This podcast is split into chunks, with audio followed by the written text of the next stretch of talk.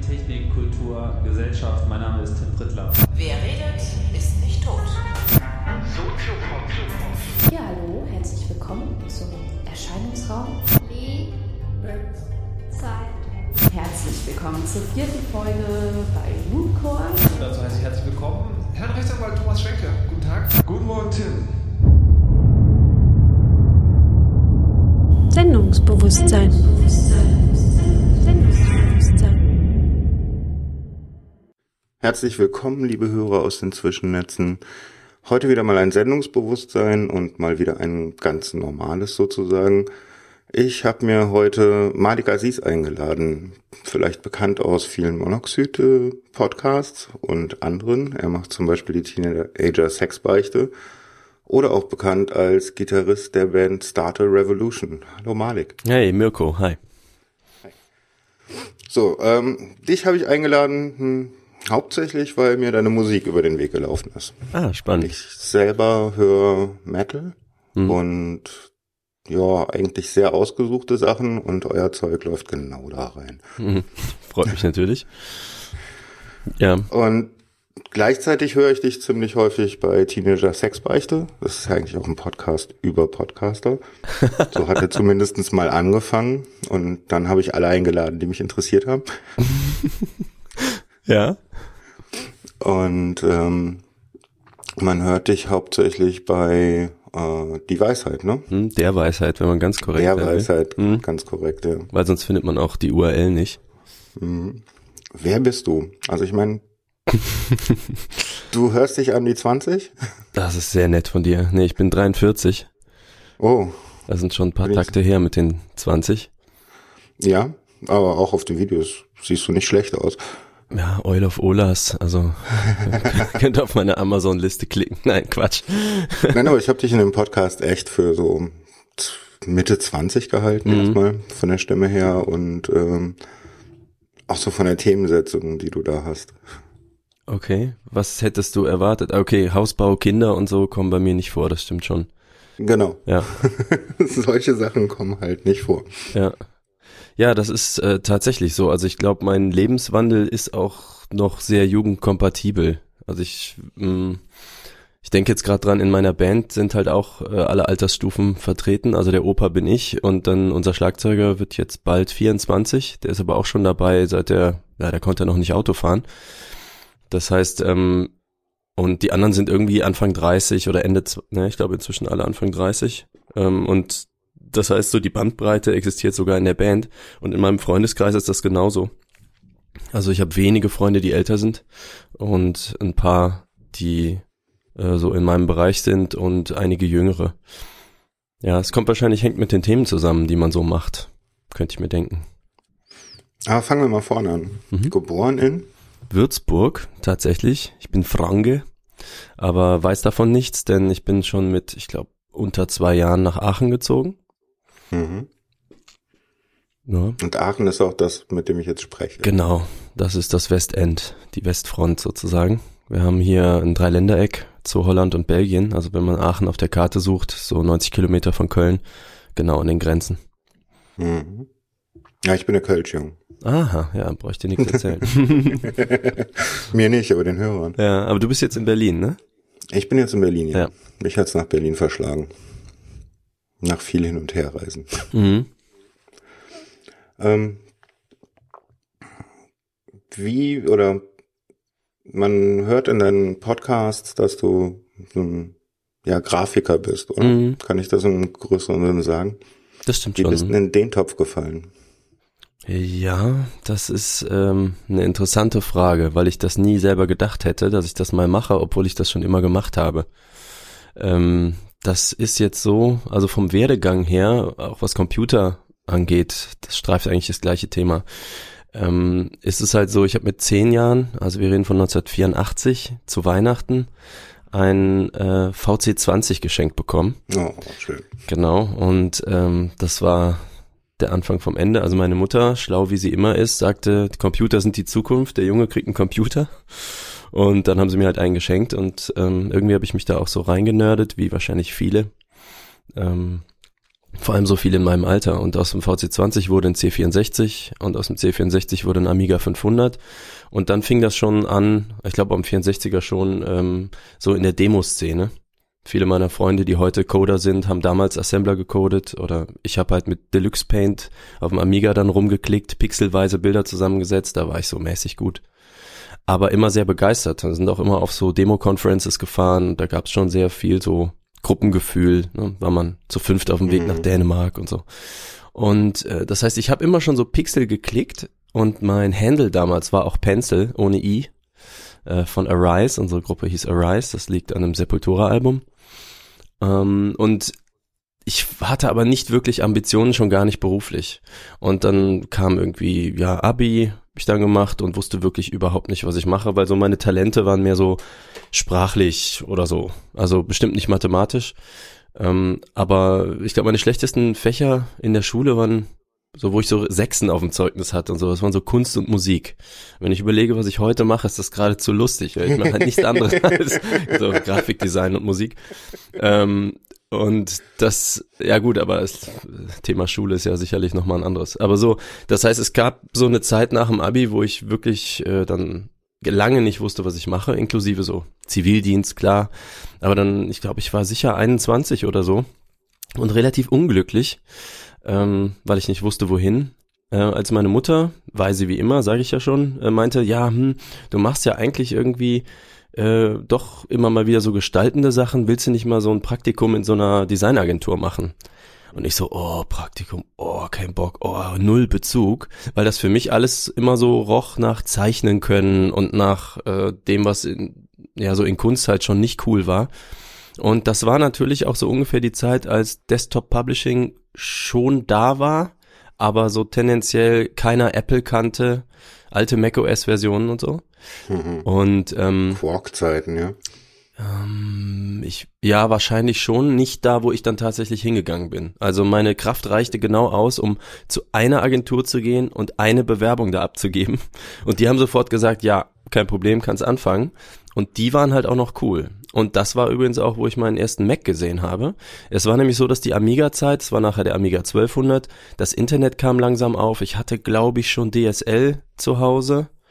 Ähm, und das war schon so, dass man merkte, okay, aus dem Amiga-Lager kommt nichts mehr.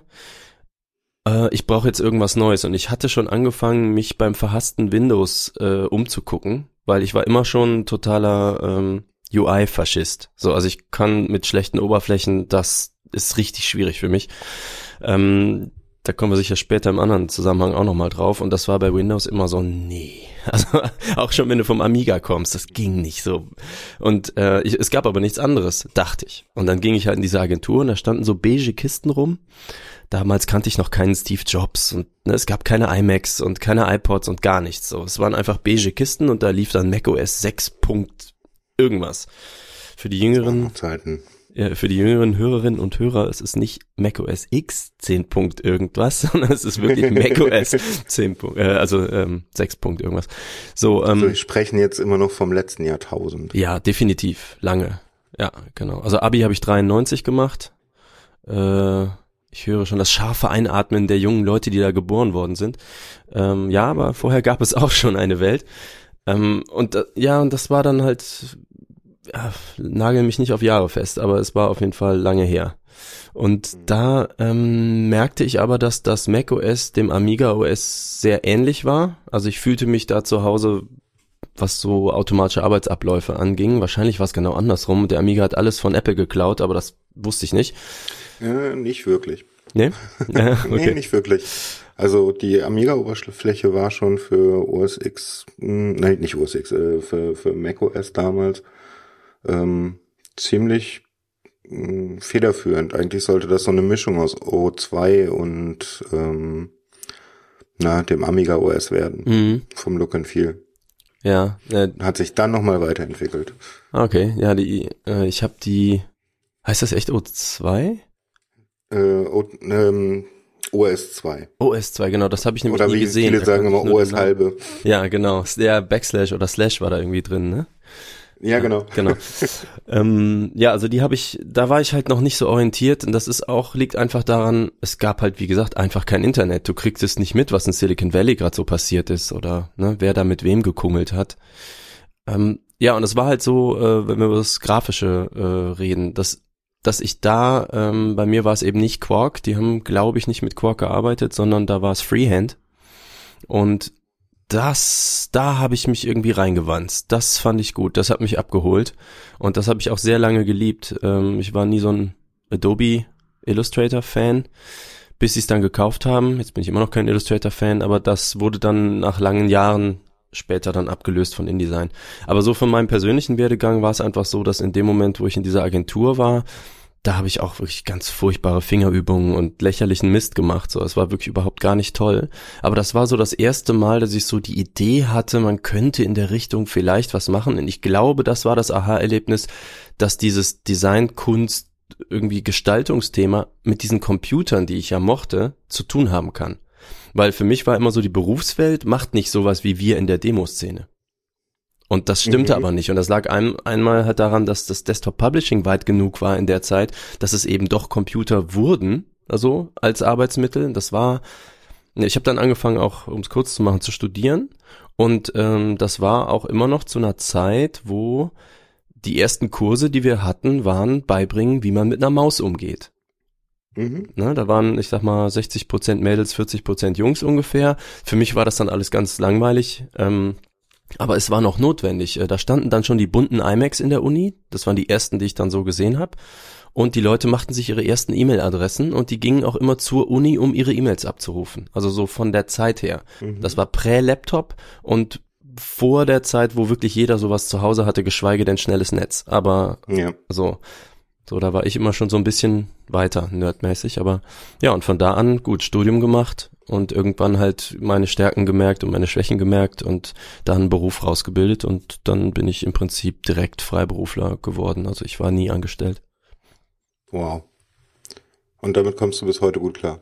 Ja, 18 Jahre. Also am 1.1. habe ich gegründet, 2000, deswegen kann ich mir das gut merken. Hm. Und das heißt, an Silvester weiß ich halt wieder, ja, Silvester wird angestoßen darauf, aufs nächste Jahr, ne? Ja, ich zähle nur mental hoch, aber vielleicht sollte ich mal anstoßen. Vielleicht wenn es 20 werden, weil es so wahnwitzig klingt. Mir kommt's vor wie fünf oder sieben. Ähm, du hast eben schon fallen lassen, dass du schon sehr früh was mit Musik gemacht hast. Hm, also Blockflöte gilt nicht, ne? Nee, Blockflöte also, gilt nicht. nee, also. nee, eigentlich nicht. Ich glaube mit, ich habe in meiner ersten Band in so ein Fisher Price Mikro reingeschrien mit vielleicht 16 ish ungefähr. Aber meine erste Gitarre selber habe ich zum 18. gekriegt. Da habe ich dann vorher immer nur so mit geliehenen Gitarren ein bisschen rumgeklampft. Also ich komme eigentlich vom Singen und ähm, Gitarre kam später. Okay. Ähm, du kamst vom Singen, aber dann hast du ja auch da schon recht früh musikalische Erfahrungen gesammelt. Äh, wie gesagt, also ich finde 16 ist nicht früh, wenn Leute irgendwie mit ähm, also. also und keine wirkliche Vorerfahrung, sondern einfach gemacht, in Proberaum gegangen mit ein paar Jungs, die auch nichts konnten und Smoke on the Water nachgespielt so und ich kannte noch nicht mal das Original. Das war echt so wirklich dilettantisch. Das ist was anderes, als wenn Kids schon mit drei auf irgendeine Musikschule gegangen sind und weißt du, wir können, keiner von uns kann Noten lesen. Das ist so, es gibt keine echte musikalische Bildung. Es war immer Learning by Doing. Aber ist doch der beste Weg, oder? Nee, weiß ich nicht. Also der lässt einem der bringt einen vielleicht manchmal auf kreative Ideen. Also einfach, weil man nicht ausgetretene Pfade nachgeht, sondern einfach macht, was für einen persönlich gut klingt. Aber du stößt natürlich irgendwann technisch vor allem definitiv an eine Grenze. Also ich auf jeden Fall, und das finde ich relativ typisch. Ähm, wenn du Leute hast, die dir äh, einfach genau sagen können, äh, wie Sachen gehen, dann sind das natürlich auch tolle Abkürzungen. Aber ich hatte nie Bock zu üben im Sinne von Etüden machen, so Tonleitern und so. Das konnte ich nie leiden. Ich wollte ich, ich eigentlich. Ich weiß nicht, was das ist. Ähm, ja, also Etüden sind so Übungen, so Fingerübungen. Also dü dü mm, okay. dü dü dü dü dü dü den so immer das Tag. gleiche, dass die genau. Finger sich an die Bewegung gewöhnen. Genau, richtig. Das ist halt super, wenn du nachher toll, sauber, schnell spielen können willst. Aber ich wollte nur Songs, also ich wollte Metallica nachspielen. Ich wollte einfach wissen, wie der Song geht. Ich wollte das die Musik erzeugen und irgendwie nicht das Instrument lernen. Das ist nur ein Tool. Also klar übt man dann, ne, wenn du fünf Stunden Metallica-Songs spielst, dann übst du natürlich auch, aber es fühlt sich nicht an wie üben, es fühlt sich an wie den Song spielen, so oft bis er Mhm. besser geht. Ich weiß genau, was du meinst. Spielst du was? Nein. Ah. Ich spiele keine Musik, aber ich habe das mit ähm, so Jonglierwerkzeug. Oh, kann ich mir gut vorstellen. Aber ist es da nicht auch so, wenn, wenn du dann jemanden triffst, der es so richtig gut kann und der sagt, wie kommst du jetzt von vier Bällen auf fünf Bälle? Und dann sagt er, ja, denk mal so rum oder so. Genau. Das ist also immer, jede, jede Übung weiter ist irgendwie so ein, ein ja, unlocking the key, äh, unlocking a door. Mhm. Also schließt irgendeine Tür auf in deinem Hirn und manchmal auch erst nach einem halben Jahr. Ja, Und dann plötzlich geht's. ja. Also ich glaube tatsächlich, äh, das muss ich zu dem DIY-Ansatz äh, einfach auch sagen, das ver, also das versperrt einem auch manche dieser Türen. Mhm, So. Das, verstehe. ja. Wann hast du dann so richtig mit Musik angefangen? Hm, Eigentlich war das, hat es nie aufgehört. Also erste Band mit 16 und dann hatte ich immer Bands. Das, Mhm. So, die wurden natürlich mit der Zeit professioneller. Also man wird besser und ich mache auch mal äh, so Gesangsübungen irgendwo und hat eben genau solche Aha-Erlebnisse und dann ähm, nerdet man sich mal mehr in so schwierigere Songs rein. Ich sag mal Tool, Dream Theater und solche Bands und wenn du da mal was gespielt hast, merkst du auch, worauf hast du Bock, worauf nicht. Und ja, ich hatte also immer Metal-Bands definitiv, aber ein bisschen aus unterschiedlichen Genres. So von Death Metal, die hieß Kill Tribe zum Beispiel, bis zu dem, was wir jetzt machen, das würden wir als Post-Hardcore bezeichnen. Als post Ja, ich, ist auch ist, äh, Post-Hardcore ist so im Prinzip alles, was noch hardpunkige Wurzeln hat, aber auch Metal-Einflüsse und irgendwie, also ich sag mal, wenn der Hardcore, wenn die Hardcore-Wurzeln vor 20 Jahren liegen, ich sag mal bei so Bands wie Ignite oder Sick of It All oder sowas, gibt ja noch ältere, ähm, dann gibt's halt Bands, die sind damit aufgewachsen, aber machen inzwischen schon was anderes. Äh, Die Deutschen, die bei uns im Proberaum, äh, im neben unserem Proberaum Proben äh, Fjord zum Beispiel, wird auch als Post-Hardcore bezeichnet, machen was ganz anderes als wir.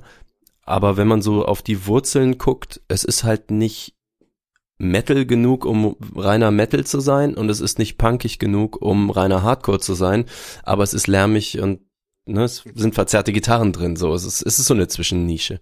Boy Sets Fire ist so ein großer Vertreter von der Mhm. von der Ecke oder Alexis on Fire. Muss ich mir mal anhören. Ich habe nämlich von Musik gar keine Ahnung. Na gut, wenn es gefällt, gefällt. Ist ja auch egal. Aber für die, die sich irgendwie auskennen, dann sagen, ah, okay, dann Ja, habe ich eine grobe Einordnung. Nee, also ist schön. Erzähl ruhig mehr davon. Hm. Ich lerne immer gern dazu. Ja, es ist, man Deshalb kann sich ich das hier. ja, man kann sich an alles reinnörden. Auch der Tim hat das ja äh, irgendwie in deiner Sendung, äh, beim Sendungsbewusstsein auch so ganz gut äh, erzählt. Er ist ja auch einer, der sich gerne in Sachen reinnördet. Und ähm, ich finde auch beim Kongress zum Beispiel merkt man, ähm, die Leute sind, die verbindet, dass sie nerdaffin sind, aber was das Nerd-Thema ist, ob das eben eine Strickmaschine ist oder vielleicht Heavy Metal Untersparten, da gibt's dann halt alles. So, das Ja. finde ich auch immer wieder ganz nett. Ja. ja, Kongress ist auch ein gutes Thema. Mhm. Wie bist denn in diese Blase gefallen? Ich glaube über der Weisheit. Ähm, das, ja, ich glaube schon. Ähm, über Markus, also eigentlich Weisheit muss man sagen, ist ja ein Podcast mit vier Menschen. Das ist Frau Kirsche, die eine Freundin von mir ist, ursprünglich, also die ich äh, in die Sendung gebracht habe. Dann Frau Nuff, mit der ich seit über zehn Jahren befreundet bin. Und äh, Markus, der über Frau Nuff, äh, also eigentlich ist das Markus Sendung, aber ich kannte sie nicht. Und ich wollte immer mit Frau Nuff eine Sendung machen. Und also immer, lass mal podcasten, weil wir sprechen uns auch so selten. Sie wohnt in Berlin, ich wohne in Aachen. Und dann gibt's so wenig Gelegenheiten und dann äh, wurde ich erfasst von diesem Podcast-Fieber und wollte unbedingt halt so einen Podcast machen, gerne mit ihr. Und sie immer so, ah, keine Zeit, kein Equipment, hm, keine Ahnung, kein hm. Und dann hat aber eben ihr neuer Freund Markus damals, ähm, ja, der redet auch immer nur von Podcasten. Was wollt ihr denn alle? Und ich so, ja, gib mir sofort hier seine Nummer. Habe ich mit Markus einmal kurz geredet und er meinte, eigentlich hatte ich mal der Weisheit, das lief ein paar Jahre und dann hat sich das irgendwie zerstreut. Und eigentlich könnte man das wieder anfangen. Ich so, ich bin dabei, mir alles egal, ich will nur in ein Mikro sprechen. Und, und er dann so, ja, okay, lass das machen. Und dann meinte ich, okay, aber wenn du und ich schon dabei sind, dann könntest du doch mal Nuff fragen, ob sie nicht auch mitmachen will. Und du hast ja Equipment, weil du bist ja Radioprofi. Also, hm, machen wir mal. Und da hat sie tatsächlich Ja gesagt. Also eigentlich war mein teuflischer Plan, mit Nuff einen Podcast zu machen, über diesen Umweg dann erreicht. Und äh, ja, und dann habe ich natürlich mit denen irgendwie so geredet und jetzt weiß ich nicht genau, ich glaube, ich war bei Markus mal auf dem Geburtstag, genau, in Berlin. Und da war auch zum Beispiel der Erdgeist, der auch im, ähm, im Computer, äh, Chaos Computer Club ist. Und äh, dann habe ich mit dem mal so gequatscht, weil ich Markus öfter mal so gefragt habe, was ist denn dieser Chaos Computer Club? Weil ich kenne zwar so eine Amiga-Szene, aber die haben ja so mit dem CCC nichts zu tun. Also Szene kenne ich, aber nicht diese genau. Und ähm, da meinte er, ja, red mal mit Erdgeist, der steht da drüben. Und dann redete ich mit Erdgeist und der druckste so rum und der meinte irgendwie so, ja, ja, ist auch schwer zu erklären und dies, das, komm doch mal vorbei. Ich so, ja gut, ich bin jetzt nicht immer in Berlin. Also ich kann ja nicht mal so, ne, ich bin immer so einen Tag da und fahre wieder weg. Ähm, und das war mir immer noch so ein bisschen unerklärlich. Und dann war oft die Antwort, ja, komm mal zum Kongress. Und äh, da habe ich gedacht, ja gut, nach Hamburg fahren, ne, so 500 Kilometer hin, 500 Kilometer zurück, nur mal um sich mal kurz anzugucken, was denn dieser Kongress ist und dieser Chaos Computer Club. Hm. Aber dann kam Podcasting dazu und dann hatten die eine Podcastbühne und auf Bühnen bin ich ja gerne. Also, und Podcasten tue ich ja gerne. Und dann war die Weisheit, oder der Weisheit, die Weisheit war auf jeden Fall ähm, dann auch über Markus und wie auch immer dann auf dieser Bühne, wo auch dieser Ralf war, von dem du ja auch schon gehört hast, mit dem du auch schon gesprochen hast. Und ähm, ja, und irgendwie, das war also im Prinzip war der Anlass, da live einen Podcast zu machen. Ich hatte auch nur eine Tageskarte, ich glaube, das war der äh, vor zwei Jahren, welcher war das? 33 C3? Nee, das war dann der äh, 32 C3. Okay, jetzt ist 34. Und jetzt der 34 C3. Okay, dann 32, genau. Und dann äh, waren wir da und haben halt Podcast und Live gemacht und das hat uns Spaß gemacht und dem Publikum und dem Ralf. Und dann hat der Ralf mich nämlich angequatscht und meinte, ja, hey, hör mal, du bist doch so eine Rampensau, wir müssen mal irgendwas zusammen machen. Ich so, wer bist du denn? Nein, habe ich nicht gesagt. Aber es ist so, ähm, die waren so nett da und auch Claudia und wie die sich da gekümmert haben und mit welchem Engagement die da Feuer und Flamme hatten, ne? So, die waren so bei der Sache. Das fand ich so cool, dass ich da äh, mal so in Kontakt gegangen bin und dann eben auch gelernt habe. Ja, dann, ab dann fing's an so. Dann bist du auf diesem Kongress, du kapierst, wie die Leute so ungefähr drauf sind, wie divers das alles ist du kapierst auch, ähm, dass bei, da, bei den Nerds, bei denen du andockst, also zum Beispiel Ralf war das in dem Moment, wir hatten kein direktes Projekt, aber dann habe ich gelernt, was dieses Ultraschall ist. Und dann mich da halt auch so, ja, das ist auch noch ein weiteres Thema. Ich will jetzt nicht alle Fässer gleichzeitig aufmachen, aber Mm, Ultraschall, mach, ne? Also, Ja, Hölzchen und Stöckchen und so. Ähm, ja, ja, ich schweife gerne ab. Okay, dann ähm, also dann habe ich halt gelernt, ja, das ist also dieses Ultraschall und dann habe ich mir die 700 Stunden angeguckt, die Ralf erklärt, wie man Routings in Reaper macht und das fand ich alles umständlich, aber besser als alles, was ich vorher hatte. Und wie das dann so ist, da sind wir wieder bei den UI-Faschismus, äh, dann klicke ich da so in, in Reaper beziehungsweise Ultraschall rum. Ähm, für alle, die es nicht wissen, ist eine Podcasting-Erstellungssoftware, die Naja, eigentlich ist Reaper eine Audioerstellungssoftware. Genau, für DAW. Songs, genau, aber DAB. Ultraschall ist sozusagen ein, ein Skin oder ein Plugin, was Ja, halt, sag ich mal, auf Podcasts zugeschnitten ist. Und unter der Ebene auch eine ganz schöne Vergewaltigung von dem Zeug. Ne? Also ich meine, es geht nicht mehr auf Takte, es geht dann auf Zeit und so weiter. Das kann man Es aber gibt schon eine ganze umstellen. Menge mit Reaper. Nee, Er eigentlich, die- also das wird nicht gehackt oder so, ne? Das, äh, das ist jetzt, also weil du sagst Vergewaltigung, das ist halt nicht irgendwie ein Hack, sondern es ist in Okay. Reaper durchaus ähm, so vorgesehen, dass du das äh, ganz extrem anpassen kannst. Äh, Reaper kommt ja von den ehemaligen Winamp-Machern und da war das Mhm, ja auch okay. schon immer so, dass es Skins und Formänderungen und alles für alles gab. Und das merkst du in Reaper halt auch. Das ist der Grund, warum die Ultraschall-Leute sich das ausgesucht haben. Weil man es so, ähm, du kommst halt an alle Fun nicht an alle, aber an sehr, sehr weitreichend an Funktionen in der Tiefe ran, ähm, weil das so vorgesehen ist. Okay, So. Ja, auf, ich muss es nochmal ausprobieren. ja, ich äh, kann dir gern behilflich sein. Es wird natürlich jede Version besser. Jetzt kommt auch bald die 3-1. Das ist auch schon ein Running Gag. Ich höre Ralf schon lachen.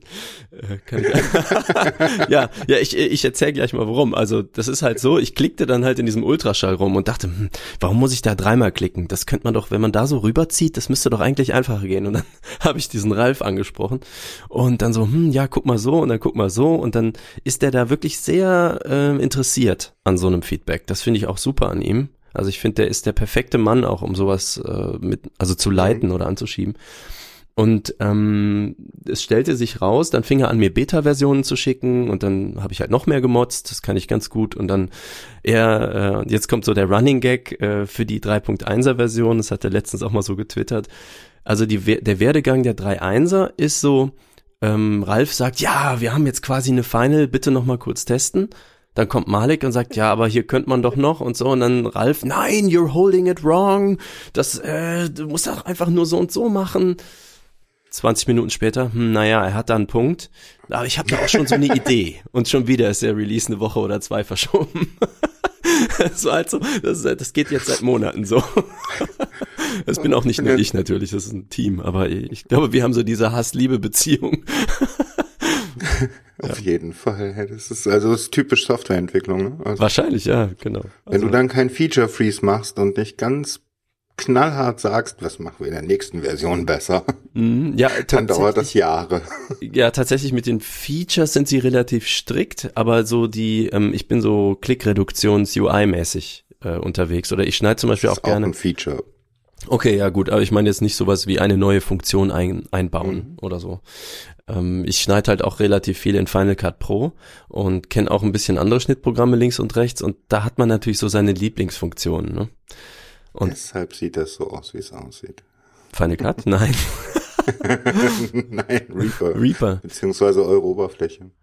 Also die neueste Version, dass man äh, einen gelben Rahmen um einen Clip hat, das kommt von Final Cut zum Beispiel. Viele andere Sachen sind äh, eher auf äh, Ralfs Mist gewachsen. Aber ja, ich glaube. Ich muss es mir anschauen. Ja. Kannst du mir auf dem Kongress mal zeigen? Ich bin nicht da. Nein. Ich bin tatsächlich diesmal nicht da. Aber äh, da finden wir auch eine Online-Möglichkeit. Ja, ja, klar. Ja. Ähm, schließen wir mal die Klammer. Mhm.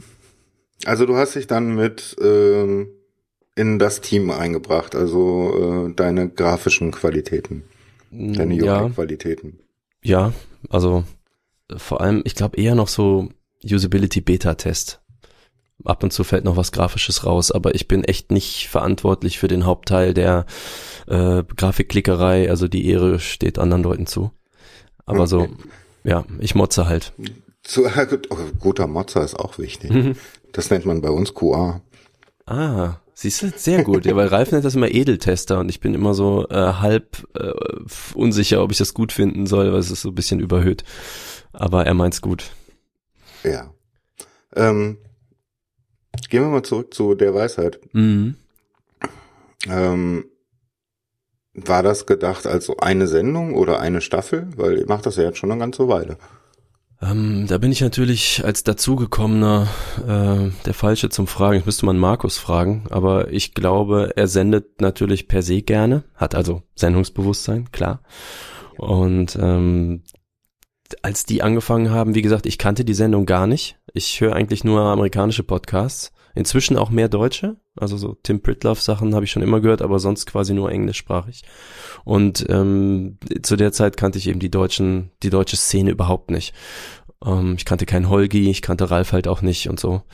Ähm, die also als die angefangen haben, haben die ja, ich glaube, mindestens zwei Jahre schon gesendet in dem alten Viererteam. Mhm. Und mhm. ich glaube nicht, dass die vorhatten anzufangen oder aufzuhören. Die haben halt einfach gemacht und irgendwann zerschlug es sich so ein bisschen. Nee, als ihr die Sendung angefangen habt. Du meinst, als wir mit den neuen Leuten angefangen mhm. haben? Da war ja schon ein Jahr Pause oder so. Ja, genau. Also ja, genau. das, ich glaube, das war auch das Gleiche. Lass einfach mal machen, gucken, wie es so ist. Wir haben das erste Jahr ja auch mit Gästinnen gemacht. Also wir, mhm. ohne feste Besetzung, das kam ja dann erst später. Fand ich auch total spannend. Da habe ich auch viele Leute kennengelernt, so Kada zum Beispiel und so andere, die so im Kongresskontext eine Rolle spielen. Die kannte ich halt alle, bevor mir ihre Reichweite bekannt war, einfach als Person, was ich sehr angenehm finde. Ja, wenn du in diese Szene reinkommst, dann läufst du den Leuten schnell über den Weg. Ja, genau, dann wird die Welt ziemlich klein, ne? Ja. Ja. Ähm, ja, ich hatte sie sozusagen zuerst am Ohr, bevor ich auch nur ihren Namen kannte. Mhm. Und das fand ich aber ganz gut. Man ist so komplett unvoreingenommen, äh, unvoreingenommen wird man da reingeworfen. Ähm, hätte ich natürlich alles nie ohne den Anker Nuff und Markus, die halt in Berlin sitzen. Ne? Also ihr da alle in Berlin, das ist natürlich schon so ein Melting Pot. Ähm, Das auf jeden Fall, ja. hier in Aachen kenne ich niemanden. Muss es aber auch geben. Ja, ich meine, ich bin ja auch hier, aber es gibt auch sicher welche in Köln und im Ruhrgebiet und was weiß ich, aber ich sag mal so, äh, es ist sehr, sehr viel Be Berlin-Bezug da, das merkt man schon. Naja gut, hier ist es auch, äh, ich glaube, dadurch, dass die jetzt genannte Subscribe mal hier Mhm. m, war, dadurch haben sich sehr, sehr viele Leute getroffen.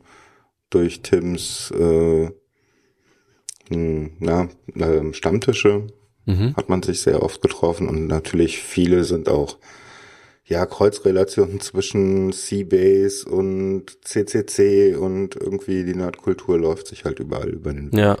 Was ist dieses Seabase eigentlich? Ist das einfach nur so ein Clubraum, wo man sich halt trifft? Also nein. Also so nein. ja, ne? Wenn man nie da war. Die, also eine kleine Geschichte der Seabase. Die Seabase ist ein vor, ich glaube, 50 Millionen Jahren abgestürztes Raumschiff. Ja, das habe ich schon mal Ja? gesehen auf dem Kongress, ja.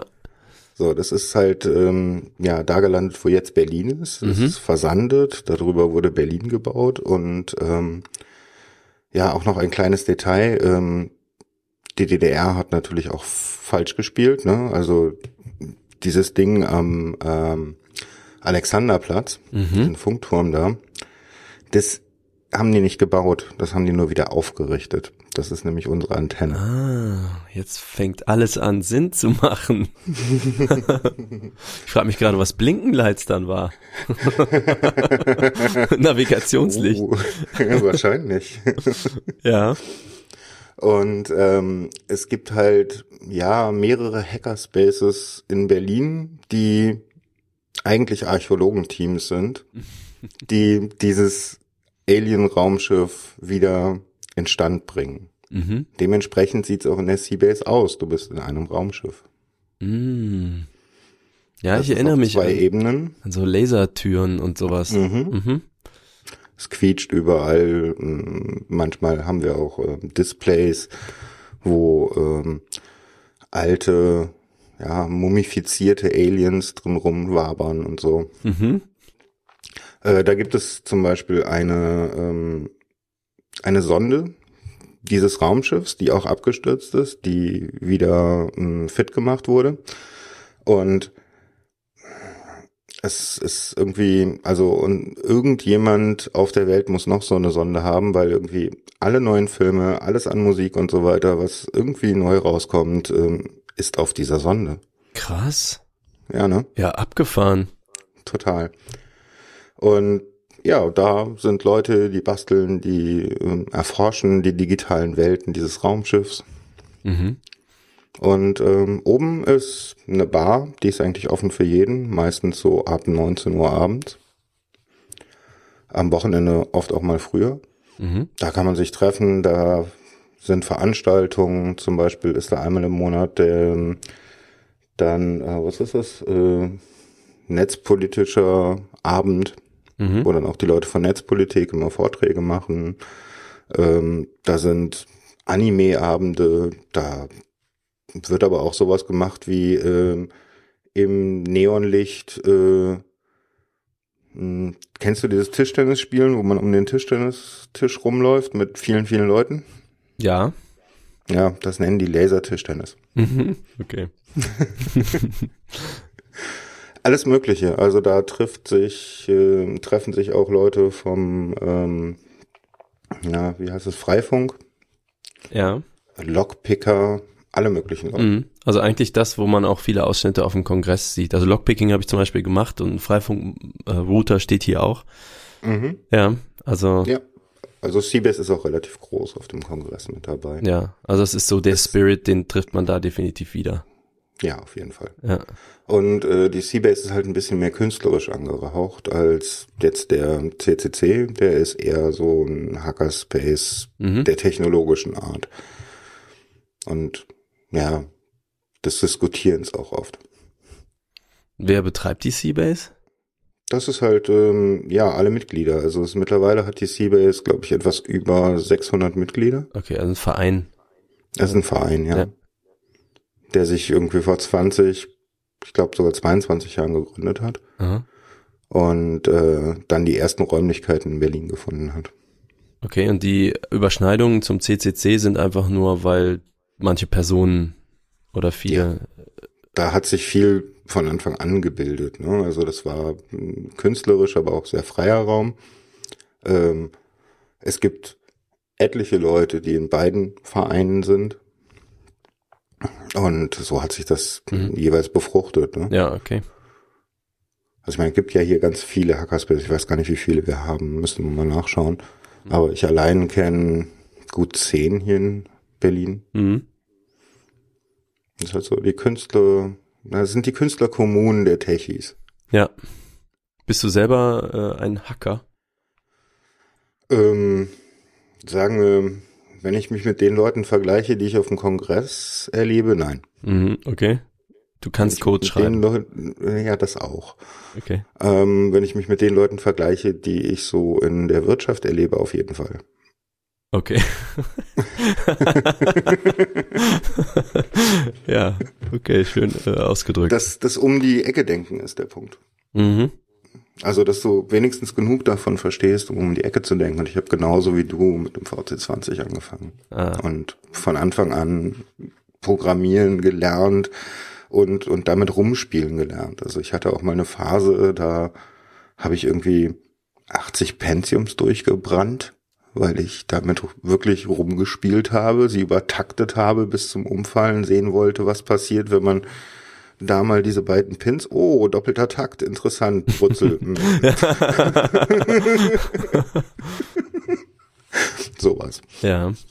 Also da ist auch eine gewisse Schmerzfähigkeit und Neugier muss auf jeden Fall am Start sein. Also wenn ich gefragt werde, was für, für unseren Job das Wichtigste ist, dann ist es, du musst es mit kalter Pizza und kaltem Kaffee au, äh, aushalten. Und du musst eine Frustresistenz haben, die, äh, also beziehungsweise ich bin auch oft gefrustet Aha. und dann brauche ich auch mal mh, einen Sandsack. Mhm. Aber ähm, du musst diese Lust daran haben, trotz des Frustes dich da durchzubeißen. Probleme im Prinzip lösen zu wollen. Genau. Mhm. Und manchmal sind es dann auch komplett andere Ideen, die dich auf den richtigen Pfad bringen oder Simplifizierungen, die es dann wieder, oh Gott, scheiße, ich habe viel zu komplex gedacht. Ne? Mhm. Es gibt äh, bei uns in der Design-Uni stand in einem Raum bei uns äh, so am Boden mit so Folie ausgeschnittene Buchstaben. Ähm, da stand, ähm, der Kopf ist rund, damit die Gedanken die Richtung ändern können. Schön. Das fand ich auch immer ganz gut. So, ja. Ja, das ist halt was als Designer, ähm, zumindest an der Uni war das mein Eindruck und das fand ich auch das Lohnende daran, äh, ist nicht, dass du toll Photoshop kannst oder so, sondern dass du eigentlich lernst, mehr out of the box zu denken. Also zu kapieren, was sind die Standards, das muss man auch wissen und äh, auch zu wissen, also du musst wissen, was die Regeln sind, damit du sie brechen kannst. Ja, where may I cheat? Ah. Wo darf ich, wo darf Ja. ich cheaten? Genau. Und die Regeln, also ich habe das auch oft das Gefühl, dass es, äh, wenn man mit Softwareerstellern redet zum Beispiel, dass oder auch Musikern, ähm, dass die Arbeitsweisen häufig sehr ähnlich sind, nur die Tools sehen ein bisschen anders aus. Aber sie sind trotzdem ähnlich. Ähm, also ich kann zum Beispiel nicht am Computer Songs schreiben. Aber einer bei mir aus der Band, der kann das sogar im Kopf, so mit drei, vier Ebenen, der weiß dann, ja, zwei, drei, vier Gitarren und das Schlagzeug muss so sein und für Gesänge hat er dann schon drei Ideen so im Kopf. Das ist bei mir gar nicht so. Ähm, bei Grafik habe ich das aber eher, so dass ich weiß, okay, das ist das Ziel und dann weiß ich, welche Mittel ich brauche, welche Schriften, welchen Platz auf dem Blatt. Du hast so. schon die Photoshop-Layer, ne? Nee, äh, ja, ich weiß, also ja schon, aber es ist mehr, die Tools sind weniger visuelle Tools als, also das, was ich so meine, so, okay, jemand möchte etwas Edles haben, dann denke ich nicht in Photoshop, sondern dann denke ich, ähm, oder InDesign, sondern dann denke ich, okay, edel bedeutet, ich möchte eine serifenlose Schrift und ich brauche was, was viel Raum hat und dann müssen die Bilder farblich miteinander so und so passen und das, also eher so strukturell, sage ich mal. Und das ist, Du glaub, hast, ja, du hast dir also ein, ein Emotionsframework geschaffen. Hm, ist das so? Ist das ein Begriff? Naja, Oder ist das eine Framework Umschreibung? ist eine Umschreibung. Also ein Framework benutzen wir in der Softwareentwicklung ja ständig, um Ja. Dinge zu wiederholen, aber auch, um uns die Möglichkeit zu geben, ähm, hm, kreativer zu sein. Äh, beschreib mir mal ein bisschen genauer, was so ein Framework tut. Ist das so eine Library mit Funktionen? Genau, Die, im Endeffekt ist es eine Library, wo ich sagen kann, okay, also ich benutze jetzt, was weiß ich nicht, einen HTTP-Call, ich benutze äh, jetzt eine Videoanzeige etc. etc. und muss das selber nicht nochmal schreiben. Ja. Hab aber damit auch festere Sets im Kopf, wie ich etwas mache. Also ja, du hast Wenn also wie eine jemand ankommt mit, er möchte eine edle Webseite haben, Ja. dann habe ich eine Werkzeugkiste, wo edel draufsteht. Genau, ja, das ist so. Und äh, dazu gehört ganz viel auch Sachen, wie Menschen Dinge visuell wahrnehmen und auch kulturelle Aspekte. Mhm. Also zum Beispiel, ähm, es gibt ein super Buch von Eva Heller, meine ich heißt die, äh, wie Farben wirken, ähm, wo halt drin beschrieben ist, wir denken ja alle, wir nehmen Farben gleich wahr. Das ist aber halt gar nicht so. Äh, die haben auch für uns unterschiedliche Bedeutung. Also Orange hat für uns eine andere Bedeutung als für einen Holländer, als für jemand aus Tibet, vielleicht ein Mönch aus Tibet. Genauso wie Grün eine andere Bedeutung hat, für uns eher so Natur, Frische und sowas. In Saudi-Arabien ist es halt eine heilige Farbe. Klar, wenn du in der Wüste wohnst, ist Grün halt nun mal se- selten. So. ähm, also das heißt, dass, dass auch Kontexte eine Rolle spielen und ähnliches gilt auch für Schriften. Ähm, und das heißt, man muss, ähm, oder auch zum Beispiel für Altersgruppen. Also wie groß darf eine Schrift sein? Wenn deine Zielgruppe über 60 ist, dann würde ich halt nicht mit 5-Punkt-Schrift um die Ecke kommen. Also zum Beispiel, Mhm. ne, dass man halt auch, auch wenn man selber 20 ist, aber ein guter Designer, dass man halt auch zielgruppenorientiert denken kann und so. Also es sind viele so Aspekte auch der Problemlösung, ähm, die, äh, sage ich mal, so Soft Skills sind. Da, Mhm. ne, man kann sich die sicherlich auch äh, untereinander auf den Zettel schreiben und äh, dann so eine Library oder ein Framework draus bauen. Ähm, aber ich glaube, so in der täglichen Arbeit muss man äh, eben ein Gefühl dafür entwickeln, noch viel stärker. Das ist kognitiv, glaube ich, nur begrenzt möglich. Ähm, naja, also bei uns ist es so, wir lernen Frameworks und irgendwann ist es sind das nicht mehr Schubladen, sondern es ist eine große Schublade, wo alles drin liegt. Mhm. Also du fängst dann an, halt aus bestimmten Sprachen etwas zu übernehmen, weil das eine gute Idee ist gerade Mhm. oder weil es dich interessiert. Ähm, du fängst an, ähm, mehr darüber nachzudenken, zum Beispiel, was soll dein Kunde sehen? Mhm, genau. Ja, also es ist nicht mehr nur der Code, der muss schön sein und auch schön designt sein im Endeffekt. Ja. Also lesbar designt sein, Mhm. sondern ähm, was soll der Kunde sehen? Was, was und dann kommst du wieder an diese Schnittstelle Design. Ja, genau. Also ich finde halt auch, dass ähm, man sagt ja so Coder, aber es gibt eben auch sehr viele Software-Designer und weil die eben das größere Ganze im Blick haben. Also ne, ich bin sicher, es gibt Leute, die können so als Handwerkszeug toll Code schreiben. So du gibst denen eine Aufgabe und dann setzen die das in Code um. Aber es gibt eben auch so, was mehr mit Projektentwicklung zu tun hat. Und ich würde mal sagen, mein Job ist für den grafischen Bereich eben genau eher der. Gibt auch Leute, die sind Mhm, ganz toll in. Photoshop, aber die haben keine Ahnung, was Kunden wollen und könnten auch keine keine Rechnung schreiben oder keine, äh, sag ich mal, so ein Projekt planen, ähm, haben noch nie mit einer Druckerei geredet oder wissen auch nicht, wie man mit einem Programmierer redet. Und es gibt halt eben, sage ich mal, so die Ebene drüber, die mehr projektorientiert denkt. Und das ist das, was ich so mache. Du nutzt also deine Nerd-Skills und deine grafischen Skills, um Übersetzer zu sein. Mhm. Ja, Das ist cool. ja. Ich glaube, die Hauptaufgabe ist tatsächlich, äh, andere würden es wieder Coaching nennen, wenn ich mit Kunden rede. Ähm, erstmal zu übersetzen, was wollen die denn eigentlich? Das wissen die nämlich meistens nicht oder sie können es nicht gut ausdrücken. Ähm, und wenn man das mit denen so rausgearbeitet hat, so wie du das jetzt mit mir machst sozusagen, du willst bestimmte Sachen wissen, dann stellst du so Fragen, bis du einen Eindruck hast, jetzt habe ich verstanden, wie der Typ so ungefähr tickt, was der Genau. braucht, woher der kommt, wohin der will. Hm. Und das dann eben umzusetzen in ein, eine visuelle Sprache. So, das, also in eine UI, wenn du so willst. Äh, ob das eine Broschüre oder ein Logo ist, ist dann eigentlich egal. Das ist so, denke ich, das, wo man in dem Beruf gut sein muss oder das muss man erfüllen, sage ich mal, wenn man das machen möchte. Macht dir dein Beruf Spaß? Ja. Nicht immer, immer, natürlich, wie jeder Beruf, aber ich würde mal sagen 80 Prozent. Ja. Kommt auf Kommen die wir mit Menschen Start a an. Revolution. Ja. Wann hat das angefangen? Ähm, es gab eine Zeit wie bei der Weisheit. Es gab eine Zeit vor mir und eine Zeit mit mir. Ähm, die Band ist, glaube ich, 2006 gegründet worden, tatsächlich, von Patrick, unserem Sänger. Damals noch Sänger, Gitarrist, Songwriter und einziges Bandmitglied. Und äh, das war ein Bekannter von mir, der hat dann selber zu Hause alles aufgenommen und hat dann so eine kleine Demo-CD in der Disco rumgereicht. Und ich hatte eine von diesen Demo-CDs. Das war nicht so wirklich meine Musik, zu punklastig, so Emo, würde man sagen heute. Mhm. Aber die Songs waren unglaublich gut. Also es waren gut konstruierte Songs, ohne Längen, irgendwie mit Überraschungen, kreativ, aber total nachvollziehbar und so. Und das fand ich schon richtig gut.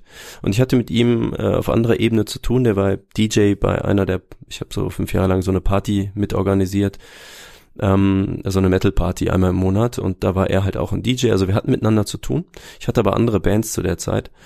Und die Band hat dann 2008, also Start Revolution hat 2008 eine Platte rausgebracht, The Day We've, uh, We've Been Waiting For. Die heißt auch nicht ohne Grund so, weil das ein tierischer Kampf war. Ich glaube, anderthalb Jahre haben die da gekämpft, bis diese Platte endlich rauskam. Und das hat so viel Kraft gekostet, dass die Band nicht so lange später auch aufgehört hat. Und ähm, also auf Eis gelegt wurde irgendwie und Leute haben sich auch um was anderes gekümmert und Patrick hat irgendeine Ausbildung gemacht oder so.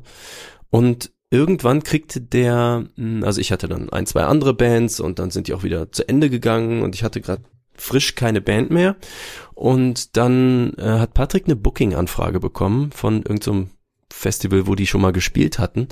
Aber er hatte ja gar keine Band mehr. Nur die haben sich immer noch an diese Band erinnert, weil die die so toll fanden und meinten halt, hör mal, könnt ihr nicht nochmal bei uns spielen? Und da hat Patrick gedacht, ach, eigentlich könnte ich die Jungs nochmal zusammentrommeln, jetzt habe ich wieder Zeit. Und äh, der ursprüngliche Bassist hat auch direkt Ja gesagt und der Schlagzeuger hatte nur so zeitweise Zeit und dann fehlte eigentlich noch ein Gitarrist und noch ein Gitarrist, denn Patrick hat sich überlegt, ich mache nicht mehr alles selber. Die waren am Ende nur zu dritt und er hat beide Gitarren übernommen und Gesang sozusagen. Das ist sehr stressig auf der Bühne. Du kannst halt nie weg von diesem Oh, Mikrofon. ja. Ich kenne das auch, ich habe das auch mal gemacht. Und ähm, dann äh, saßen wir hier so nebeneinander und ich so, hey, brauchst du nicht so einen Gitarrensklaven? Ich will mal wirklich, äh, weil ich sonst so der der Organisator und Manager und Song-Mitwriter und alles in der Band bin. Ich bin so der Anschieber in der Band häufig gewesen. Und hab so gedacht, boah, da hab ich gar keinen Bock mehr drauf. Ich war so ermüdet irgendwie und dachte, brauchst du nicht jemand, der einfach nur Gitarre spielt? Und dann haben wir beide noch so drüber gelacht, weil unsere Musikwelten schon so ein bisschen vom anderen Ende waren. Also ich so Death Metal und er so Emo. Und, aber wir haben uns gut verstanden. Was man noch wissen muss, äh, er hat meiner Death Metal Band mal an der Gitarre auf einer Irland-Tour ausgeholfen.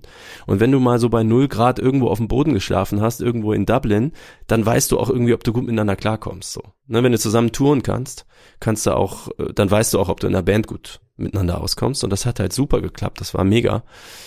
Und dann habe ich so gedacht, lass uns einfach was zusammen machen. Ich habe Bock mit guten Leuten einfach Musik zu machen.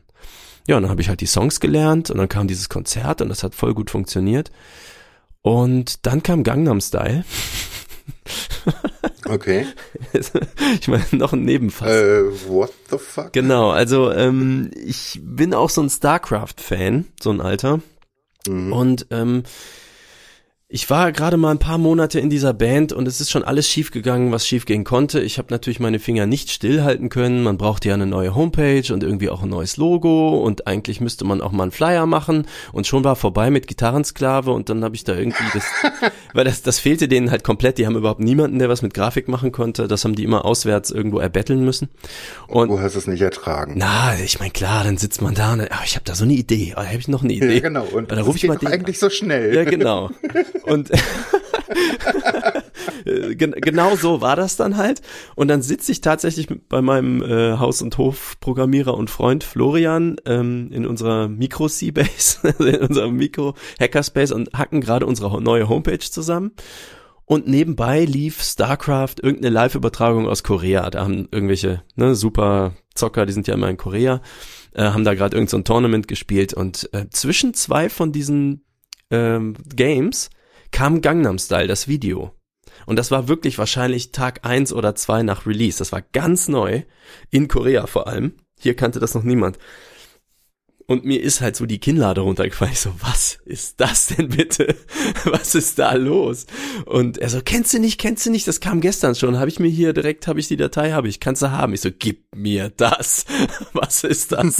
habe ich das mit nach Hause und habe ich das 70 Mal geguckt und habe das an all meine Freunde verteilt und fand das super geil.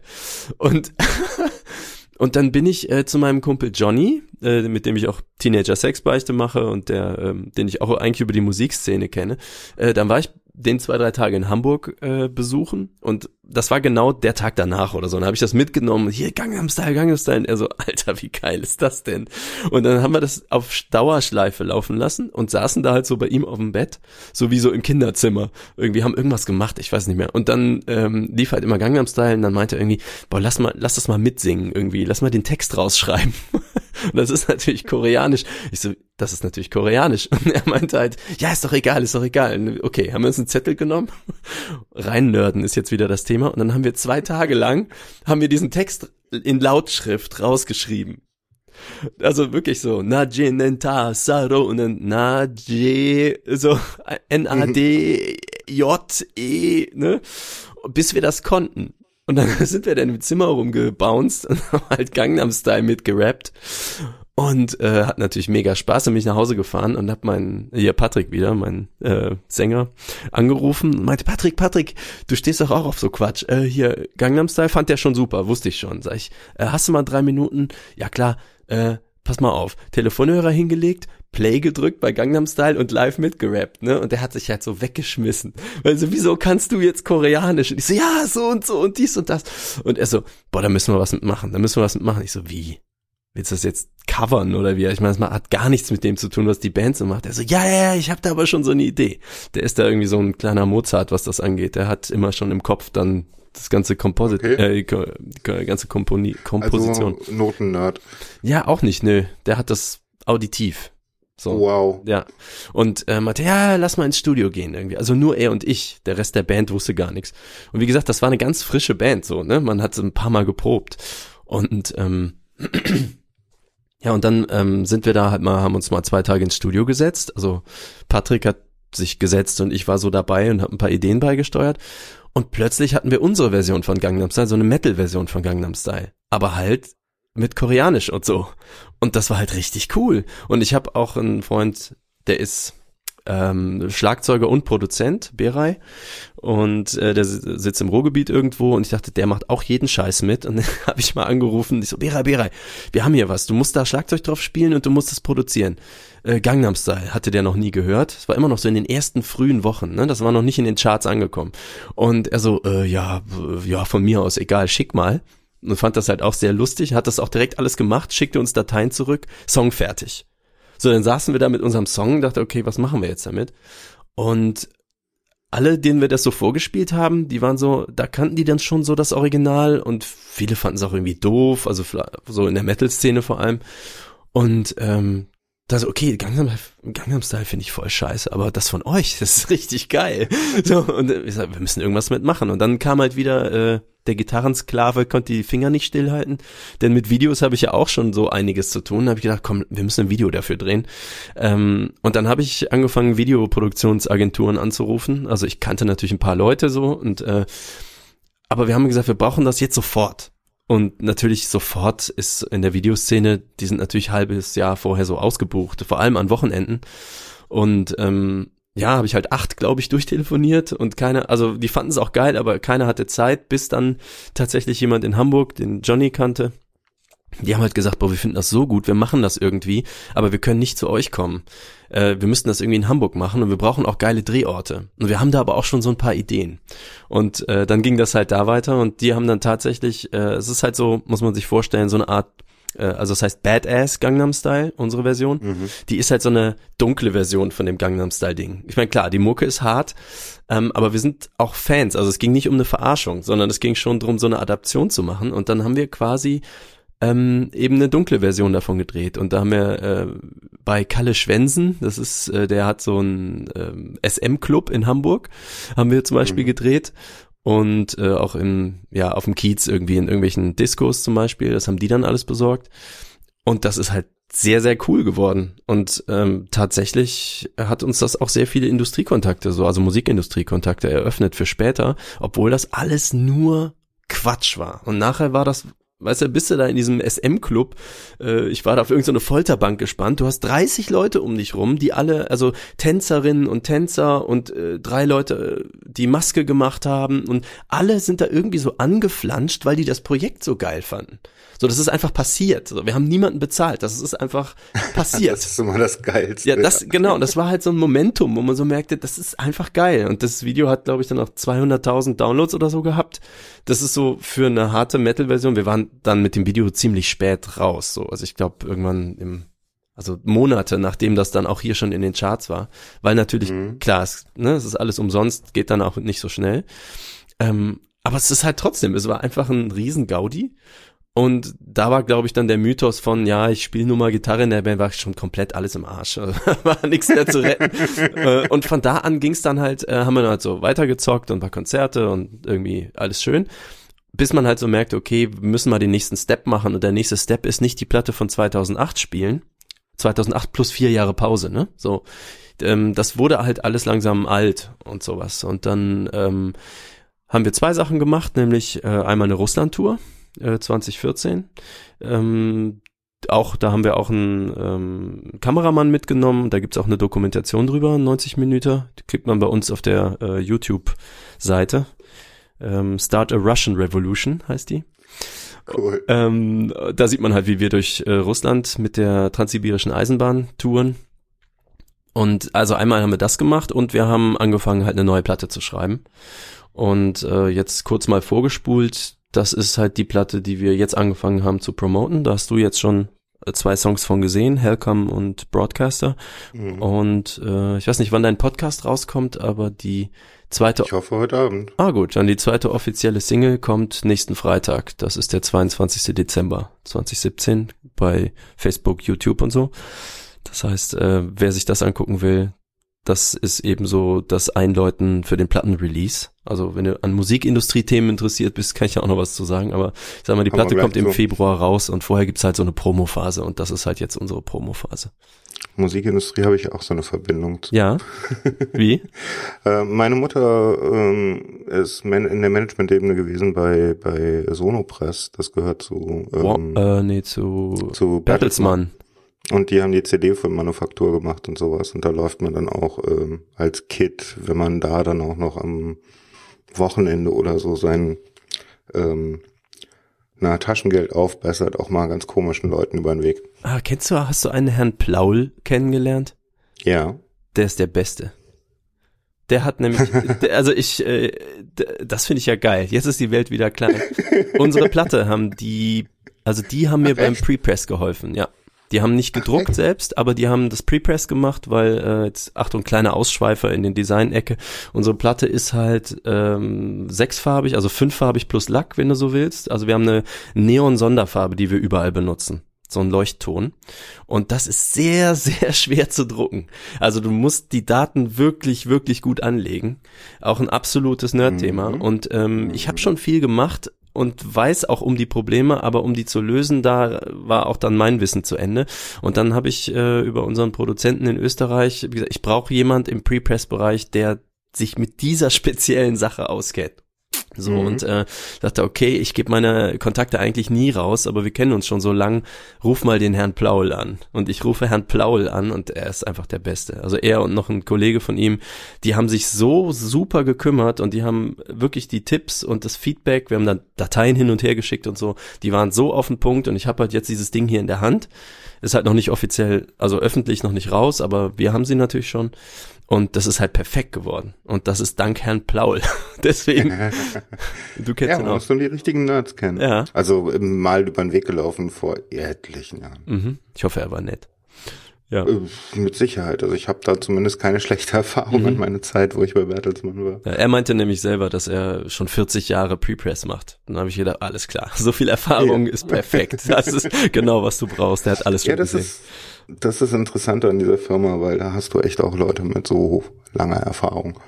Ja, wie ist denn, also, äh, ich weiß gar nichts über Sonopress. Ich habe das nur in diesen E-Mails nee, gesehen. Also Sonopress ist einfach nur mh, mm, naja, die CD-Manufaktur oder mittlerweile auch Plattenmanufaktur, wenn ich da, da richtig bin. Meine Mutter ist in Rente, von daher, ich Mhm. krieg da nichts mehr mit.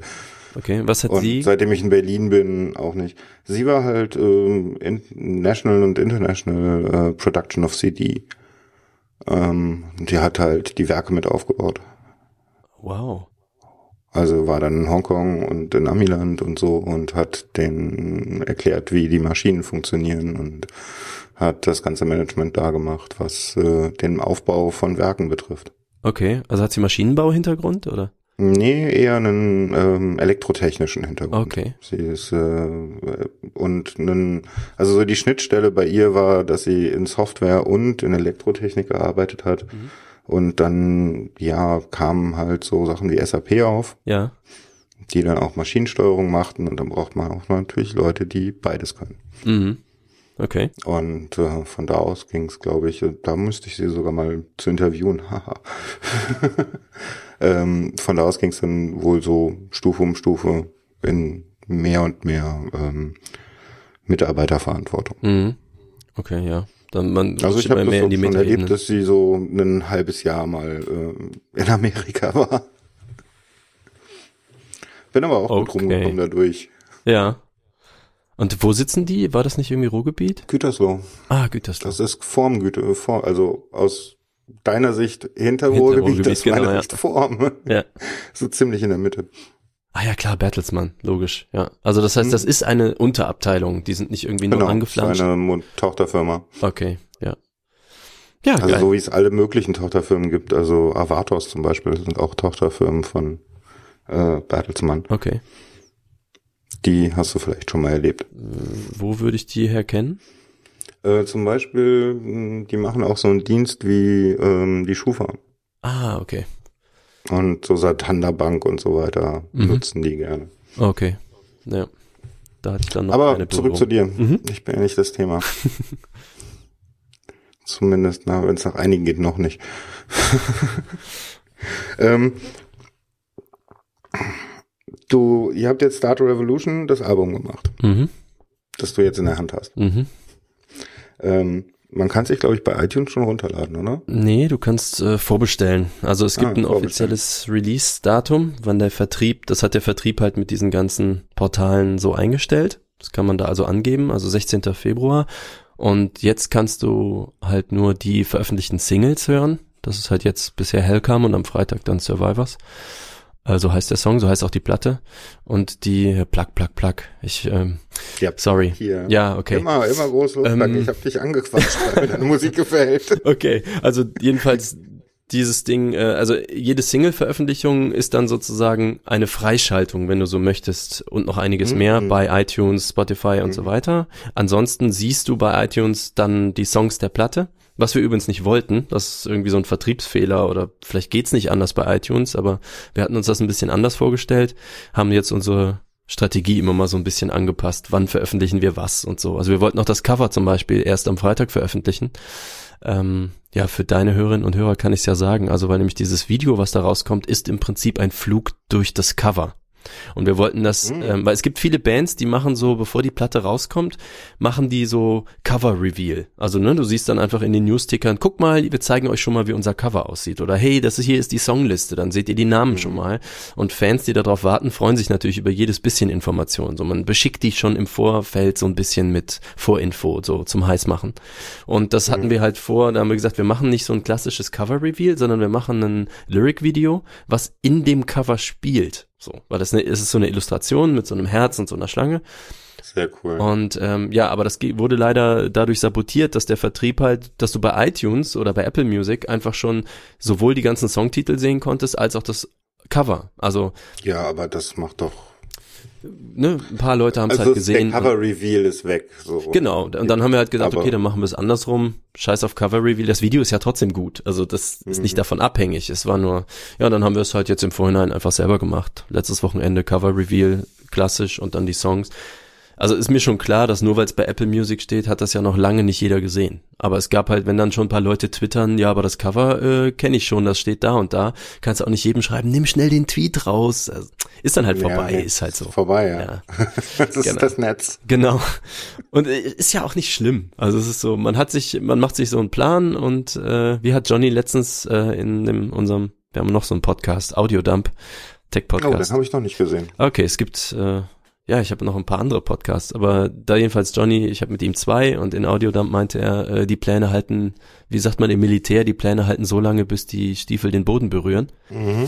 Äh, genauso ist es halt hier auch und wir äh, sind dann, ich bin da in ganz enger Zusammenarbeit mit unserer Plattenfirma, was mir auch sehr viel Spaß macht und ähm, da stimmen wir eh im Prinzip alle, also jeden Tag ab, ah, wie sollen wir das machen, wie sollen wir das machen. Das ist Also ihr spannend. gerade so auf dem Sprung von einer Amateurband ins Professionelle? Hm, Wenn du es strikt danach siehst, ob wir damit unseren Lebensunterhalt bestreiten wollen, nein, weil das nicht der Plan ist. Mhm. Aber ich sage mal von sowieso vom Anspruch her semi-professionell zu ähm, im Markt etabliert, international, würde ich sagen, ja. Okay, Ja. cool. Also Da- genau, also viel da, Erfolg. Dankeschön. Das ist äh, ein sehr spannender. Prozess, weil ich mache auch schon 25 Jahre Musik, aber so dieses echt, echt eine Platte releasen, das heißt mit Label, mit Vertrieb, mit Promoagentur, mit dem ganzen Werbekram, der da dran hängt, so Videos, alles getimed auf ein halbes Jahr, das habe ich noch nie gemacht und das ist halt, also macht mir mega Spaß. Ja, wenn ich jetzt so einigen Leuten zuhören würde, dann ist das doch auch schon Ancient History. Äh, ja, und damit beschäftigt man sich natürlich auch permanent. Also das ist ein, zum Beispiel eines der sehr spannenden Themen. Darüber habe ich übrigens auch schon mal einen Podcast gemacht äh, mit einer Plug? Plug. Ja, den gibt's nicht mehr, aber man kann den noch hören. Aber ähm, der heißt Sidestream. Ähm, wenn ihr das googelt, dann werdet ihr das finden. Das ist so gelb. Sidestream.fm war früher mal die äh, Domain, die habe ich aber abgegeben. Also ist jetzt, glaube ich, sidestream.malik-aziz.de oder müssen wir verlinken. Also auf jeden Fall, da habe ich mit ähm, Carina, die bei einer Plattenfirma in Hamburg arbeitet, einen Podcast zusammen gemacht über genau diese grundsätzlichen Themen. Ähm, also einerseits so, was steht in einem Plattenvertrag? So, weiß ja keiner. So, und äh, was ist ein Vertrieb? Was macht ein Producer? Und all diese, also haben wir so Sendungen drüber gemacht. Wir haben auch den Chef von der Rock Hard, den Holger, äh, interviewt zum Beispiel zum Thema Presse. Das war alles total interessant. Und da kam natürlich ganz oft die Frage, wofür braucht man manche dieser Institutionen noch? Brauche ich noch einen Vertrieb, wenn ich Spotify habe? Brauche ich noch einen Verlag? Brauche ich noch, ne, so? Und die Gründe, warum man manchmal mit so Leuten zusammenarbeitet, sind manchmal komplett andere als die strikte Frage, ob das noch eine Berechtigung hat. Und in der Metal-Szene muss man auch wissen, das ist eine der stabilsten Szenen auf der Welt, vor allem auch in Deutschland, äh, die noch CDs verkaufen. Das heißt, wenn Ah, du. Schlager machst, dann ist zum Beispiel, dann sieht diese komplette Diskussion ganz anders aus. Oder wie mir mal ein Manager sagte, ähm, wenn wir jetzt in Stockholm säßen, würden wir über den Vertrieb nicht mehr sprechen. Über physisch würden wir nicht mehr sprechen. Weil Spotify Mhm. sitzt in Schweden, ne? das ist äh, also ein starkes Thema dort. Das gilt aber nicht für jede Szene und das gilt auch nicht für jedes Land gleich. Also wenn du CDs verkaufen möchtest, bist du in Deutschland zum Beispiel noch ganz gut, in Japan noch ganz gut, äh, in UK wird es halt vergessen. So, das kommt drauf an, auch wieder. Und zum Beispiel auch der, das Vinyl immer mehr steigt, natürlich immer noch insgesamt kleine Stückzahlen, aber Vinyl steigt. Das sind aber Leute, die kaufen sich eine eingeschweißte Vinylplatte als Merchandise und wollen auch den Downloadcode dazu. Die haben vielleicht gar keinen Plattenspieler, die wollen aber trotzdem die Vinylplatte haben. Um sie sich an die Wand zu hängen. Ja, das ist halt Merch. So, das, Ja, also, ne, warum verstehe. sich das manchmal etabliert oder, also, eine befreundete Band, oder, ich sag mal, hier auch bei unserer Plattenfirma, ist so eine Rockband, so eine Sleaze-Rockband. Die haben gerade ein Konzert gespielt und die hatten vorher so, äh, wir haben ja jetzt Winter, ne, also die haben so, ähm, wie heißt das, Tanktops gedruckt. Die Mhm. hatten T-Shirts und Tanktops. Und dann meinte noch mein Plattenfirmenmensch, Robin, der meinte so, ey, Tanktops, vielleicht nicht die geilste Idee jetzt. Die haben an dem Abend mehr Tanktops verkauft als T-Shirts. Im Winter. Keine Ahnung warum. Manchmal funktionieren so Sachen und du hast keine Ahnung warum. Es ist halt so. Und ähm, manche Sachen zum Beispiel sind, ähm, zum Beispiel eine CD zu haben, ist nicht wichtig, damit die beim Mediamarkt steht, weil du nicht erwartest, auch nur eine einzige Scheibe beim Mediamarkt zu verkaufen. Aber es ist wichtig, wenn du auf, wenn du Konzerte spielst. Am Merchstand möchten die Leute sowas mitnehmen. Ein T-Shirt, eine Mhm. CD, eine Unterschrift drauf, das macht Fans glücklich. Also mich macht's auch glücklich, ein physisches Produkt zu haben, aber dafür würde ich jetzt keine tausend herstellen lassen. So, das ähm, es ist trotzdem, du verkaufst CDs auf Konzerten. Die möchten gerne was Handfestes mitnehmen. Ich glaube, der Wunsch ist bei Fans generell da. So, was das genau ist, mag sich von Szene zu Szene so unterscheiden. Ob das jetzt bei den Hip-Hopern mehr so die Cappy ist oder ne, bei den Metallern vielleicht mehr das Musikding, das Album. Ähm, Hm. Überhaupt Alben zu machen, ne? Oder T-Shirts. Ja, T-Shirts, klar. Also so, äh, bei Alben zum Beispiel war auch die Diskussion in einer Zeit, wo Streaming hat ja schon gewonnen, so marktwirtschaftlich. So, also MP3-Downloads sind schon tot und CDs sind im großen Bild gesehen im Prinzip auch tot. Wie gesagt, Metal-Szene, eine kleine Klammer drum. Rock-Metal ist was anderes. Ähm, Mhm. aber insgesamt würde man halt sagen, ja, warum nicht alles komplett Streaming? Es ist trotzdem was anderes. Also so, äh, ich sag mal, vom Konzert zu gehen und im noch vorhandenen CD-Player im Auto die Scheibe reinzuschieben, äh, so dieses Erlebnis ähm, wollen viele halt trotzdem noch haben, weil das haben sie immer so gemacht. Ja, gut, Ja, okay, klar. und- Aber ich meine, die am wichtigsten werden eigentlich die Konzerte, ne? Also, Ja, dass man euch live erlebt. beide, also ich glaube, es ist so ein Parallelding. Wir machen halt natürlich viel Social Media, das hat üblicherweise Facebook, Instagram, Twitter leider in Deutschland fast nicht. Also ich mache das, weil ich Twitter mag, aber im Prinzip könnten wir es auch lassen. Ich denke, Instagram, Facebook sind so die großen Dinger und natürlich YouTube. Also Videos sind für eine Band total wichtig. Ähm, auch Kontakt zu Leuten zu halten, egal auf welchem Weg, ist eigentlich wichtig. Das mag für die eine Band E-Mail-Newsletter sein, für die andere Band Facebook. Das kommt auch auf die Persönlichkeiten und auf die Fans an.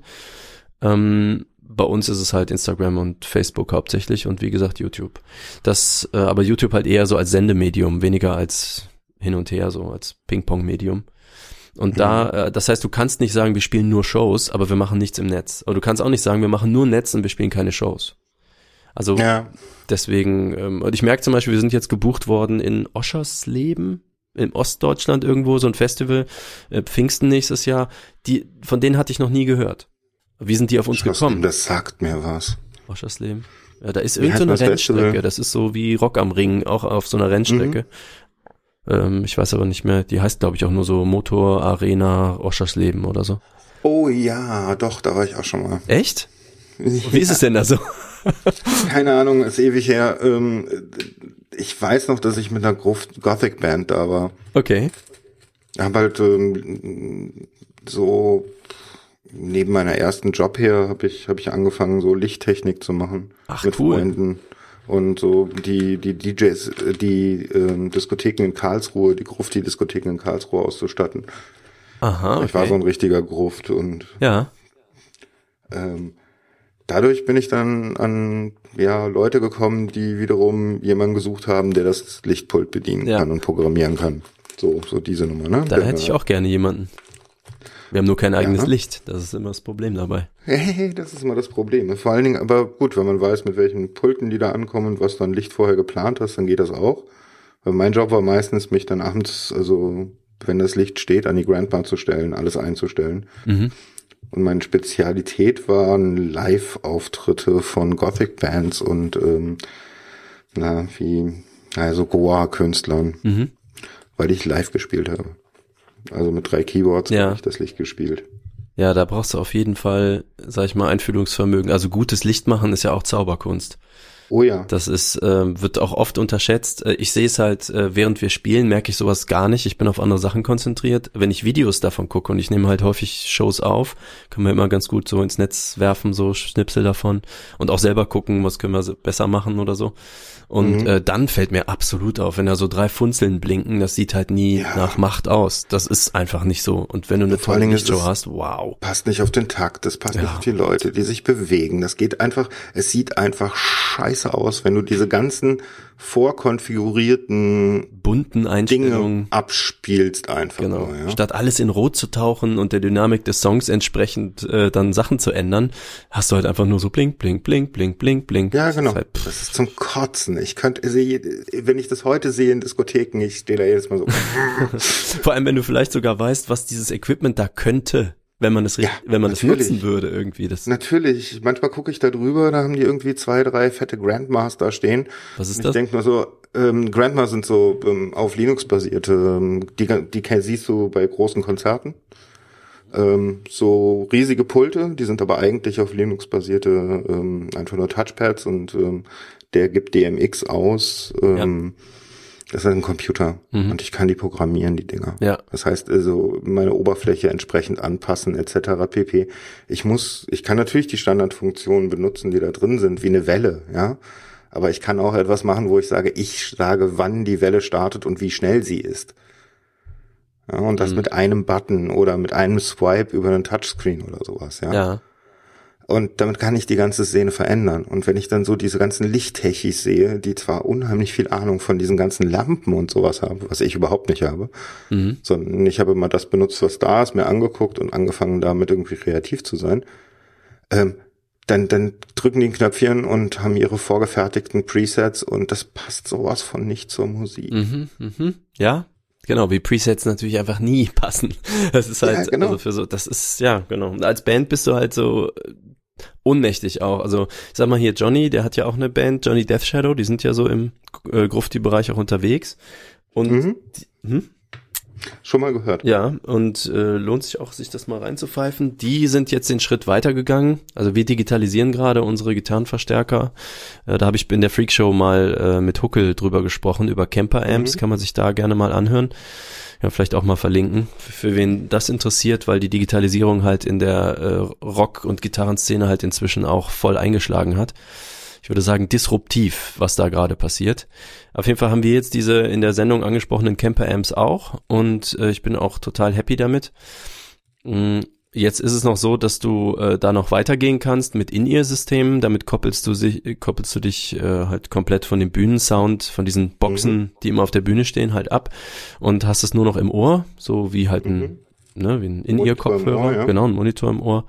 Ähm, und damit, äh, da sind wir noch nicht, das würden wir gerne machen, aber damit musst du auch wieder deine gesamte, dein gesamtes Band-Equipment eigentlich an ein solch geschlossenes System anpassen. Du hast halt keine lauten Gitarrenboxen mehr, sondern du hast halt nur noch Elektronik, die irgendwo reingeht und äh, dann irgendwelche Sender, die dir das dann auch bitte unterbrechungsfrei äh, zu deinem Ohr senden und wenn du dann, während du spielst, denkst, hm, das Schlagzeug ist jetzt zu laut, dann musst du selber an irgendeinem iPad äh, auch irgendwo einen Regler runterdrehen und auch runterdrehen können.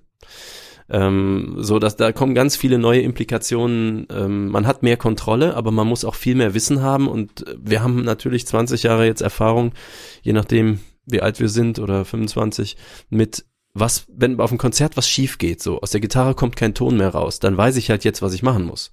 Ne, Ich gehe halt die Signalkette nach, steckt der Stecker nicht in der Gitarre, äh, was ist am Amp los und so weiter, das kann man Mhm. alles irgendwie checken. Sobald du dann nur noch elektronisch bist, ist das gerade während der Show, ne, du hast zwischen zwei Songs, du hast vielleicht 20 Sekunden Zeit oder eine Minute Ja. oder so und wenn du unendliche Fehlerquellen hast, also da, das sind so Sachen, da, da wird man einfach mal mitarbeiten, mitleben müssen und so. Das verändert aber Bands eben auch gerade massiv. Mhm. So. Ähm, Ja, ach so, entschuldige, was ich sagen wollte, Johnny Death Shadow sind da schon und was die noch Mhm. gemacht haben, weil ähm, im Prinzip, wenn ein Sequencer schon, also ein, ich sag mal, ein Taktgeber ist grundsätzlich dann schon deine Hauptschnittstelle äh, zu allem. Das heißt, sowohl wie welche Gitarreneffekte digital umgeschaltet werden, das machst du nicht mehr selber, das kommt dann automatisch sozusagen, spielt einfach ab, aber genauso eben auch, wie das sich mit Licht und Rauch auf der Mhm. Bühne verhält. Das machen die halt schon. Dann sind die halt unabhängig von einem Lichtmann, zumindest für so ein paar von den Strahlern, die sie selber mitbringen. Mhm. Also das ist so der nächste Step, dass du das alles komplett durchkonfigurierst und mit dabei hast in einem Laptop oder so und nur noch anschließt auf der Bühne und du hast halt deine Show selbst dabei. So, aber da sind Ja. wir noch sehr weit von entfernt. Gut, das ist eine Möglichkeit, aber trotzdem wird da dieses eine Quäntchen fehlen. Weil was, was unser Ziel war, war immer, dass die Leute rausgehen und sagen, meine Güte, das war ja durchchoreografiert. Ja, Ja, obwohl es eigentlich auf der Bühne improvisiert war. Ja. Also, dass ich selber fände natürlich, das ist natürlich eine Traumvorstellung, ne, dass du so viel Geld und Plätze in einem Tourvan und jeder so viel Zeit hat, dass du immer einen tollen Soundmann mitnehmen kannst. Das machen wir, wenn wir können, aber es geht halt nicht immer. Ähm, einen tollen Lichtmann mitnehmen kannst. Dafür musst du natürlich auch Konzerte spielen, ähm, wo auch Licht überhaupt ist. Also wenn du in irgendeinem Jugendheim mal spielst und da hängen halt nur drei Lampen, da kann auch der beste Lichtmann nichts tun. Also ich meine, da ist irgendwann ist natürlich einfach, ne, so. Und Das irgendwo dazwischen bewegen wir uns halt noch so. Wir haben schon Tausender Bühnen gespielt, also so äh, Essigfabrik in Köln zum Beispiel. Das ist so eine Tausenderhalle ungefähr. Da ist natürlich der Sound okay, ne, da ist das ganze Equipment da, da ist das Licht fett. Dann ist es cool. Dann nehmen wir natürlich auch Leute mit, die irgendwie was machen können. Äh, bei Licht jetzt nicht, also wir hatten dann Soundleute mit. Aber das wäre jetzt was. Würdest du in Aachen wohnen, würde ich sagen, lass doch mal treffen. Ich hätte da noch so. Wenn ihr mal in Berlin spielt. Hm, Ja, genau. Das äh, wurde ich schon öfter gefragt, dass irgendwann. Ja, ja, wann kann man euch sehen? Wo kann man euch sehen? Ja, Flaggen? ähm, ja, natürlich gibt's auf startuprevolution.de gibt's rechts so eine Abteilung, äh, da ist so ein Bands in Town, wer das kennt, äh, da kann man einer Band folgen und dann kriegt man immer mit, wenn neue Konzerte eingestellt werden. Also wir haben, äh, da stehen zurzeit nur zwei Konzerte drin, nämlich einmal das Festival in Oschersleben, das ist das, was wir schon veröffentlichen dürfen, sozusagen. Ähm, und das andere ist unsere CD-Release-Party in Aachen. Äh, am 16. Februar kommt halt die Platte, am 17. ist das Konzert dazu. Und äh, da sind die Karten auch jetzt schon zu kriegen. Da bin ich auch schon nachgefragt worden. Da haben wir auch so ein Special-Ding gemacht. Äh, gibt eine Karte inklusive Platte. Wenn man direkt beides haben will, kriegt man quasi Instant Gig und Platte auf einmal. So ein VIP-Ticket. jetzt schon Hardcore-Fans. Ja, es gibt ein paar. Also wir Ja, haben, das kann ich mir gut vorstellen. äh, das, ist- das ist auch echt. Fans ist auch nochmal so ein geiles Thema. Ja, schieß los. Ähm, ich bin immer so ein meine- bisschen verwirrt. Wir sind ja wahrscheinlich alle selber auch Fans. So, also ich bin auf jeden Fall, ich bin ja auch nur zur Musik gekommen, weil ich Musik von anderen Leuten toll fand und habe auch gefiebert, ob auf MTV am Sonntagabend vielleicht schon fünf Sekunden vom neuen Metallica-Album angespielt werden und solche Sachen. Also das heißt, ich weiß, wie das ist.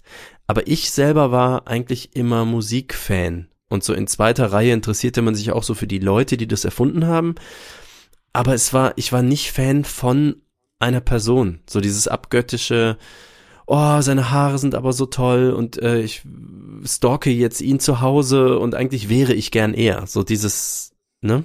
Was es ja auch aber gibt ich- bei Fans.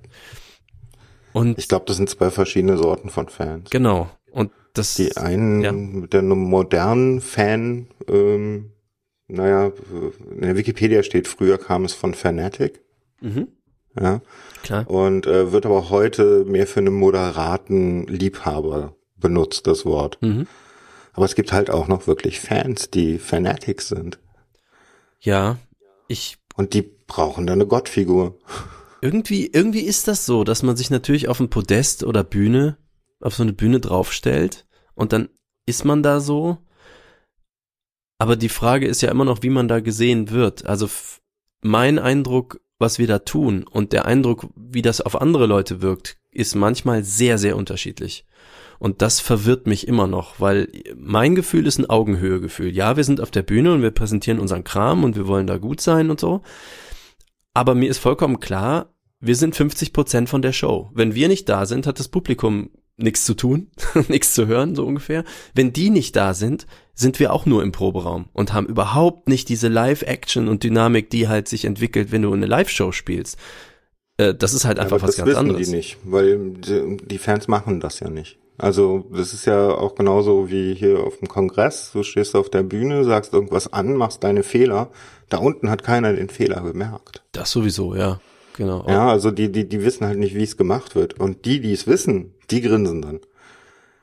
Ja, ich finde, dass, sag ich mal, wenn du auf der Bühne stehst im Kongress und was ansagst, sind die Leute ja vor allem erstmal immer auf deiner Seite. So, die möchten ja gerne, dass du denen was gibst, weswegen sie da sind. Die möchten ja, dass du das Erfolg ist- hast, sozusagen. Das sind ja deine Leute ja auch. Das sind ja die Fans, die unten stehen ja auch. genau.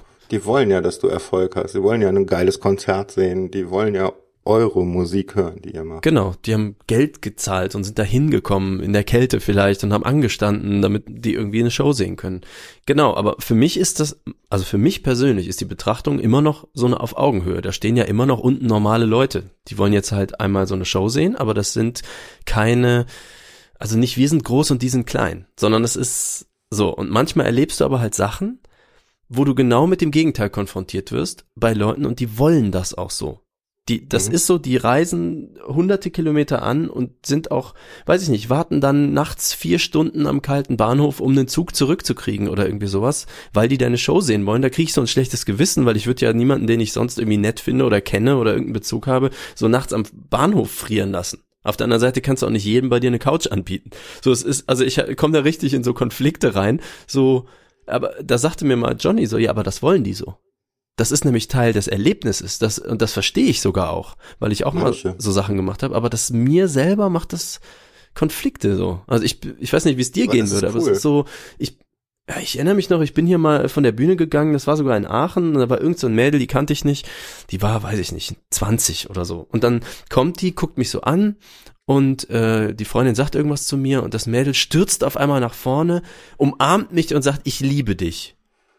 Und ich, da, und ich bin dann halt so, du kennst mich gar nicht. das ist so, ja, ich, ich finde cool, wenn dir die Show gefallen hat. Aber es ist so, äh, da bin ich halt komplett überfordert. Das ist so, da weiß ich gar nicht, was ich sagen soll. Ist dann so, ey, soll ich dir einen Button schenken oder irgendwie einen Sticker oder so? Das ist, ähm, okay.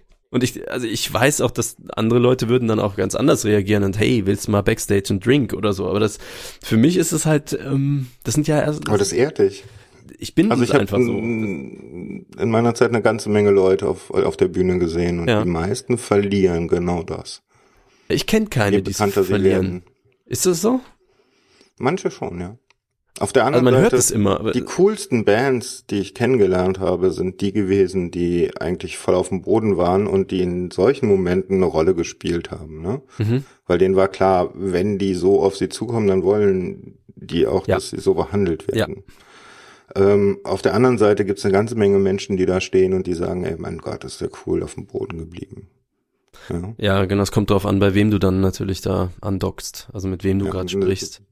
Ich meine, ich, ich äh, habe äh, Rock am Ring mal mitgemacht Mhm. und äh, habe dabei Prodigy getroffen. Ich bin totaler Prodigy-Fan. Ja, Ähm, und äh, die waren total locker, total cool. Mhm. Ich meine, ich hatte einen Backstage-Pass, weil ich da gearbeitet habe. Mhm. Klar, ich konnte mich auch noch so, ich habe mich mit denen in der Maske unterhalten und so weiter. Das war überhaupt kein Thema. Waren ganz normale Menschen. Und sobald die auf die Bühne waren oder Menschen auf sie zugegangen sind in einer bestimmten Habitus, haben die einfach so umgeschaltet und waren der Coole.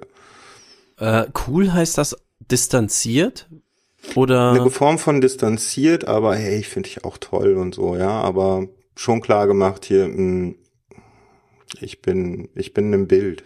Mhm.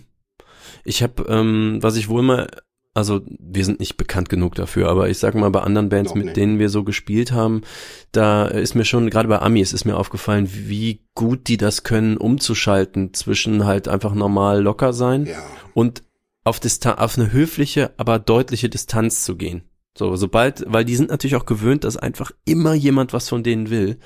Und so diese, das ist auch, wenn du so Linkin Park Interviews guckst, auch wenn vielleicht das eigentliche Interview, äh, ich erinnere mich gerade an eins, da war das eigentliche Interview schon vorbei.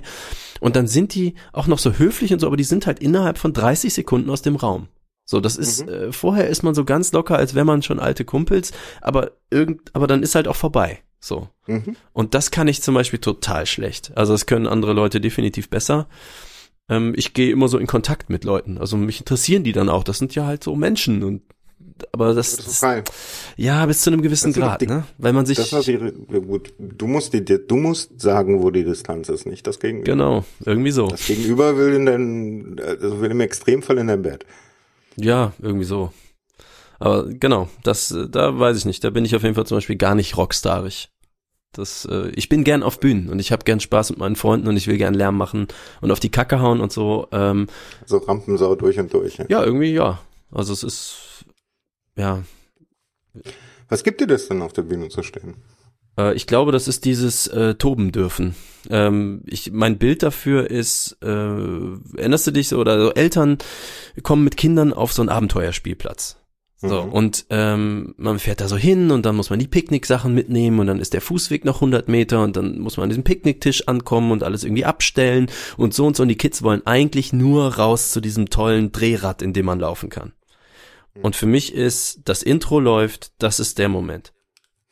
So, das ist das Ding. So, du darfst da raus und dann kannst du einfach toben. Und so in, äh, so wie ich früher aber in Slam-Pits, also in so Pogo-Pits, äh, auch getobt habe, nur wenn andere die Musik gemacht haben, mh, du darfst dann halt raus und es ist alles egal und es ist alles erlaubt und es ist nicht negativ.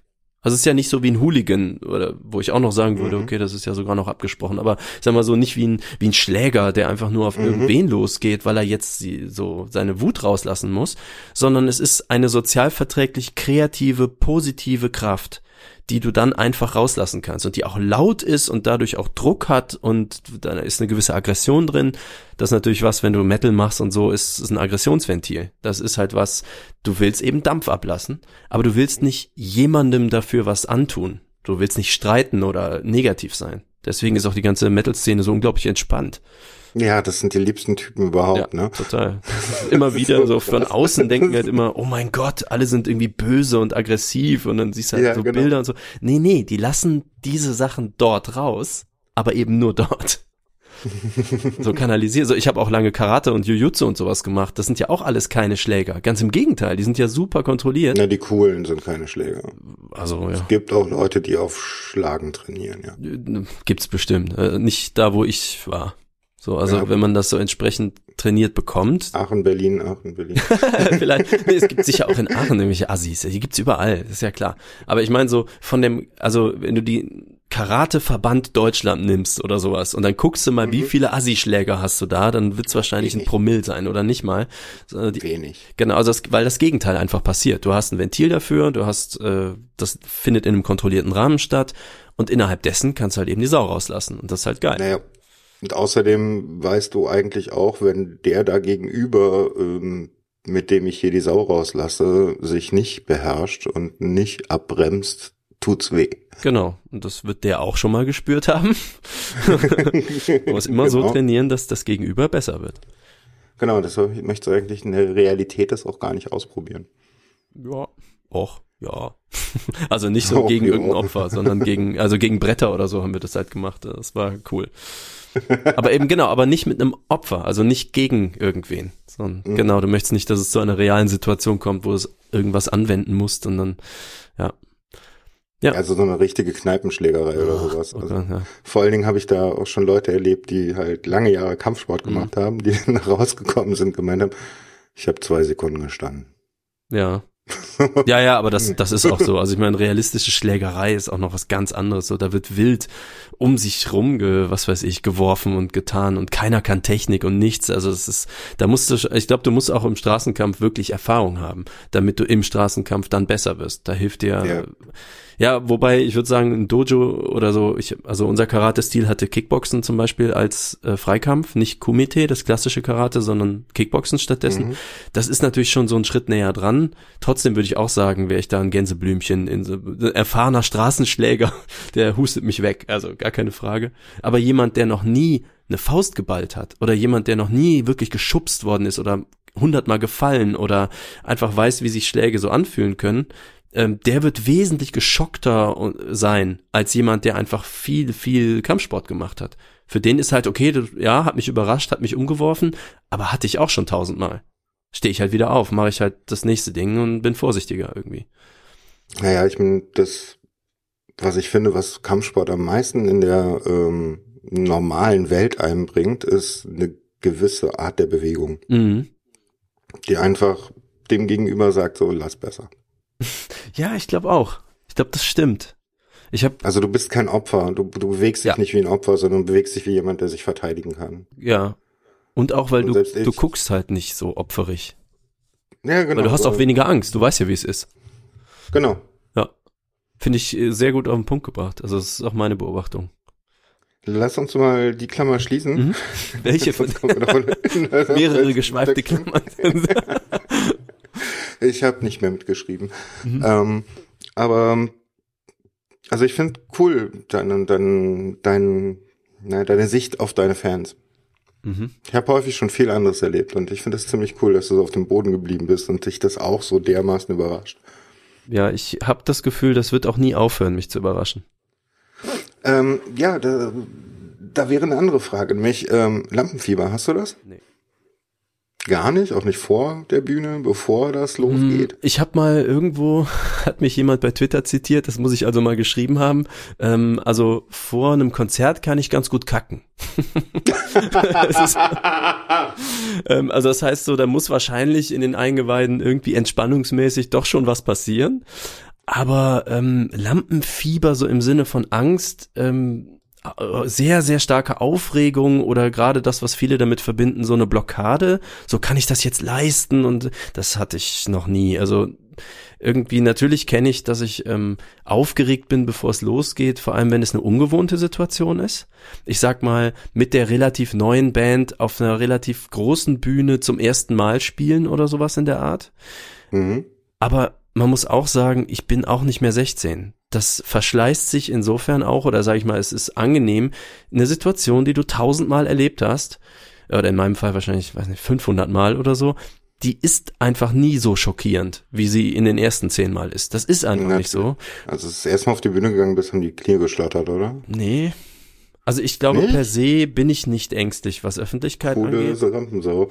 Ja, vielleicht ist es das. Ich glaube, es ist einfach, eine Rampensau sein heißt ja einfach nur keine Angst vor dieser Konfrontation mit diesem öffentlichen Spotlight zu haben. Und ich hatte die Angst Weiß halt ich nicht. nicht. Weiß ich nicht. Also ich bin auch eine Rampensau definitiv, Ja. aber ich habe diese Angst durchaus oder natürlich verschleißt die sich. Ja, also das habe ich in den letzten Jahren vor allen Dingen gemerkt. Mhm. Aber es, es hat mich auf die Bühne gezogen, ob jetzt in der Theater AG oder halt auf dem Kongress irgendwie als Moderator. Ja. Und ähm, Und wie ist denn dein mir Aufregungs... geht's eher so, mein Aufregungslevel ist, bevor ich auf die Bühne gehe, extrem groß. mhm. Und ich mh, hab Schiss, mich zu verhaspeln und so weiter. Mhm. Und es kommt auch nie das raus, was ich will. Mhm. Ähm, aber in dem Moment, wo dann Set Go ist, also Mhm. ich die Bühne betreten muss, ist komplett leer. Mhm. Und dann läuft's einfach. Ja, dann, also es kann auch sein, dass mir dann irgendwie mal wieder schwummrig wird auf der Bühne oder sowas, Mhm. gerade wenn ich Blackouts habe, was auch mal vorkommt. Äh, aber so grundsätzlich, mh, nee, das Gefühl, ich weiß, das Gefühl, wenn ich von der Bühne wieder runter bin, ist so geil. ja, das hat man sogar bei Kongressansagen. Ja klar, in dem großen Saal sitzen ja auch Hä, tausende Was Leute. glaubst du, wie geil das für mich war, als ich das allererste Mal in diesen, diesen 3500 äh, Menschensaal gegangen bin? Saal 1 Der in Hamburg? Brechend voll. Ja. Geil. Ja. das ist geil. Siehst du, da grinse ich auch schon sofort. Das ist so, ja, geil. Egal, was du da machst, geil. Falls du äh, mal ähm, wieder auf dem Kongress bist, ich möchte dich als Herald. Das, okay. Irgendwer hat das schon mal gesagt. Wer war denn das? Ralf? Ralf hat, hat mich schon angequatscht. Ah, siehst du? Ja, okay. Ich habe, ähm, also ich will nicht so sagen, dass ich nie aufgeregt wäre. Ich glaube, das muss man differenzieren.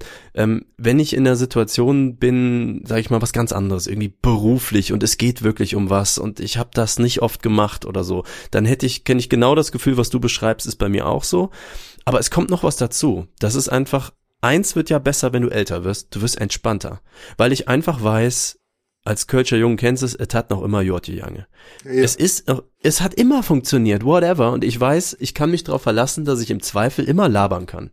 So, ich habe keinen, Ja, ich Fall, verstumme halt nicht. Dann zum Beispiel, wenn du dich verhaspelst auf der Bühne und dann sagen, geil, jetzt habe ich gerade äh, genau geschafft, was ich immer wollte, mich mal auf einer Bühne vor dreieinhalbtausend Leuten zu verhaspeln. Dann hast du schon die Lacher auf deiner Seite und bist sympath. Es ist einfach das, was passiert ist, einfach sagen. So, mir sind auf der Bühne schon äh, meine Gitarrenaufhängung, also der, da wo der Gurt an der Gitarre festgemacht ist, ist zum Beispiel gebrochen, die Schraube da drin, mitten im Song. und ich spiele und singe, also ich, da war ich Hauptsänger in der Band und spiele Gitarre und dann reißt quasi die Gitarre ab, wenn du so willst, mitten im Song. Ja, dann kannst du natürlich roten Kopf kriegen, äh, unglaublich peinlich berührt sein, weil du versagt hast, äh, der Song muss unterbrochen werden, alles ist scheiße. Oder du spielst halt weiter, versuchst die Gitarre mit dem Knie irgendwie zu halten, zeigst das auch dem Publikum, die das offensichtlich sowieso mitkriegen, die stehen direkt vor dir. Äh, irgendwer rannte dann nach hinten, ist tatsächlich so passiert, holt Gaffer-Tape, mit Gaffer geht ja alles, kommt, wir, wir haben einfach weitergespielt und kommt auf die Bühne, ich halte ihm so die Gitarre hin, während ich ins Mikro singe, er tapet irgendwie den Gurt da so dran, das hielt auch, ähm, wir spielen den Song zu Ende und äh, konnten halt, weißt du, es war halt, der Song war zu Ja, Ende, es war klar, geil genau. und wir haben den Typen auf die Bühne geholt und gefeiert. Weil einfach allergeilste Aktion. Und das heißt, es kann halt eigentlich in deinem kreativen Rahmen, als Band, die du selber bist, kann halt meiner Meinung nach, so meinem Gefühl nach, gar nichts schiefgehen. Du musst nämlich nichts abliefern, was einem bestimmten Protokoll entspricht. Du musst ein Gefühl rüberbringen. Also, Mhm. nein, Spaß dran haben. du musst, ist jetzt gerade auch wieder, ich will nicht den Bands auf äh, die Füße treten, die wegen was ganz anderem auf der Bühne sind, aber mein Eindruck, warum ich auf einer Bühne bin, ist eigentlich dieses Gefühl zu transportieren und in dem Moment zu sein. Und wenn du da, wenn du da irgendwie Zuvertrauen, äh, Zuversicht, also Selbstvertrauen hast, dass du einfach äh, in dem Moment machen kannst, was du willst, in Verbindung mit den Leuten, die da sind, mit deiner Band, mit was auch immer, dann kann halt theoretisch einfach nichts schiefgehen, auch wenn der Strom ausfällt. Es ist, es ist ganz egal. Es ist dann immer irgendwie, du bist ja gemeinsam im Boot. Oh, da habe ich mal so geile Sachen erlebt. Was so. Ja, diese, diese, ähm, kennst du diese Dorffeste im Zelt? Ja, klar. Haben dann auch schon da gespielt halt, sogar. Ja, genau. Hm? Wo dann da irgendwie wackelig ähm, halt äh, Licht aufgebaut wird und ähm, du denkst irgendwie, hupf, hoffentlich hüpft keiner Oh, vor oh. dem Hey, Ja. so, die könnte fallen. Mhm. So, ähm, Und, Und, wenn es dann ähm, fällt. Bei uns ist mal. hab, das habe ich zum Glück, ja echt? Ja, also äh, ja, erzähl du erst mal. Aber Ja, ja, und ähm, dann hat man halt alles da, und nur der Generator ist zu schwach. geil. Aber dann für alles oder nur fürs Licht? Für alles. Oh shit. Für alles. Also ich habe also festgestellt habe ich dann natürlich, als ich irgendwie mal ähm, Strobo machen wollte und hier fette Metal-Szene mit ähm, halt entsprechend ähm, paar 36 untermalen wollte. Mhm. Ähm, ja, Patsch hat's gemacht. Scheiße. Und das ging den ganzen Abend Oh, so. no. Egal. Also wir haben irgendwann nur noch Standlicht gemacht, Ja. weil es ging nicht mehr anders. Aber auch der Rest, ja, also wenn da mal irgendwie ein toller Bass kam und Mhm. dann die Bassbox gesaugt Ja. hat, dann macht es Patsch. Ja, naja, das ist. Und- äh, Irgendwann haben halt die Bands einfach nur vorne gestanden und ähm, der Veranstalter hat Freibier ausgegeben. und die haben halt mit ihrer normalen 220 Volt oh Anschluss weia. ähm, Konstruktion da weitergespielt, aber es hat allen scheiße viel Spaß gemacht. Ja. Ja, also nee, bei uns war es äh, tatsächlich ein bisschen anders. Wir sind äh, relativ bewegungsfreudig auf der Bühne, auch mit Springen und so.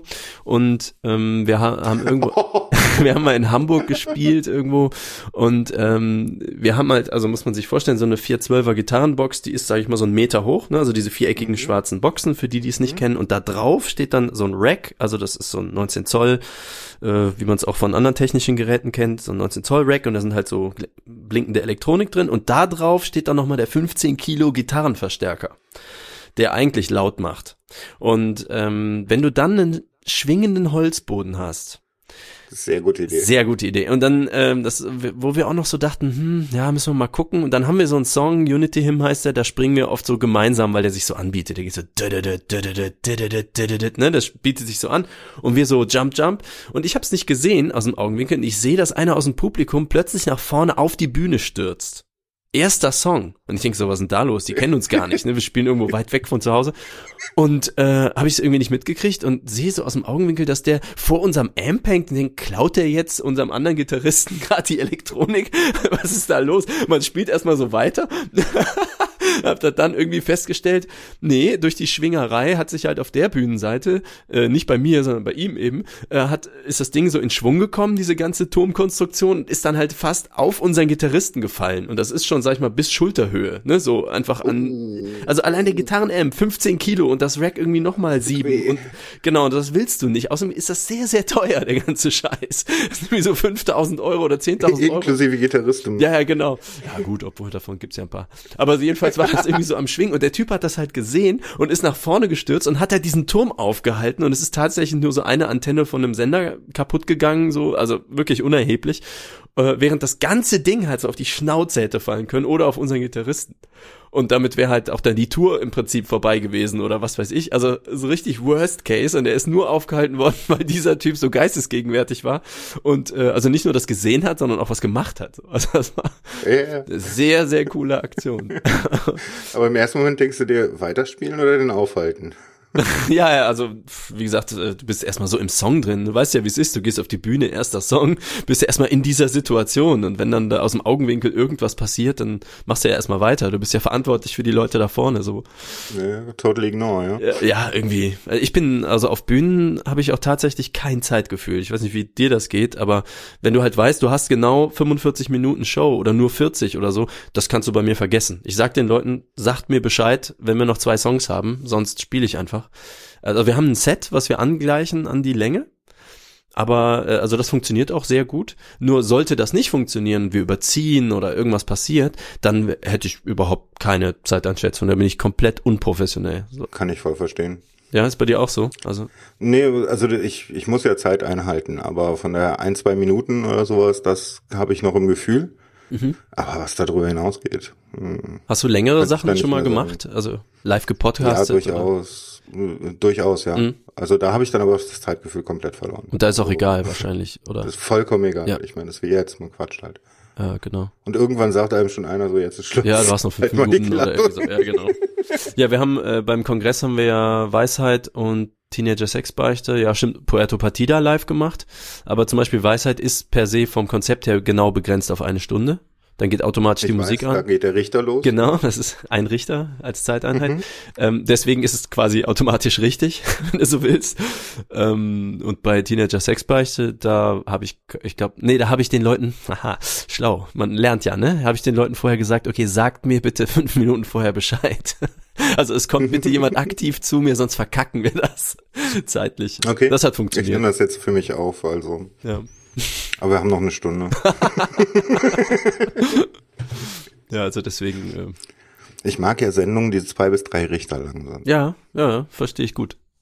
Also deswegen auch so äh, Freakshow, wenn die reinkommt und die ist über vier Stunden, ich so, yay! Ja, genau, genau, genau. Geht's mir genauso. Ja, und andere so, über eine Stunde? Oder äh, bei ATP habe ich gelesen, hat sich jemand beschwert. Äh, kennst du die? Accidental Tech Podcast, die sind ja so anderthalb im Schnitt und äh, irgendwer hat gesagt, ja, super Sendung, aber 45 Minuten reicht doch wirklich aus. so, what? Du hast das Medium nicht verstanden. Ja, genau. Ne, muss man auch im Alltag einbauen können, aber das kann ich halt sehr gut. Ja, ich kann das neben dem Programmieren auch sehr Ja, geht das? gut. Ja, total. Ich, na, also deshalb höre ich aber auch mehr Deutsche. Mhm. Weil ich programmiere in Englisch, deshalb kann ich das ziemlich gut auseinanderhalten. Das finde ich interessant, weil ich versuche einem 3D-Kumpel von mir, also er macht halt 3D-Kram, äh, näher zu bringen, Podcasts zu hören, weil er hört sehr gerne Audiobooks und interessiert sich eigentlich auch für Themen.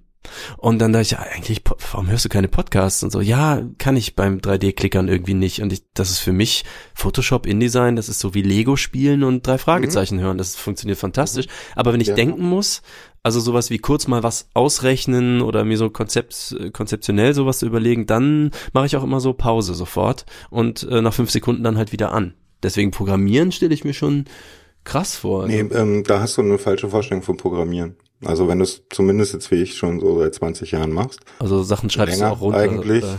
Also äh, die Denkarbeit ist jetzt nicht das Schreiben, Ja.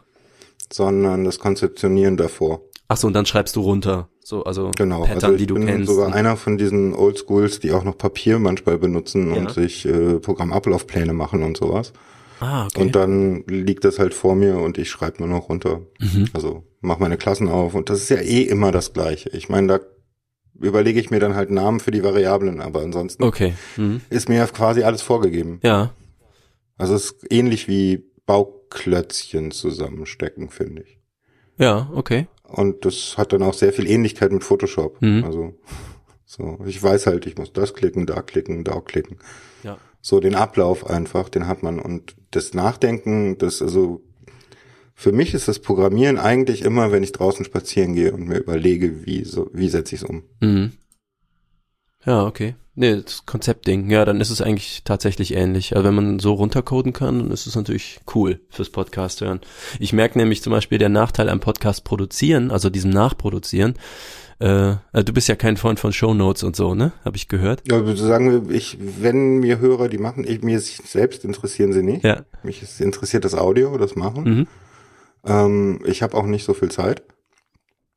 Und wenn mir Hörer dann Shownotes machen, und das machen einige sehr, sehr gut, Mhm. dann binde ich die auch gerne ein, aber ich selber bin da nicht so. Also auch das Nachhören muss ich nicht unbedingt haben. Das sehe ich auch so. Also ich höre bei weitem nicht alle Sendungen nach inzwischen, die ich mache. Dafür sind es zu viele. Aber ähm, zum Beispiel äh, Teenager Sexbeichte ist relativ aufwendig nachzuproduzieren. Ähm, da musst du, also du kannst nicht ohne Hören den Podcast schneiden. Es ist ja oft so, wenn du schneidest, dass vieles schon visuell geht, weil ich weiß schon, wie Johnny äh sagt. Also ich weiß, wie das aussieht in der Hüllkurve. Das kann ich fast blind Mhm. schneiden. Du musst trotzdem die Anschlüsse immer wieder prüfen. Und äh, dementsprechend, was schade ist am Podcast-Programmieren, ist, dass du dabei keine Podcasts hören kannst. Weil das halt durchaus mal zwei Stunden dauern kann. Und dann so, oh, oh. ich will Ja, also bei Videoschnitt hast du ja genau das. ja, ja, natürlich, klar. Aber da bist du noch mehr visuell, also bist du noch mehr eingebunden, finde ich. Ähm, also ich persönlich jedenfalls, weil ich schneide natürlich viel, was im Musikbereich angeht und auch das geht nicht ohne Timing und ohne Musik hören und also nee, also alles, was Schnitt angeht, kann ich nicht parallel zum Podcasten machen. Apropos äh, Hellcam, das Video Mhm. gefällt mir sehr gut. Dankeschön, mir auch. Ich habe Das ist auch vom Licht her und so. Ah, ja. Das, äh, ja, es war auch Aufwand. Äh, das Video äh, kommt nicht von mir, das hat Michi gemacht von Iconographic. Ähm, ich habe ein bisschen, da sind, muss man vielleicht erklären für die, die es nicht gesehen haben. Also das Thema, äh, es geht um Flucht und Flüchtlinge und ähm, wir wollten gerne ein Video machen, was ähm, nicht so einem Heavy Metal Klischee entspricht. Also die erste Idee, wenn man Metal Videos kennt, ist ja, man macht was über Krieg und Flucht und so, und dann macht man da so Kriegsbilder rein und dann fallen da Bomben und alles sieht unglaublich Mhm. mächtig aus.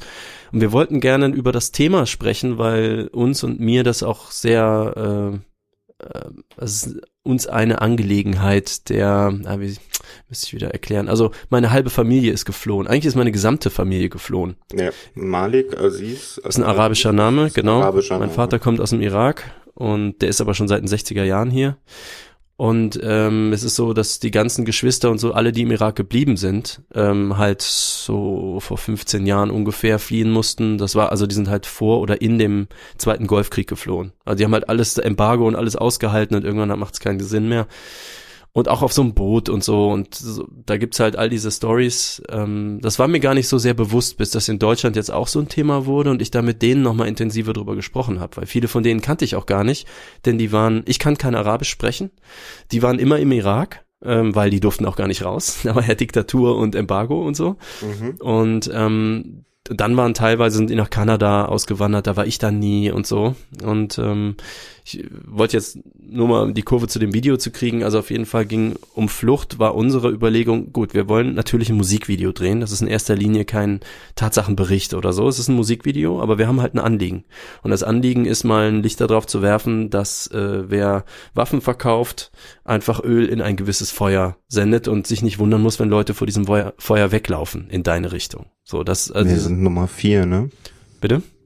Wir sind Nummer vier der Weltrangliste der Ah, Waffenverkäufer. das kann sein, ja. Wir haben am Ende von dem Song ein Sample drin.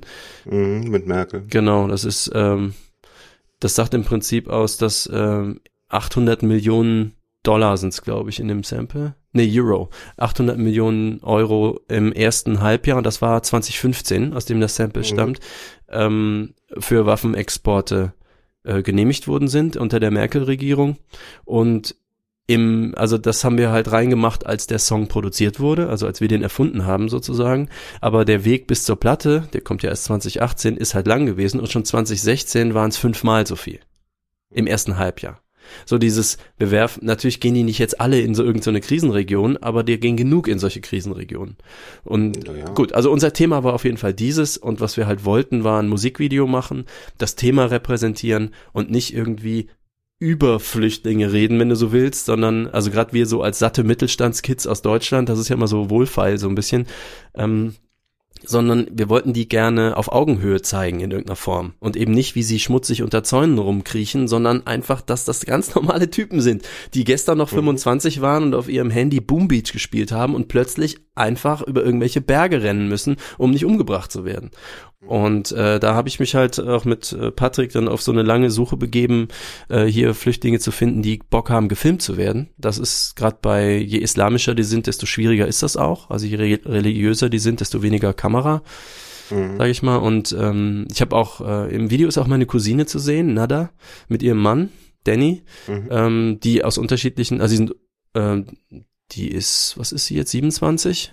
Oder sowas. Sie ist also als Kind geflohen und er ist auf anderen Wegen geflohen, die haben sich später kennengelernt.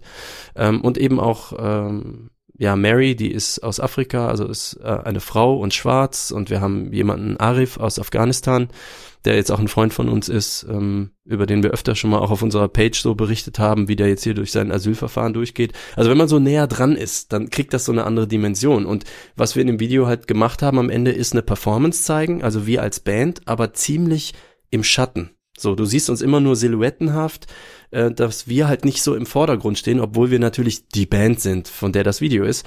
Und du siehst halt ähm, Porträtaufnahmen von den Geflüchteten.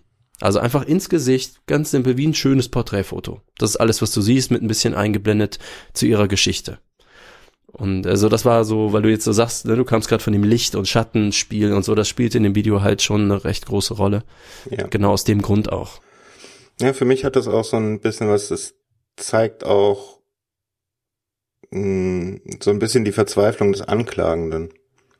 Wir können irgendwie nichts dran ändern. Die Frau sitzt da immer noch. Diese Idee von Politik bleibt da. Hm. Und das kommt echt, finde ich, da auch rüber, weil er irgendwie ähm, so so empfinde, habe ich es zumindest empfunden. Ich finde, das beschreibst du ganz gut, das hätte ich gar nicht so beschreiben können. Ich finde, das stimmt.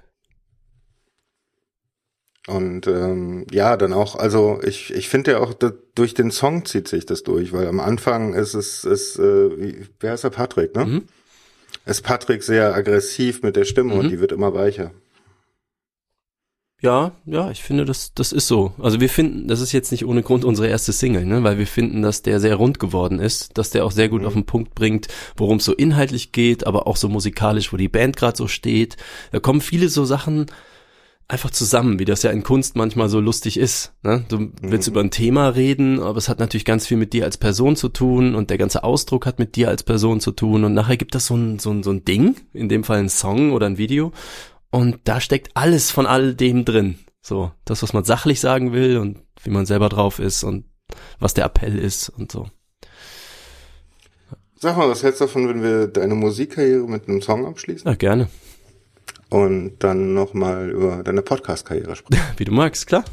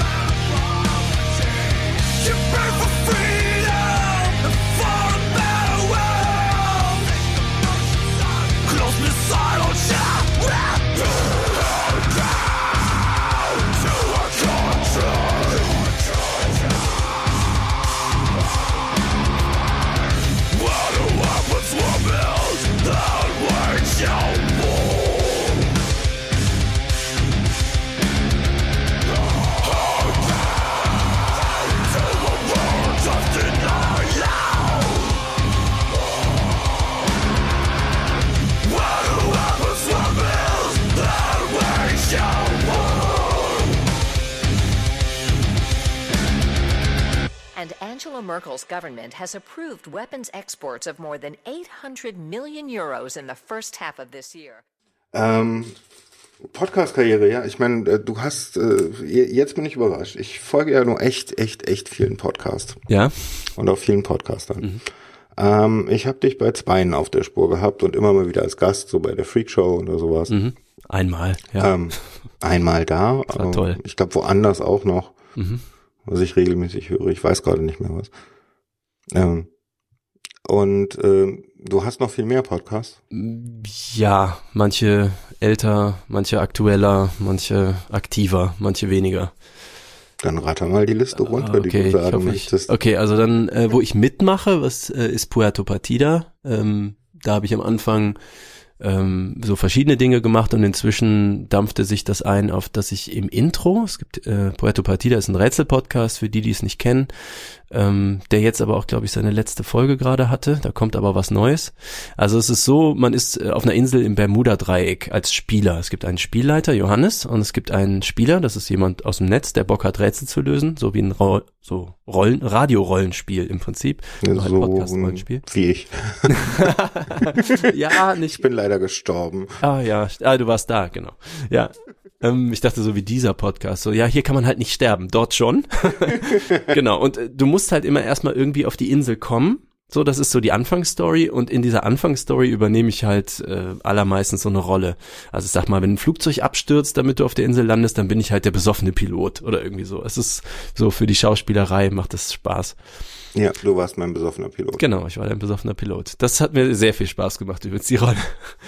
Ähm, okay, also das wäre so Puerto Partida, habe ich so eine Nebenrolle. Dann, ähm, ja, es gibt Teenager Sexbeichte, das ist ein äh, sehr regelmäßig äh, erscheinendes Lifestyle-Magazin, das ich mit Johnny zusammen mache. An der Stelle ist, glaube ich, also für Quereinsteigerinnen und Quereinsteiger unmöglich. Ich habe keine Ahnung, wer das hört und warum. Äh, wir wurden schon mal satirisch, äh, also als Satire bezeichnet. Äh, ist natürlich trotzdem, kann ich gar nicht stehen lassen. Es ist absolut ein Lifestyle-Magazin. Da kriegt man sehr viel Lifestyle, vor allem für Geld. Ähm, ich kann nur sagen, teenagersexbeichte.de und äh, schickt am besten Geld. Also PayPal ist ganz gut. Ähm, so, dann gibt's natürlich noch Audiodump. Das ist quasi die billige Freakshow mit Leuten, die weniger Ahnung haben und unregelmäßiger senden. Ähm, mit einem anderen Schwerpunkt ein bisschen, also äh, Freakshow, ähm, Entschuldigung, Audiodump ist ähm, mit, das Ursprungsteam sind Johnny, ich und Axel. Und Axel äh, hat einen Mega-Skill, außer dass er sehr nett ist, Hackintosh. Ähm, Mm, denn Da dein Hackintosh. Genau, ich sende hier Ah. auch von einem Hacky und Johnny hat einen Hacky und Axel hat einen Hacky und das ist so die unzufriedene Apple-Gemeinde. Ähm, und das war so, wir machen sehr, sehr viel andere Sachen außer Hacky, aber eben auch das. Äh, denn sowas kam halt bei der Freakshow zum Beispiel halt nicht vor, weil die das ja nicht nutzen. Zum Beispiel, da kannte ich noch nichts Gutes und dann haben wir gesagt, ach, einfach selber machen, wie immer. Ähm, äh, gibt auch andere Tech-Themen und inzwischen ist auch der Flowinho ähm, oft dabei, der ist iOS-Coder. Und das bringt natürlich so aus Entwicklersicht auch immer nochmal super geile Perspektive mit rein, weil der, ähm, also ich sehe halt die, Oberflächen von iOS, wenn ich irgendeine neue Beta teste und der Flo weiß aber eben, welche APIs was machen und was Apple damit jetzt vielleicht will. So. Und so die Mischung aus diesen Personen ist eigentlich cool. Johnny kauft vor allem neues Equipment, irgendeine neue Apple Watch und ein neues iPhone und irgendwie so und äh, hat da seine Perspektive drauf. Das wäre also audiodump.de. Dann, äh, was haben wir denn noch? Einen, der, den es nicht mehr gibt, ist Sidestream, habe ich schon genannt. Das ist der über Musikindustrie. Ähm, auch noch aus den Zeiten, als das Audio noch nicht so gut war und so. Ähm, das, ja, wie gesagt, das ist jetzt Phonic hat eine ganze Menge verändert. Ja, ich glaube, die späteren Folgen sind auch durch Auphonic gegangen. Bei den früheren kannte ich das noch nicht oder gab's das noch nicht. So und so klingt es halt auch und schlechtes Mikro und so weiter. Aber die Info ist trotzdem für Musikerinnen, Musiker ist, glaube ich, vielleicht immer noch sehr interessant. Wir haben versucht, die Folgen so themenbasiert zu machen. Ne? Zum Beispiel, was ist ein Bandübernahmevertrag und ähm, vor allem, weil ich immer dachte, das heißt Bandübernahmevertrag. das heißt aber Bandübernahmevertrag. Ja, Das kommt vom Masterband. Genau, richtig. Ähm, aber wenn man es nur liest, ne, dann, ja, Mhm. okay, das ist das. Äh, was haben wir denn noch? Es gab noch irgendwelche anderen Sachen. Ach so, der Weisheit natürlich ist der Weisheit.de. Das ist halt ein äh, ein Magazin-Podcast, also ein Laber-Podcast, aber wo Markus als Profi-Radiomoderator fantastisch durchführt, sehr professionell, könnte ich nie. Da, ähm, also da haben wir sehr, sehr unterschiedliche Themen, von gesellschaftspolitischen bis totalem Quatsch. Oder was weiß ich, welche Hausschuhsorte magst du am liebsten? Der Quatsch ist mir echt am liebsten. Ja, also es gibt halt eben alles und das manchmal passiert das so und manchmal so. Kommt auch darauf an, was anliegt. Also wenn die AfD gerade mal wieder 13 Prozent hat, dann muss man da vielleicht ein paar Worte drüber verlieren. Ähm, ich habe bestimmt noch was vergessen. also die, die, die mich hauptsächlich am ähm, Leben halten, nein, am Arbeiten halten, sage ich mal, ist halt vor allem Teenager-Sex-Bereich, das ist die meiste Arbeit und ähm, Audiodump ist sehr unregelmäßig. Wo ich sehr, was möchte ich unbedingt pluggen, da war ich ab und zu schon Gast, ist Clean Electric, da bin ich kein Mitglied, einfach nur äh, kniender Fan. Da äh, es ist ein Podcast über Elektromobilität von drei Jungs aus dem Münchner Raum.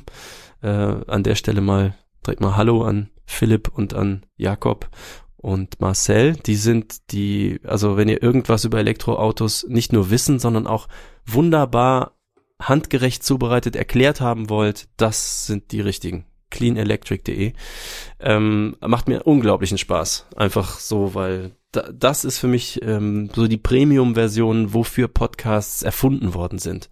Leute mit Ahnung, Leuten mit Ahnung zuzuhören, wie sie ordentlich erklärt in die Tiefe eines Themas gehen können. Das ist so das, was ich beim Presseclub vom WDR, den ich auch sehr mag, äh, zum Beispiel total vermisse. Die hetzen halt durch diese Dreiviertelstunde. Da hast du super Experten am Tisch sitzen, die könnten mal eine Diskussion machen, aber alles wird nur gestreift. Das ist so ätzend. Deswegen, hier ist es so das Gegenteil. Ja, da war ich halt auch schon mal zu Gast äh, zweimal in meiner Eigenschaft als äh, Noob. Das ist meine spezielle Superkraft ist, äh, keine Ahnung zu haben, zum Beispiel von Elektroautos, weil ich keins fahren kann zurzeit noch und ähm, also so mangels Lademöglichkeiten und Zeug und anderem Kram. Und äh, da habe ich mich zum Beispiel mal in die Sendung gesetzt und äh, habe einfach nur die dummen Fragen gestellt, ein paar Stunden lang, äh, mit der Idee, dass natürlich viele andere, die auch zu dem Podcast stoßen, ähm, die gleichen Fragen haben werden und nicht nur Nerd Talk von schon Wissenden zuhören wollen, sondern eben auch mal einen mhm. Quereinstieg äh, haben möchten. Ach so, ich habe noch einen Podcast. Genau, der ist neu. Den gibt's. Jetzt gibt's die erste Folge. Ich glaube seit gestern. Ähm, autistische Wahrnehmungen der ist nicht von mir, da mache ich nur mit. Ähm, das ist nämlich der Jan, der den macht. Äh, fair-sein auf Twitter, der ist Autist. Kenne ich auch vom Kongress übrigens. Und ähm, ich war in einem anderen Podcast von ihm mal zu Gast und hab, ähm, da hat er mich jetzt mal angesprochen, ob wir nicht äh, auch so einen Ping-Pong-Podcast machen wollen, weil er gerne über Autismus einen Podcast machen möchte, aber er bräuchte ein Gegenüber, was das spiegeln kann und im Prinzip mhm. wieder meine Superkraft, dumme Fragen stellen. Mhm. Und ähm, den, da haben wir jetzt schon ein paar Folgen auf Halde aufgenommen und die werden jetzt, äh, wie gesagt, die erste kam gestern raus. Also wenn mal jemand wissen will, wie Autisten denn so funktionieren, Autistinnen auch, aber in dem Fall rede ich natürlich mit einem Autist, dann ist das ein ganz guter äh, Einstieg, glaube ich, weil ich lerne ja auch nur on the go, was das angeht. Also es geht nicht drum, vorher sich schlau zu lesen und irgendwie wirklich Ahnung zu haben und die da abzusondern, sondern im Gespräch rauszutüfteln. Wie ja, ist der Dialog? Also, hm. ja, dumme Fragen stellen ist eigentlich so die Basis eines guten Podcasts. Ja, wenn du vor allem jemand hast, der auch Antworten hat. wenn das nur so sich im Kreis dreht, ist natürlich auch wieder schade. Aber zumindest, dass man einer Sache auf die Spur kommen kann. So. Also du hast ja auch einen Frage-Podcast, das ist ja eigentlich ein Interviewformat. Hm, naja, ich sehe es eher als Gespräch, muss ich ehrlich sein. Ja. Weil ich, ich mache mir keine Fragen vorher. Also ich weiß nicht, was ich dich vorher frage, sondern ich gehe da rein und äh, habe halt so ein paar Anfänge, die mhm. meistens auch holpern, natürlich. Also merkt man aber eigentlich bei allen Produktionen so am Anfang braucht man eine Zeit, um sich einzugrooven. Ja, wenn man sich nicht kennt, klar. Ja. Man sieht sich nicht, und man sitzt nicht zusammen. Eventuell. Manchmal ist es ganz schön hart und manchmal ist es wie mit dir total easy. Okay, also, also ich höre die gerade alle nach, also die, die ich bisher gehört habe. Ähm, also bei Tim bin ich mittendrin zum Beispiel, äh, Ralf habe ich gehört, Claudia will ich noch hören. Ähm, da fand ich das jetzt, ich dachte, ihr kennt euch alle irgendwie schon lang. Also ich habe also mal angehört. Zum Beispiel ja. Kana habe ich darüber kennengelernt. Ah ja, okay. Und würde ich jetzt als gute Freundin bezeichnen. Ah ja, gut. Ja, die habe ich, äh, das habe ich noch nicht gehört, ähm, aber kann ich mir gut vorstellen. Ja, die ist ja auch wirklich sehr zugänglich. Ja, also ich meine, ich habe das Glück halt, dass ich da mit Leuten sprechen kann, die brauche ich anstupsen und dann ähm, sind das halt Duracell-Häschen. Ja, Podcaster, lass mich kurz überlegen. das wäre tatsächlich sehr lustig, so ein, so ein nuschelnder, wortkarger Podcaster, aus dem man nichts rausbekommt. Hatte ich. Nein. Schon. Habe ich nicht veröffentlicht, sag ich nicht, wer das war. Das ist aber. Aber hatte ich schon. Und der hat eigene Über sich Podcasts? konnte er nicht reden. Ja. Okay, und da geht's besser? Hä? Da geht's besser? Ja, also wenn er Fragen stellen konnte, war, war er voll dabei. Ah, okay. Aber sobald es über ihn ging, uff, aus. Okay. Ja. Da, da kamen nur einsilbige Antworten. Mhm. ja, nein, ja, nein. So, äh, mm. Das, okay, das ist echt unerwartet, sag ich mal, aber gibt's alles, ne? Äh, Gibt's alles, ja. Es ist manchmal, manchmal ist echt, äh, echt krass. Hast du rausbekommen, ob Ralf jetzt wirklich mal mit einem Podcast an den Start geht? Weil deine Aufnahme war ja auch schon eine Weile her und mir erzählt er auch immer, dass sie eigentlich Podcasts in der Schublade haben, aber da kommt nie was. Also das höre ich schon länger, also auch schon, als als sie mit mit äh, WikiLeaks aufgehört haben. Ja, die ich ja nicht WikiLeaks, kannte Äh, übrigens, ne? Ja. WikiLeaks? Nein, nicht WikiLeaks. ja, ich weiß schon, ähm, äh, Geeks, ja, ja. Wikigeeks, genau. genau. äh, aufgehört haben. Also ähm, da war schon was in der Pipeline, glaube ich. Husten. Ja, Hust. Hm, Ralf, wenn du das hier hörst, genau, wir warten. ja, wir warten. Wir warten sehnlich. Genau, und Claudia können wir direkt mal dazu packen. Die ich, es ist so lustig, weil ich wirklich so viele von den Leuten einfach nur so als Person vom Kongress kenne und erst später gehört habe, dass die einen Podcast haben. Zum Beispiel. Und auch Claudia kenne ich so als Verantwortliche da im äh, Sendezentrum. So, die hat da halt Mhm. den Laden irgendwie geschmissen und äh, wie, ach, die hat einen Podcast. Ach, die ist, die kennt den Ralf auch.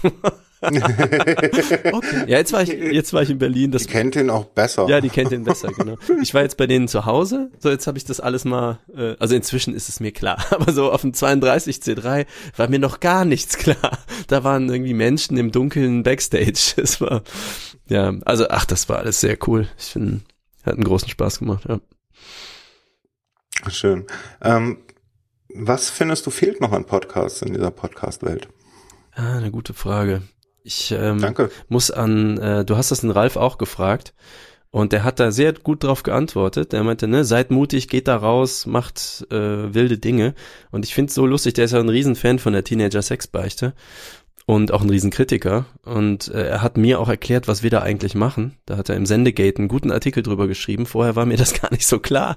Nee, wirklich, der hat ja so einen umfassenden Kunstbegriff und er arbeitet ja auch in der Szene da. Ähm, und äh, das, ich hätte das nicht als Kunst bezeichnet, aber gut, das ist halt Lifestyle. Er jedenfalls hat auch gesagt, also damals in deiner Sendung hat er gefordert, geht raus, macht wilde Sachen und als er dann mir erzählt hat, äh, was er von TSB, also Teenager Sexbeichte hält, ähm, war das genau das. Das ist das, warum der uns mag, weil wir rausgegangen sind und wilde Sachen gemacht haben. Oder immer noch machen. Und ähm, da habe ich so gedacht, okay, das hätte ich, ich hätte das nicht als, ähm, also formuliert, so postuliert zu sagen, das ist das, was fehlt, sondern wir machen ja nur das, was aus uns rauskommt, so wie bei Gangnam Style, so das passiert halt. Ähm, genauso wäre so die Frage, äh, was fehlt. Also zum Beispiel, vielleicht gibt es es sogar, ich habe gar nicht danach gesucht, ehrlich gesagt, ähm, zum Thema komplexe Themen, also sowas wie Hackintosh zum Beispiel, fände ich ganz gut, wenn es mehr Gesprächspartner gibt. Ob die jetzt bei uns stattfinden in Audiodump oder ob die einfach selber was machen. Ähm, das fände ich zum Beispiel noch interessant. Ich muss mal gerade wirklich überlegen, doch eigentlich das, was wir versucht haben mit, ähm, mit Sidestream zu machen. Ähm, also so ein Musikindustrie-Podcast, das beide Seiten einbezieht, die Musiker und die, ich sag mal, Musikindustrie Arbeitenden. Das müssen ja nicht Plattenfirmen sein, das können ja auch neue Modelle sein. Oder jemand von Spotify mal interviewen. Also so wirklich Insider, Backstage, mehr sowas. Das, also Themen, die mich interessieren, noch was, also da noch was zu finden, ähm, wo man Insiderwissen hat. Das ist ein bisschen wie Clemens bei der Freakshow sitzt und über äh, so Strukturen bei Telekommunikationsanbietern spricht oder über Technik von Glasfaser so.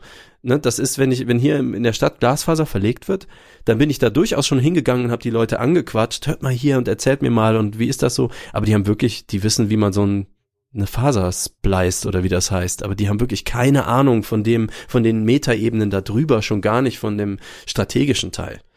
Oder von den Preisen in anderen Ländern oder so, was Clemens so erzählt. Oder äh, deswegen Clean Electric ist für mich ein fantastisches Beispiel, ähm, wie man mit Insiderwissen, also nicht Insider Autoindustrie, aber doch schon so nah dran, wie man sein kann. Also der Marcel verwaltet zum Beispiel einen Fuhrpark für eine Firma. Der hat dann schon anderen Einblick in Leasing-Konzepte und solche Sachen als jetzt nur jemand, der gerne ein Elektroauto fährt. Mhm. Und das, also ich habe nicht so das Ding, da fehlt ein ganzer Bereich, sondern ich bin gerade total glücklich, aber mir würden natürlich für meine Spezialthemen, wird mir gerne noch so ein bisschen toll erklärtes Nerdwissen äh, fehlen. Also das hätte ich gerne noch. Oh, was ist ein toll erklärtes Nerdwissen? Ja, das, was ich, also was ich gerade versucht habe zu beschreiben mit dem, was Clemens macht oder was Clean Electric machen. Das ist halt schon äh, gutes Fachwissen und gut drüber reden können. Weil nur weil jemand ein toller Professor in irgendwas ist, heißt das noch nicht, dass der in einer Sendung äh, das auch für Leute gut erklären kann, die nicht schon alles wissen. Also wenn die in Clean Electric nur mit Kilowattstunden und CCS-Steckern und sowas um sich werfen, verlieren die sofort jeden, der erstmal nur so einen Fuß in das Thema reinstecken möchte. Mhm. Und das haben die halt toll drauf, so das anders zu erklären. Verstehe. Also Leute, ran an die Mikrofone, Ja. Quatsch, was ins Internet. Und weist mich auch gerne auf Twitter darauf hin, äh, wenn ihr meint, ach, guck mal, Malik, das ist genau der Podcast, der dir fehlt, äh, den höre ich schon seit Jahren, du weißt nichts. Kann gut sein. Äh, ich sch- beschickt mich. Bewerft mich mit Zeug. So, das äh, Könnt ihr auch gleich ans Sendungsbewusstsein weiterleiten. mhm. Ähm, was braucht man als Podcaster aus deiner Sicht? Ultraschall und ein gutes Mikro. Und als Persönlichkeit? Ähm, Sendungsbewusstsein, wahrscheinlich. Ähm, ein Thema, würde ich denken, und jemand, mit dem man reden kann. Also eigentlich ist Sendungsbewusstsein der falsche Begriff. Weil? Sendungsbewusstsein kommt aus äh, dem theologischen Bereich Mhm. und ist ähm, der Auftrag der, ähm, na, wie hat man die noch genannt? Derer, die in die Länder ziehen und reisen. Missionare? Und Missionare, genau. Äh, ist der Auftrag der Missionare. Also das heißt, die haben ein- Ausschließlich Missionare haben ein Sendungsbewusstsein gehabt. Okay. Also wenn man es überträgt auf seine eigene persönliche Mission, würde ich es tatsächlich wieder gelten lassen. Äh, Ich glaube, das ist das, was man haben muss und so wie man das ja heute wahrscheinlich auch benutzt, oder? Also dass man innerlich ein, also einen inneren Auftrag hat, jetzt nicht von jemandem oder für eine Sache, sondern einen inneren. Das, Mhm. ich glaube das, also wenn man etwas zu sagen hat zu einem Thema, wenn man denkt, das fehlt noch in der Diskussion, ähm, oder einfach auch nur Spaß dran hat, irgendein Konzept umzusetzen, das ist, glaube ich, ähm, also man muss das als Persönlichkeit mitbringen. Das ist, ich kann, also ich kann mich aber auch irren. Ich musste gerade denken, es ist ja wie bei so einem Sänger in so einer Band. Und dann dachte ich gerade, es gibt auch ganz, ganz schüchterne Sänger in so Bands. Es gibt auch, äh, so wie bei Mia oder so, Leute, die nur mit Perücke auftreten, wo man die Augen nicht sieht und die sich also Möglichkeiten schaffen, nur mit Sonnenbrille spielen oder so. Das auch alles mit großer Schüchternheit zu tun hat, die aber trotzdem irgendwie mit ihrer Kunst umgehen müssen. Könnte ich mir gut vorstellen, dass es das beim Podcasten ganz genauso gibt. Also es muss überhaupt nicht jeder eine Rampensau sein, weil der Vorteil ist ja, du sitzt alleine in einem stillen Kämmerchen oder vielleicht zu zweit und hast alle Ruhe der Welt und niemand guckt dich an und du kannst es trotzdem machen. Mhm. So, deswegen, wahrscheinlich bin ich da schon zu weit vorgeprescht. Ich glaube, man muss Bock drauf haben, es zu machen. Und mm, man muss sich schon, ich würde sagen, damit die Hörenden das genießen können, muss man sich zu einem gewissen Grad mit der Technik auseinandersetzen. Aber da wird einem im sendegate.de ja sehr schnell geholfen für sehr wenig Geld. Also man kann ja für unter 100 Euro äh, einen toll klingenden Podcast produzieren. Ja, Also ein Studio aufsetzen, in, ob das, ob man das jetzt macht, so wie du oder so wie wir, das ist eigentlich egal. Da gibt's viele Möglichkeiten. Das, äh, da gibt auch viele Leute, die einem nett helfen. Auch auf dem Kongress zum Beispiel. Mhm. Wer auf den Kongress kommt, da ähm, wird es zwar dieses Jahr keine Bühne geben Mhm. fürs ähm, schade. Ja, gut, aber kann man verstehen. Ich meine, ist für uns alle anstrengend, nach Leipzig zu ziehen. Ja. Also von daher, es wird nur Podcast-Tische geben, aber da wird es eine ganze Menge Podcaster geben, die man ausquetschen kann. Sowohl vor dem Mikrofon als auch neben dem Mikrofon. Ja, auf jeden Fall. Max Snyder ist auch immer so ein dankbarer Ansprechpartner. ja super. Ah, es gibt genug einfach. Also das, äh, das ist ein ganz einfacher Einstieg. Eine sehr nette mich Community. Habe ich was vergessen? Würdest du sagen, es ist noch was, wo du sagst, das fehlt definitiv? Also es gibt noch keinen tollen Basketball-Podcast oder so, das wüsste ich halt nicht. Also Naja, also ähm, ich fände zum Beispiel einen Podcast über Pflege und was da so passiert, also Altenpflege, Krankenpflege und so weiter. Solche Berufe total interessant. Ich finde Podcasts interessant, die andere Berufe und andere Blickwinkel auf die Welt darstellen. mhm. Ja, also ähm, ich meine, ich bin auch nur in meiner Nerdblase gefangen in irgendeiner Weise. Ja, Versuche zwar mal wieder auszubrechen und mir neue Erfahrungen zu sammeln, aber ich denke, das ist das, was Podcasts einem am meisten geben können. Also es hat bei mir mit CRI angefangen, mhm. wo dann auch wieder neue technische Welten und teilweise auch äh, gesellschaftliche Welten aufgegangen sind, ähm, über die ich vorher so noch nie nachgedacht habe. Und so, ich finde, im Moment gibt es eine ganze Menge News-Podcasts, das ist auch vollkommen okay und äh, super. Ist aber auch ein einfaches und dankbares Thema, um ehrlich zu sein.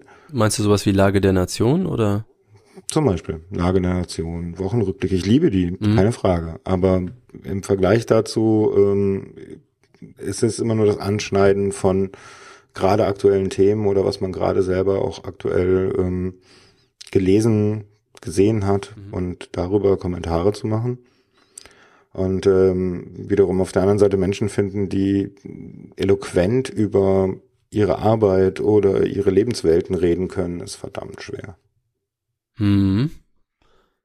Ja, ich, Also, also wer dafür da muss man als Persönlichkeit. Biogra biografisches, ja, also Äh, Das, Sowas das muss man Beispiel. können. Also da, da sind wir wieder bei, was musst du mitbringen, so, ne? Also das als, sage ich mal, ich kann mir vorstellen, dass es einen Taxifahrer gibt, da gibt's ja auch so Blogs von Taxifahrern, die mega spannend oder lustig sind, sehr geil. Ne? äh, aber das musst du eben können. Also ich könnte das nicht.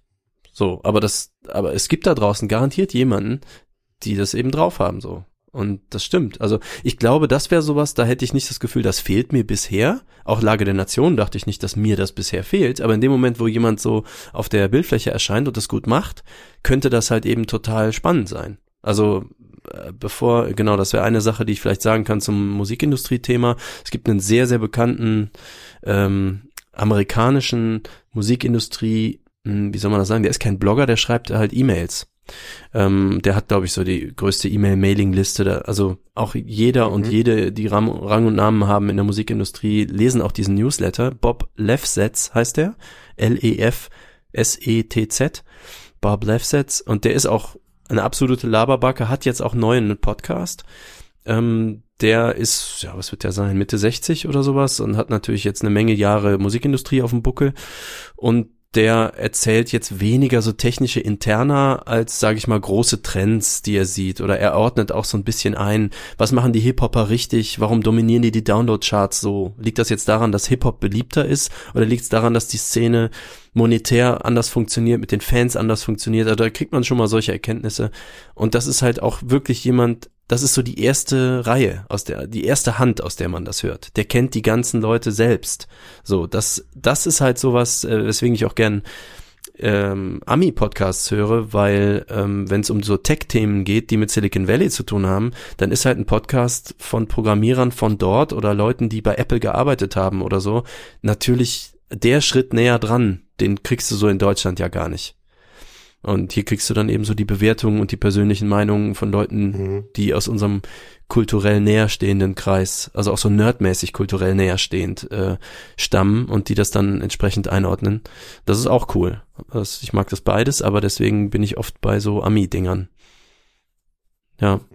Ähm, aber wie gesagt, es gibt viele Sachen, zum Beispiel Hardcore History. Unfassbar gutes Ding. Oh ja. Ähm, ich hätte nie gedacht, dass ich sage, ich brauche so einen Podcast, wo mir jemand in einer freien, tollen Art äh, einfach mal erklärt, warum das Römische Reich untergegangen ist. Ich, Genau. na, das war kein Mangel, den ich hatte, aber wenn du dem halt zuhörst, Dan Carlin heißt der, äh, wie der halt einfach vier Stunden lang erzählt, warum äh, das, wie das Römische Reich halt gebildet wurde und äh, wer wann was gemacht hat und welcher Kaiser wieso umgebracht wurde und so, dann ist das halt wie so ein Krimi. Das ist, macht Ja, so viel als Spaß. deutschen Podcast wäre auch cool. Bitte? Sowas als deutschen Sowas als Podcast Deutscher, wäre ja. cool. Ja, genau. Vielleicht gibt's sowas. Also kann gut sein. Und wir haben es noch nicht gefunden. Ja. Das ist das Problem mit dem Internet. Ne? ja, gut, dafür hat man natürlich, wenn man selber podcastet und viele Leute zuhören, dann gibt's äh, dieses kollektive Wissen, das ist natürlich mega. Und dann Mhm. wird einem einer sagen, ja, dann hört ihr mal das an. Ja, so Lazy Tweets sind auch immer. Follower. Power Leads sind immer gut. Lazy Tweets. ja, sehr gut. Gibt's das so? Hashtag Lazy Tweet? Ja. Okay, ist mir noch nicht, äh, ich bin mir Ich möchte gern, also äh, ist halt so, ich weiß, das gibt's, ich habe gerade keine Zeit zu recherchieren, kann mir gerade jemand helfen? Mhm. Ich mache das meistens, wenn ich weiß, dass meine Recherche oder ich habe schon recherchiert, aber ich krieg immer dieselben Treffer von denselben Leuten, die gut SEO machen können. Ich hätte aber gern die praktische Lebenserfahrung. Habe ich letztens zum Beispiel äh, mein Radio im Auto. Das ist halt so ein CD-Player, der kann gerade mal gebrannte CDs, aber kein MP3, kein Bluetooth, kein Stecker, nichts so. Und ich will natürlich eigentlich mein iPhone da dran haben. Und ähm, dann habe ich so gefragt, ja, da gibt's ja diverse Lösungen, auch so günstige, wie man irgendwas da umbaut oder dran steckt oder so.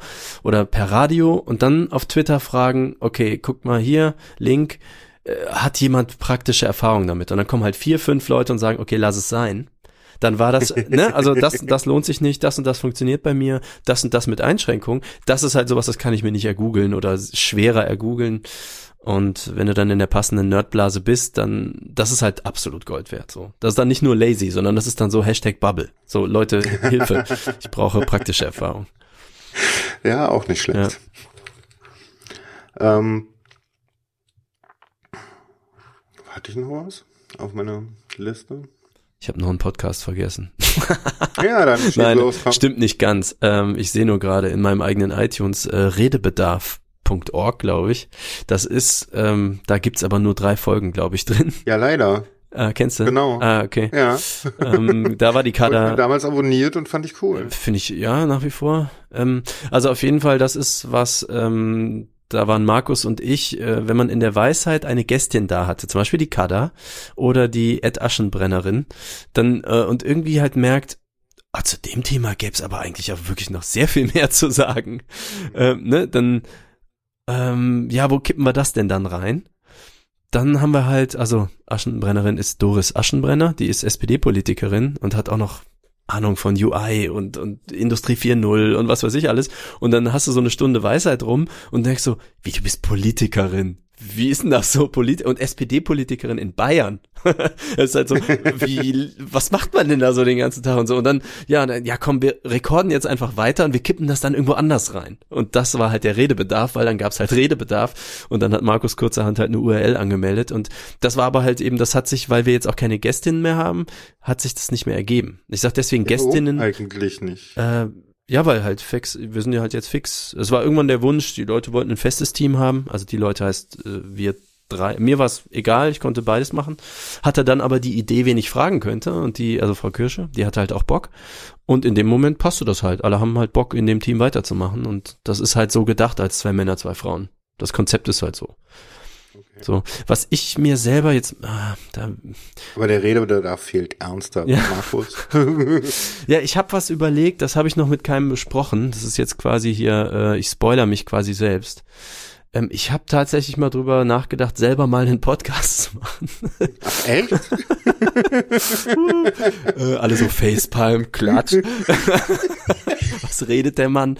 Ja, also ähm, es gibt halt genau für dieses Redebedarfsthema. Ich kenne halt noch links und rechts so ein paar Leute, wo ich sage, boah, mit dem mal.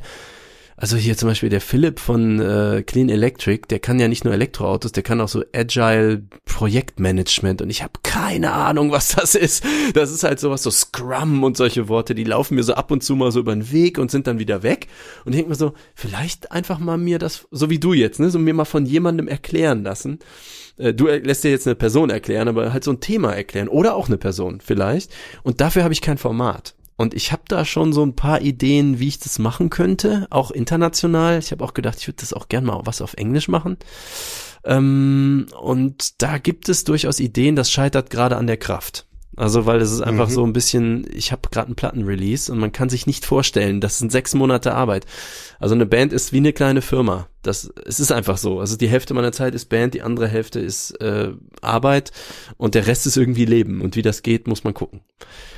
So, das, äh, und deswegen Ja, wie du das jongliert gekriegst, das ist echt. ja, einfach nicht schlafen. Mein Plattenfirmen, äh, der Plattenfirmen, unser Plattenfirmen, unsere Plattenfirma Robin, also Rockane Records, das ist halt äh, vor allem Robin, der äh, meint auch immer, wann schläfst du eigentlich? Du schreibst mir um 4.30 Uhr morgens irgendwie, und wenn ich dir um 8 Uhr schreibe und um 8.30 Uhr antwortest du schon wieder und ich so, ey, Ich, ah, ich weiß es nicht. Ich schlafe einfach zu wenig. Du bist so ein Vier-Stunden-Schläfer, ja. Aber unfreiwillig. Ich find's voll ungeil und ich krieg davon auch Rückenschmerzen und es ist uncool, aber ich habe dann immer noch eine Idee und dann könnte ich in Final Cut nur mal eben noch das, den Teaser für das, für die Instagram-Story schneiden oder so und dann, ah, dann ist irgendwie wieder 5 Uhr. Und Bist du auch so ein, so ein Nachtmensch, wenn man dich lässt? Ja, okay. Also wenn ich jetzt dürfte, wie ich wollte, dann würde ich irgendwas um zwölf, halb eins aufstehen, so natürlicherweise und so, Das ist auch wenn es dunkel wird draußen, so äh, um null, halb eins anfangen zu arbeiten. Ja. Weil dann kann ich mich am besten konzentrieren. Genau. Und früher war das bei mir so, dann äh, habe ich das halt genau so gemacht. Ähm, aber inzwischen ist es so, dass ich früher aufwache. Also das ist halt das. Nicht, dass ich spät ins Bett gehen, ist nicht mein Problem. Zu früh aufwachen und dann nicht mehr schlafen ist das Problem. Okay, spät ins Bett gehen ist nicht mehr das Problem. Ja, man wehrt sich ja noch so gegen diese gesellschaftlichen Konventionen, aber ich glaube, so ab zehn Jahre selbstständig sein, ist es auch alles egal. Und es ist auch so, ich muss halt nicht morgens zum Kunden oder sowas, sondern die kriegen halt ein PDF per E-Mail. Und ob die das nachts um drei kriegen, äh, die haben es halt morgens um acht auf dem Tisch. Das tut's halt. Also wann die das kriegen, pff, Ich sehe das auch mal wieder so. Also ich meine, es gibt ja Nachtmenschen. Ne? Ja. Also wir heben beide mal die Hände. Also es ist, wie war das, Ja, als wir genau. eben angefangen haben zu senden, so der, der Termin war 15 Uhr, so um 14.48 Uhr schrieb ich dir, glaube ich, so, ja, dann gehe ich jetzt mal aus dem Bett. Also, du meinst ja auch so, ja, ich bin ja auch erst so eine halbe Stunde wach oder irgendwie so. Genau. Ich war schon sehr lange wach, aber man liegt halt so im Bett und ist noch zu müde und tüdelt auf dem Handy rum und hat ja Twitter und so. Also bei mir ist es so. Und äh, ja, nö. nee, du pennst halt. Ja, also pennen können äh, fehlt mir gerade so ein bisschen. Ich hoffe, das Mir auch. Also einschlafen können ist immer das Problem. Ah, da gibt's also, natürlich den Einschlafen-Podcast vom Tobi. Äh, der funktioniert so gar nicht. Ja. Dann sagt er auf einmal interessante Sachen. Das ist, ja. Nee, einschlafen kann ich. Äh, Ich wach nur zu früh auf. Ah, okay. Ich habe das andere Problem. Mhm. Vor vier penne ich meistens nicht. Ja gut, aber, Aber wenn, gut. wenn du dann ins Bett gehst, ja, das meine ich. Also nein, äh, ich gehe ja nicht um 10 ins Bett, wie so ein wildes Tier. Ich meine, natürlich geht man um 4 Uhr ins Bett, aber dann schlafe ich in einer Viertelstunde. Okay, nee, äh, wenn ich um vier ins Bett gehe, schlafe ich dann auch in einer Viertelstunde, aber äh, unser eins muss ja morgens um zehn dann auch wieder beim Stand-up stehen. Ah, hast du so richtig äh, Arbeitnehmerleben? Ja, ja. Oh, das, okay, das War mal selbstständig und ähm, ja. als Programmierer ist das nicht, wirst du nicht zugeworfen mit teuren Jobs? Ja, es war scheiße. Also es ist so so belanglos gewesen. Ach so, das heißt, Also man kann so leben. Alle halbe Jahre bist du woanders und meistens in irgendeiner Start-up-Bude, die dich zwar gut bezahlt, aber mit dem gleichen Scheiß um die Ecke kommt wie jeder andere. Okay. Und als ich dann oft genug erlebt habe, so ja hier, du bist doch externer, kannst du nicht das und das mal programmieren? Und ich sage so aus moralischen Gründen tue ich sowas nicht. Wie? Punkt. Ja, äh, suche Themen- uns doch mal bitte aus unserer Datenbank. Ähm, wo wir jetzt eine Liste über Käufer drin Ach, so haben User-Hostile und wann Shit. die gekauft haben. Ah, genau. okay. Such uns doch bitte mal raus, äh, welche davon wahrscheinlich kaufsüchtig sind und äh, dass wir ihnen, dass wir ihnen Finanzprodukte anbieten können. No way. Und die haben das dann begründet, mit, damit denen deren Leben besser wird. Ja, so solche Sachen. Und da sage ich dann halt ganz klar, ich habe einen Background und dieser Background ist ganz klar, äh, ja, CCC und sowas. Nein, tue ich nicht. So, kannst du mir noch so viel Geld geben? Mache Ja. ich nicht. Sondern eher, ich bin jetzt weg. Boah, das ist ja Ähm. auch, also das ist ja echt assi. Boah, eklig. Ja. Ja, genau. Also sowas habe ich oft erlebt und gerade bei Startup-Buden und so. Mhm. Die haben sich auch von vornherein immer darauf kapriziert, dass äh, ja, also ich oft genug habe ich mich gefragt, was ist eigentlich euer Geschäftsmodell, bis Ja. ich dann als der Externe mal angesprochen wurde, hier, du bist doch extern, du bist doch dann, wenn der Betrieb läuft, weg und so und ne? Mhm. Das ist dann auch so die Nummer, ne? Ja, das hat uns dann damals der Externe programmiert. Wussten wir gar nicht, dass das da drin ist. Wow. Ja, so und solche Nummern. Okay, das, wow. Nee, also ich bin, da warte ich immer noch drauf, dass bei mir mal eine Zigarettenfirma fragen kommt oder so, aber dafür bin ich zu klein. Ähm, ich hatte das bisher noch nicht, also äh, das nächste, wo ich mal dran war, ist, oder auch bin, ist ein Kunde von mir, ist eine äh, Zeitarbeitsfirma. Und ich habe überhaupt keine Berührung bisher gehabt mit Zeitarbeit, außer eben von Leuten zu wissen, dass das ein kritisches Thema sein kann oder ist oder irgendwie so. Und dann habe ich mich da auch tatsächlich dann erstmal informiert. Das war jetzt jemand, den ich persönlich schon lange kannte, der dann in, also der ist Sohn von dieser Firma, sage ich mal, und ist dann auch in diese Firma reingegangen. Der hat vorher was anderes gemacht und habe dann äh, auch mal da, also auch mit denen, auch mit dem Geschäftsführer und so, dann halt mal hinterfragt, was, also wie die das so handeln, was mit Tarifverträgen ist und so. Mhm. Und die sind jetzt so eine Firma, die halt auf die Einhaltung von dem Kram pocht. Also die die ganzen Leute fest anstellen, die kriegen auch Urlaubsgeld und all solche Sachen. Und die machen das auch schon 20 Jahre, haben irgendwelche Zertifikate. So, da hat man zumindest, also ob man das Modell Zeitarbeit an sich jetzt überhaupt in der Welt haben will, ist eine andere Frage. Aber wenn man es macht, kann man es ja sinnvoll machen oder anders machen. Ja, man kann es moralisch korrekt machen oder man kann es für die eigene Tasche machen. Genau so. Und die haben halt auch, die stellen zum Beispiel ihren Mitarbeitern, die oft äh, ja auch auf so nicht unbedingt Baustellen, aber ich sag mal in großen Industrieanlagen arbeiten, ne, die werden da mit ordentlichen Bussen abgeholt, die kriegen alle komplette Arbeitskleidung gestellt nach neuestem Standard und und und. So Helme und Schu Schuhe mit Stahlkappen und so. Und die meinen, teilweise kommen da Leute an in einem alten Fiat, da steigen irgendwelche Leute aus, die kaum Deutsch können und in Sandalen, so in Flipflops. Ja. Und äh, also das heißt, das gibt es eben auch. Und äh, da, das ist als Designer ist es häufig so, dass jemand ruft dich an aus einer Welt, von der du keine Ahnung hast. Ich sag mal, ich habe jetzt zum Beispiel mit einem Glaser zu tun. Vorher habe ich mit einem Industriecoach zu tun und davor habe ich vielleicht mit einer Arztpraxis zu tun. So, das sind immer komplett andere Szenen. Ähm, die Leute haben ähnliche Fragen, aber du musst dich ja in deren Welt reinfühlen. Und wie gesagt, bisher kam noch kein Waffenhändler zu mir oder so. Aber äh, das, da warte ich auch noch irgendwie so drauf. Da hätte ich auch überhaupt kein Problem, dann zu sagen, also sorry, geht nicht. Ich habe ja auch mit dem Erdgeist zusammen zum Beispiel diesen ähm, Abmahnbeantworter gestaltet. Mhm, der war cool. Ähm, da war mir aber vorher auch gar nicht klar, was jetzt die rechtlichen Implikationen sind und dass das auch ein politisches Statement ist und so. Das war für mich erstmal eine UI-Aufgabe. Aber in dem Moment, wo du natürlich anfängst, die ersten 10, 20 Fragen zu stellen, wird dir natürlich auch klar, ne, für wen ist das, von wem kommt das, wie ist da die Ausrichtung, was ist die Idee, äh, muss es anders sein als irgendwas Besonderes, als was es bisher woanders schon gibt und so. Und äh, da lernt man halt immer auch genau diese Dinge. Da bildet sich halt auch raus, wofür stehst du da. Ähm, gibt's übrigens auch in anderen äh, Bereichen. Mein Sänger äh, arbeitet in einem Studio, da geht's um so Sprecherjobs. Also der vermittelt im Prinzip Sprecherjobs. Wenn du also für dein Projekt oder deinen Film äh, einen tollen Sprecher brauchst und du hast eine Vorstellung, wie der ungefähr klingen muss oder einen genauen Sprecher, rufst du halt bei so einer Sprecheragentur an und die machen sowas. Und da hat zum Beispiel, ich glaube ThyssenKrupp war das, äh, haben bei denen halt angefragt für eine Menge Industriefilme. Und da hat er auch gegenüber seinem Chef äh, das ist ein dicker Job, ne, durchgefochten hat gesagt, mache ich nicht. Mhm. Das Waffenindustrie, ich kann, ne, also es ist schon, wir machen kein Hellcam-Video vertreten, ja. über äh, irgendwie so Waffengeschichten, äh, was die deutsche Politik angeht und auf der anderen Seite ähm, nehmen wir Geld halt von Leuten, die Waffen bauen. Das ist so, das fand ich aber schon auch trotzdem erstaunlich, weil erstmal muss, Ja. ne, ich meine, das ist erstmal, stellen die ja Metall her, also das, pff, muss man ja gar nicht erstmal so diese ganzen Connections ziehen und das dann eben auch als Nicht-Chef so, ich bin ja mein eigener Chef, ich brauche ja bloß Nein sagen. So, aber äh, das dem Chef gegenüber auch durchzufechten, auch dass es nicht irgendwie jemand anders macht, sondern wir machen den Job nicht. Das geht nicht klar. Das fand ich halt Ja gut, aber auch gutes Statement so. kommt halt auch drauf an, welcher Position du bist. Ne? Also ich habe jetzt keinen Schiss davor, nochmal irgendwie woanders einen Job zu finden. Mhm. Ja, glaube ich. Ja, ähm, ich, dann kann ich mich auch meinem Chef gegenüber hinstellen, so, nee, mit dem Scheiß kommst du mir halt nicht. Mhm. Ja, also es ist halt nicht. Und für mich hat's immer aufgehört, wenn irgendwelche shady Sachen abgelaufen sind, die nicht, die nicht gehen.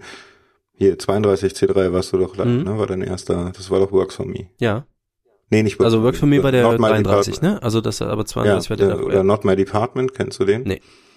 Ja, dann war das der 31 C3. Mhm. Das war genau dieses Thema, Not My Department. Ne? So die meisten Leute, ja, dann mache ich das halt, aber wie das angewendet wird, ist mir doch egal. Okay. Und ist halt nicht meine Philosophie. Ne? Mhm. Also ähm, ich bin für das verantwortlich, was ich arbeite. Deshalb könnte ich auch keine Waffen bauen oder sowas. Mhm. Oder äh, wenn auch nur auch ein, eine Zeile Code fuck- fucking nochmal von mir in irgendeinem äh, Gewehr landet oder autonomen System, dann Mhm. pff, ja, fühle ich mich mitverantwortlich für alles, was damit passiert. Mhm. Und das haben viele leider nicht. Und gerade in meiner Branche. Hm, ja, ich, äh, ich bin, ich glaube, es ist das erste Mal, dass ich so von Programmiererseite so in Berührung damit komme. Man hört natürlich immer davon, ähm, also dass jetzt zum Beispiel hier, wie heißt dieses CITES oder so, dieses neu gegründete Mhm. Bundesamt, ähm, also die müssen ja auch Nerds anwerben, um Dinge abzuhören und was weiß ich alles. Und äh, da war ja so der Running Gag, sie finden erstmal keine, ob das, weiß gar nicht, ob das jetzt so stimmt. Irgendwer wird Bisher stimmt's. Okay, also irgendwer wird's immer machen. Ich glaube, bei Lage der Nation haben die das irgendwie mal ein bisschen relativiert und meinten, ja, äh, Natürlich wird's irgendwann wer immer machen, aber das Schöne an der deutschen Community ist eigentlich, dass die, die so richtig Ahnung haben, Mhm. die lassen sich da nicht drauf ein.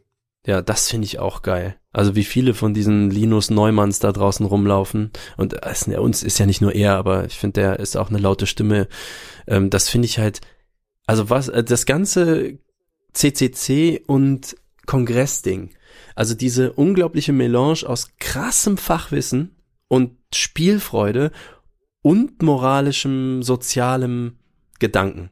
Also das ist so selten und wie die das geschafft haben, es ist mir unvorstellbar, da eine Community draus zu bauen, wo dann 13.000 Leute auf, auf, aufeinander hocken in so einem Kongresszentrum.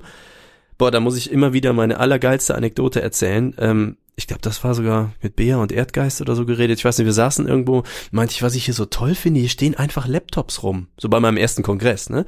Da stehen, die stehen da einfach rum, so ohne Besitzer, die könnte ja jemand klauen. Also das tut aber keiner und das ist so geil. Das ist einfach so, ich habe auch mein Gef das Gefühl von Anfang an, ich lasse meine Jacke und meinen Rucksack irgendwo liegen, er passt schon so. Und war ja auch so. Und dann meinte, äh, meinte ich so, das ist so cool. Und dann lässt du das, äh, genau, und dann hatte ich einen Teil, ich glaube von Max Snyder, den kannte ich da noch nicht wirklich, aber der hat mir irgendwie seinen Kopfhörer geliehen oder irgend sowas. Und er war dann nicht mehr da und ich wollte, musste gehen und wollte ihm den irgendwie zurückgeben und habe gedacht, wo, wo, wem gebe ich das jetzt? Also wie kann ich ihm das zurückgeben? Und dann meinte ich, ja, lass es einfach hier liegen, das sind hier seine Sachen, das passt schon.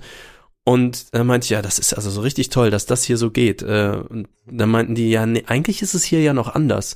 Wenn du, äh, wenn irgendwas kaputt ist und das liegt irgendwo, dann, äh, und du hast das irgendwie verloren oder irgendwie sowas, dann bringt es dir jemand wieder und hat es repariert. Ja, genau. So ist das. Und ich dachte, Also, so, äh, wie geil. Die beiden schönsten Geschichten, also eine ist mir passiert vom, auf dem letzten Camp, Mhm. ähm, die ich da im Kopf habe. Eine ist einem Kumpel passiert. Ähm, auf dem letzten Camp habe ich äh, irgendwo auf einer Bühne mein iPad vergessen. Mhm. Ja? Bemerkt das irgendwie drei Stunden später. Helodrian, Hilfe, renn zurück, iPad nicht da. Ja, uah, was mache ich jetzt? Mhm. Kein Name Mhm. drauf wahrscheinlich irgendwie. Kein Name drauf, aber mh, Find My iPhone drauf. Ja. Mhm. Also kurz Nachricht geschrieben in Find My iPhone, ah, bitte, bevor ich das jetzt sperren muss, hat das jemand gefunden? Ja. Und da wurde dann meine Handynummer angezeigt. Ja. Keine drei Sekunden später hat das Telefon geklingelt. Wo bist denn du? Ja. Hm. Bist du nicht nachher bei dem und dem Vortrag? Hm. Da wird dann dein iPad auf dem auf der Bühne liegen. Sehr schön. Also jemand hat es in Sicherheit gebracht quasi und Genau. ja. Ach, wie So, schön. äh, Krieg ich ja Tränen in cool. die Augen, ne? Das ist so eine Ja. tolle dieses be excellent to each other. Das sage ich mir immer noch manchmal Ja. vor, wenn ich irgendwo in so eine Situation reingehe und vielleicht irgendwie denke, ah, dann bin ich da pampig und ich red schneller als ich denke und so und manchmal kommt mir dann dieser Satz, den ich da gelesen habe, äh, so und das finde ich fantastische Art daran zu gehen. Den werde ich auch nicht immer gerecht, aber es ist geil als Grundlage so als Das andere war, es gab dann so ein, naja, bei dem Camp einmal so ein richtig heftiges Gewitter. ja, Also es war auch von null auf Schlag Bindfäden, Mhm. die da runterkamen. war da nicht so Blitzeinschläge auch? äh, Ja, ja, genau. mhm. Also ähm, ich bin da über den, den Rasen gelaufen, während hinter mir ein Blitz eingeschlagen weit, weit hinter mir, aber es war schon. Ja. Ja. Und ähm, dann, äh, ich, ich habe ja noch die, die Dinger dazu gemacht, aber irgendwann ähm, komme ich halt in den Unter Unterschlupf und ähm, dann einer so, oh scheiße, mein, scheiße, mein, mein Laptop liegt da noch draußen. Und ein anderer so, so ein schwarzer, so ein Lenovo, mhm, so an einem blauen Zelt. Mhm, Habe ich reingelegt und angeschlossen. Der wird gleich wieder vollgeladen sein. Sowas. Ah, wie geil. So eine Achtsamkeit dazu haben, das finde ich so großartig. ja. Ja. Der ist aber dann vorbeigelaufen. Ey, das kann doch nicht sein, dass hier ein Laptop draußen liegt. Ja. Aber ist es nicht unfassbar, dass man in einer so großen Community einen solchen Geist etablieren kann? Das ist mir unbegreiflich. Ich glaube nicht, dass das, ähm, ich glaube, das ist andersrum. Ähm, Da finden sie nicht, dass die Community den Geist etabliert, sondern dass die Community einen Freiraum gefunden hat, in der sie so sein kann. Und das kann sie in der Realität nicht. Ah, die Leute Also sind schon so Welt und finden sich da. nicht. Genau. Also das ist auch etwas, was ich da sehr, also es hat mein Leben verändert, mal auf einen Kongress zu gehen. Und ähm, das ist halt so eine Community, diese vier Tage, oder eigentlich sind es ja für mich jetzt sechs Tage, die ich dann mal da bin, das ist to der totale Urlaub, totale arschlochfreie Zone, die Leute kümmern sich umeinander.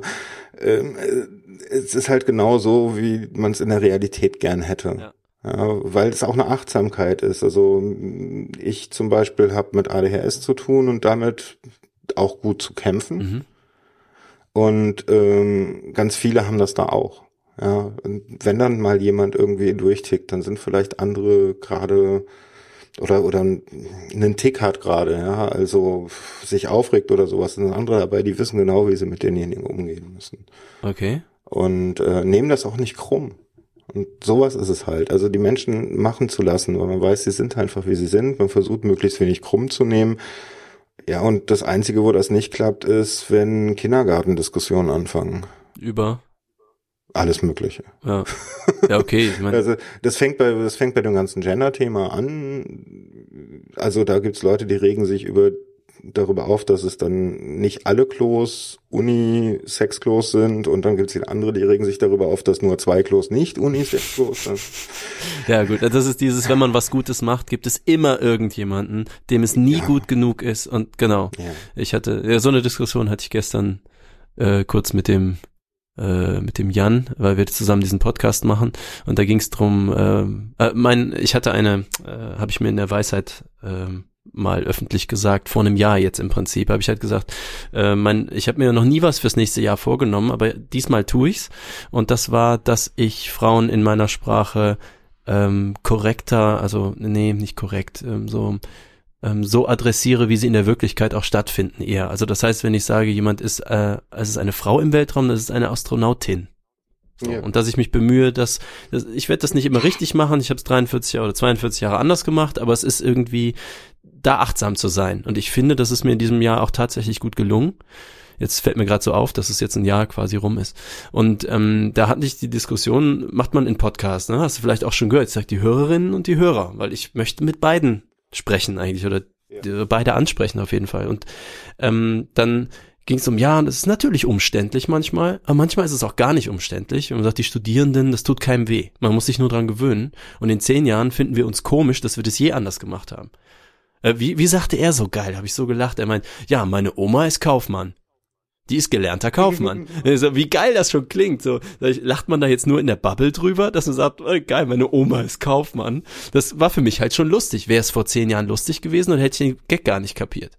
Also den Kontrast gar nicht kapiert, die Dissonanz gar nicht kapiert. Kann sein. Mhm. So, und ähm, das war jedenfalls was, okay, aber dann wird man ja den Cisgender-Dings-Zeug alles nicht gerecht und so. Sag ich, okay, das ist jetzt so der Punkt, wo ich sage, 50 Prozent der Menschheit oder 51 Prozent der Menschheit einzuschließen, ist eine Sache. Ein Promille der Menschheit bei jedem Satz perfekt mitzubedenken, sehe ich nicht mehr als meine Ausg Aufgabe. Wenn wir über das Thema im Speziellen sprechen, ist es was anderes. Dann, ne? Ich sag ja auch einfach die Rock-Community und sag nicht, okay, also die Speed-Metaller, die Melodic Death-Metaller, ne, die Grindcore, so, das ist ja, darum, so, also da muss dieses Kirche im Dorf lassen, so nicht über PC werden. Das ist halt, finde ich, die eigentliche Herausforderung. So man möchte, das muss man einfach nach Kontext machen. Das kann man nicht mit einer Regel erschlagen. Eigentlich ganz einfach. Don't be a social justice warrior. Auch sehr schön, ja. Den, äh, ich nehme hier sehr viele gute Sprüche mit. Das wäre schon Lazy Tweet. Muss ich meinen aktiven Wortschatz. Äh, don't be a so. Ja, genau. Ähm, und äh, ich, ich fehle da natürlich auch regelmäßig. So, jeder hat seine Dogmatismen und ne, manchmal hat man Hunger und es ist nachts um zwei und dann ist Twitter noch auf. Das ist manchmal einfach ein Fehler. Oder Facebook. Facebook Ah. und dann schreibt einer von der AfD was. Und auch noch was Dummes. Ja, gut. Also Äh, das passiert jede Minute. Ja, genau, man muss halt nicht auf jeder dieser Dinger dann auch jetzt ausführlich diskutierend antworten. Okay, aber manchmal passiert's und jeder kennt auch dann, dass er übers Ziel hinaus, also ich zumindest kenne, dass ich dann übers Ziel hinaus schieße und bin da wirklich äh, kein Kind von Unschuld. Aber so das als leuchtendes, mh, ja, so als leuchtenden Elfenbeinturm in der Ferne zu haben, dieses Be Excellent oder ne, Don't be a Social die Justice. Ja, genau. Und, und Don't be a Warrior an sich ist ja schon eigentlich so nicht zu dogmatisch sein. Und nur weil man was nicht kennt, das trotzdem die Möglichkeit mit einzubeziehen, dass man Unrecht haben könnte und so. Also das ist, äh, ich struggle damit jeden Tag, kann ich ganz klar so sagen. So, das ist richtig schwer für mich. Aber ich bemühe mich halt zumindest in diesen, in diese Steps mache ich halt. Und dann brauche ich auch keinen Idioten, der mir halt sagt irgendwas, äh, das war jetzt nicht auf Jan bezogen übrigens. Also ich meine nur so von außen, so dieses typische Twitter, du machst eine linke Aktion genau. und es ist, ich glaube, Linus hat das mal gesagt zu irgendwas. Und es ist, wird sich jemand finden, bei dem das jetzt nicht perfekt gut genug ist. Ja, aber dann stell du doch mal bei Björn Höcke neben, bei Bernd Höcke nebenan so ein paar Stelen auf. Mach, mach das doch erstmal. Und dann red noch mal weiter über politische Aktionen. Ja, also mal ganz ehrlich, also dieses ganze Rumgebäsche auf der auf dem ähm, Zentrum für politische Schönheit ist totaler Schwachsinn. Also ich meine, da sind Künstler. Leute, glaubt ihr wirklich, dass die das ernsthaft machen? Wirklich? ja? Das sind Künstler. Habt ihr euch schon mal ihre Aktionen angeguckt? Glaubt ihr wirklich, die filmen? ja. Ja, und auch wenn sie es machen, lass sie doch erstmal ihr Ding machen, bewerte sie danach, wenn du willst, aber vor allem tu nicht so, als hättest du alles besser gemacht, ohne dass du was gemacht genau. hast. So. Das mach doch erstmal. Ihr macht nichts. Also warum? Also mach eine bessere Aktion, dann kannst du auch dagegen aufstehen. Ganz ehrlich. Genau. Das, Aber ansonsten, ich meine, klar, du hast Sympathien für Bernd, ja gut, dann wirst du dagegen sein. Na und? ja. Wenn du es halt argumentieren Arschloch. kannst, dann fängst du an, äh, dann fängt es an, eine soziale Gesellschaft zu werden. Ja. So, wenn du natürlich einfach Und- nur dagegen bist, ja gut, dann Der Witz ist, aus seiner Sicht bin ich ein Arschloch und aus meiner Sicht ist er ein Arschloch. Ja. Aber Im Endeffekt wollen wir beide nur in Ruhe gelassen werden und leben. ja, hm. bei denen habe ich nicht so das Gefühl, dass die Leute in Ruhe lassen wollen. Ja, die wollen In halt, die, die, die, Also die sie wollen wollen, die haben Ausländern halt, in Ruhe gelassen werden, obwohl da keine sind. Nee. Oder? Ähm, ich habe eher, ne, das ist doch total, das ist doch nur die, der Ausdruck von Machtlosigkeit. Ach so, ja, okay. Wenn du es so, wenn du es psychologisch siehst, verstehe ich, was du meinst. Ja, Ja, das ist doch nichts weiter, das ist der Ausdruck von Machtlosigkeit. Ja, Angst. Angst vor irgendwas. Ja. Und diese Angst reden wir den Leuten seit 17 Jahren ein. Hm. Ist irgendwas Schlimmes passiert? Oh, warte, wenn, dann war irgendwie der Verfassung, äh, egal. ja, es gibt Ja, also, Breitscheidplatz und NSU. Es gibt halt beides, aber es hat unser Land jetzt nicht umgeworfen. Ja, bisher nicht. Und es hat auch die anderen Länder nicht umgeworfen. Und schlimme Dinge passieren, ja. Und der Preis für Freiheit ist auch, dass man zulassen muss, dass schlimme Dinge passieren können. Ich, also mein Freund Arif, der jetzt aus Afghanistan geflohen ist, äh, wir reden von 7000 Kilometern größtenteils zu Fuß, äh, und der hat da Dinge gesehen, das wird einen Podcast füllen, das ist wirklich, das, man redet über Flüchtlinge, aber, okay, drei Sätze muss ich dazu noch sagen, aber das ist äh, wahrscheinlich eine Triggerwarnung, also Schleuser, Das alleine, Leute, lasst euch doch mal triggern und denkt über den Scheiß nach. äh, also ich sag nur mal, wenn du erlebst, dass du nachts in den Bergen bist mit sogenannten Schleppern, das klingt immer so, als hätten die, weißt du, so ein Schlepperboot und sind irgendwie halt so Schlepper und kriegen Geld, dann fahren die dich Voll darüber. industrialisiert. Genau, und- nee, das ist halt Mafia und das sind irgendwelche Typen, wenn du denen krumm kommst, schneiden die dir die Kehle durch und das meine ich wörtlich. Und wenn jemand zu laut ist und wenn jemand zu langsam ist, äh, weil da 300 Leute durch die Berge gescheucht werden, wo auf der anderen Seite das iranische Militär ist, die jeden erschießen, der über diese Grenze kommt ähm, und die wissen halt Schleichwege, aber wenn irgendwer zu leise ist oder zu laut oder ein Militärwagen oder irgendwas, ja, und zu langsam bist du halt auch, wenn du zum Beispiel kleine Kinder nach äh, zwei, drei Tagen einfach nicht mehr tragen kannst, weil du halt nichts mehr tragen kannst und krank bist und Leute lassen ihre Babys am Wegen, Wegesrand zurück, weil sonst die ganze Familie umgebracht wird. Zurück kannst du nicht. Es gibt nur, entweder gehst du mit und du bist schnell genug oder halt nicht. Und du oder bist tot. Ja, und das ist halt, wenn du 24 bist und sowas erlebt hast und ein paar Bombenanschläge in Kabul, wo du halt irgendwie Leichenteile einsammelst oder wo du schon einfach, der weiß Sachen, dass du nach einem Bombenattentat in der Nähe, wenn du da hinrennst, du gehst nur in Zweiergruppen, weil die immer noch mit einer zweiten Bombe kommen können. Die warten halt, bis genug Leute wieder da sind und helfen wollen und zünden eine zweite. Sondern das heißt, so- du gehst immer nur in, Bast. ja, du gehst halt nur in kleinen Gruppen und zu denen, äh, die am schwersten verletzt sind, die lässt du liegen, weil du hast eh keine Chance. Mhm. So, es ist so, wenn, Ja. wenn du 24 bist und so ein Wissen hast und das ist auch nur ein Typ wie du und ich und dann äh, geht er in irgendwie in so ein anderes Land und äh, ne, die gehen nicht, weil es irgendwie, weil es hier 3,50 Euro mehr die Stunde gibt. Und der ist auch noch Hazara, das ist halt so eine, äh, so eine Ethnie, die dort einfach von Taliban erschossen wird. Du erkennst die, die sehen so, ich sag mal, mongolischer oder asiatischer aus. Die sehen anders aus, die haben eine andere Religion auch. Und ähm, also es sind Moslems, aber ich sag mal irgendeine andere Unterart und das reicht schon, um da aus Reisebussen gezerrt und auf dem Platz erschossen zu werden. Also da gibt's Handyvideos Ja, en masse. Das sind aber so, ich wusste das nicht in der Tiefe. Ich höre immer, die Bundeswehr baut Brunnen und das ist ein Jahr, was seit 30 Jahren im Bürgerkrieg ist. Okay. Aber wenn du mit jemandem sprichst, der das so eins zu eins erlebt hat, der dir Handyvideos zeigt, wie das aussieht, das ist eine ganz andere Baustelle. Ich war halt hier auch ähm, bei Gericht irgendwie, als jetzt um sein Asylverfahren geht. Und wenn du dann erlebst, wie die deutsche äh, Justiz ähm, diese Leute zurückschickt, weil Afghanistan ein sicheres Drittland ist, wo Amnesty International einfach sagt, es gibt keine sichere Stelle mehr in diesem Land. Und dann auf einmal ich von Aktivisten, die vor Ort sind, irgendwie höre, das ist hier Massengeschäft. Jede halbe Stunde sitzt in diesem Gerichtssaal jemand anders. Und Arif hat jetzt noch Glück gehabt. Der hat sehr viel Fürsprecher und der hat eine gute Strategie gehabt und der hat überhaupt anwaltliche Beratung. Aber da sitzen 17-Jährige, die kaum die Sprache können, ohne Anwälte und werden im Prinzip, ja, nö, ach so, du hast keinen anderen Grund als jetzt äh, deswegen, ähm, nö, ist ein sicheres Drittland. So, und ob dann Äußerst christlich. Super christlich von der christlichen Regierung. Also ihr merkt, äh, du merkst, ihr merkt, ich reg mich auf.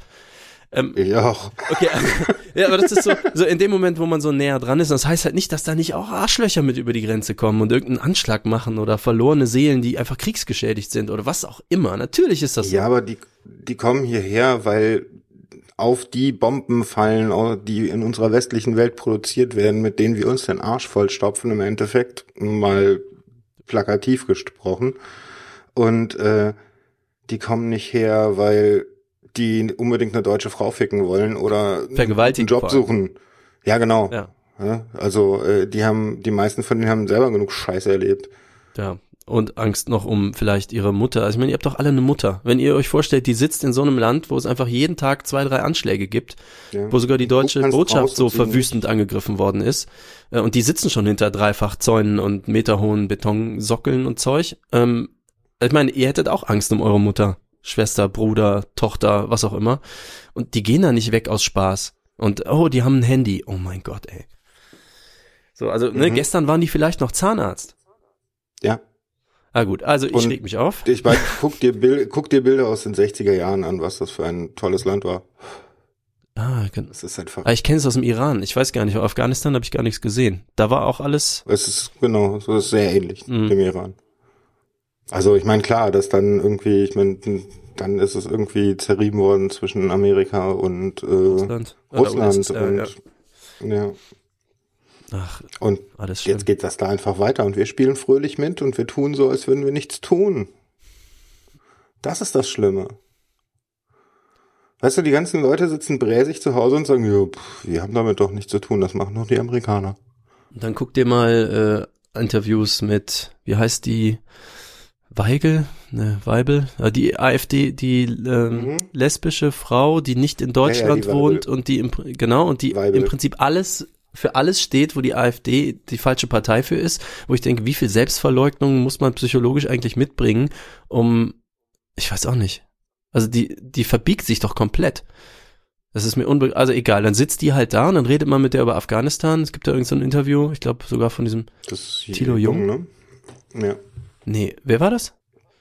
Jung. Echt? War das der? Oder war das nicht, Nee, war das nicht irgendein anderer oder ein Musiker oder sowas? Ich erinnere mich gerade nicht, aber es ich weiß es nicht. Gut, und dann- ich weiß nicht, aber ich, ich habe es auch gesehen. Genau, die Quintessenz war auf jeden Fall, ja, das ist ein sicheres, äh, also das muss man irgendwie mal sicher machen. Im Prinzip, wir wollen sie loswerden, das muss irgendwie sicher gelabelt werden. Und dann, ja, okay, aber wenn da nichts sicher ist und so, ja, das muss man dann nochmal evaluieren.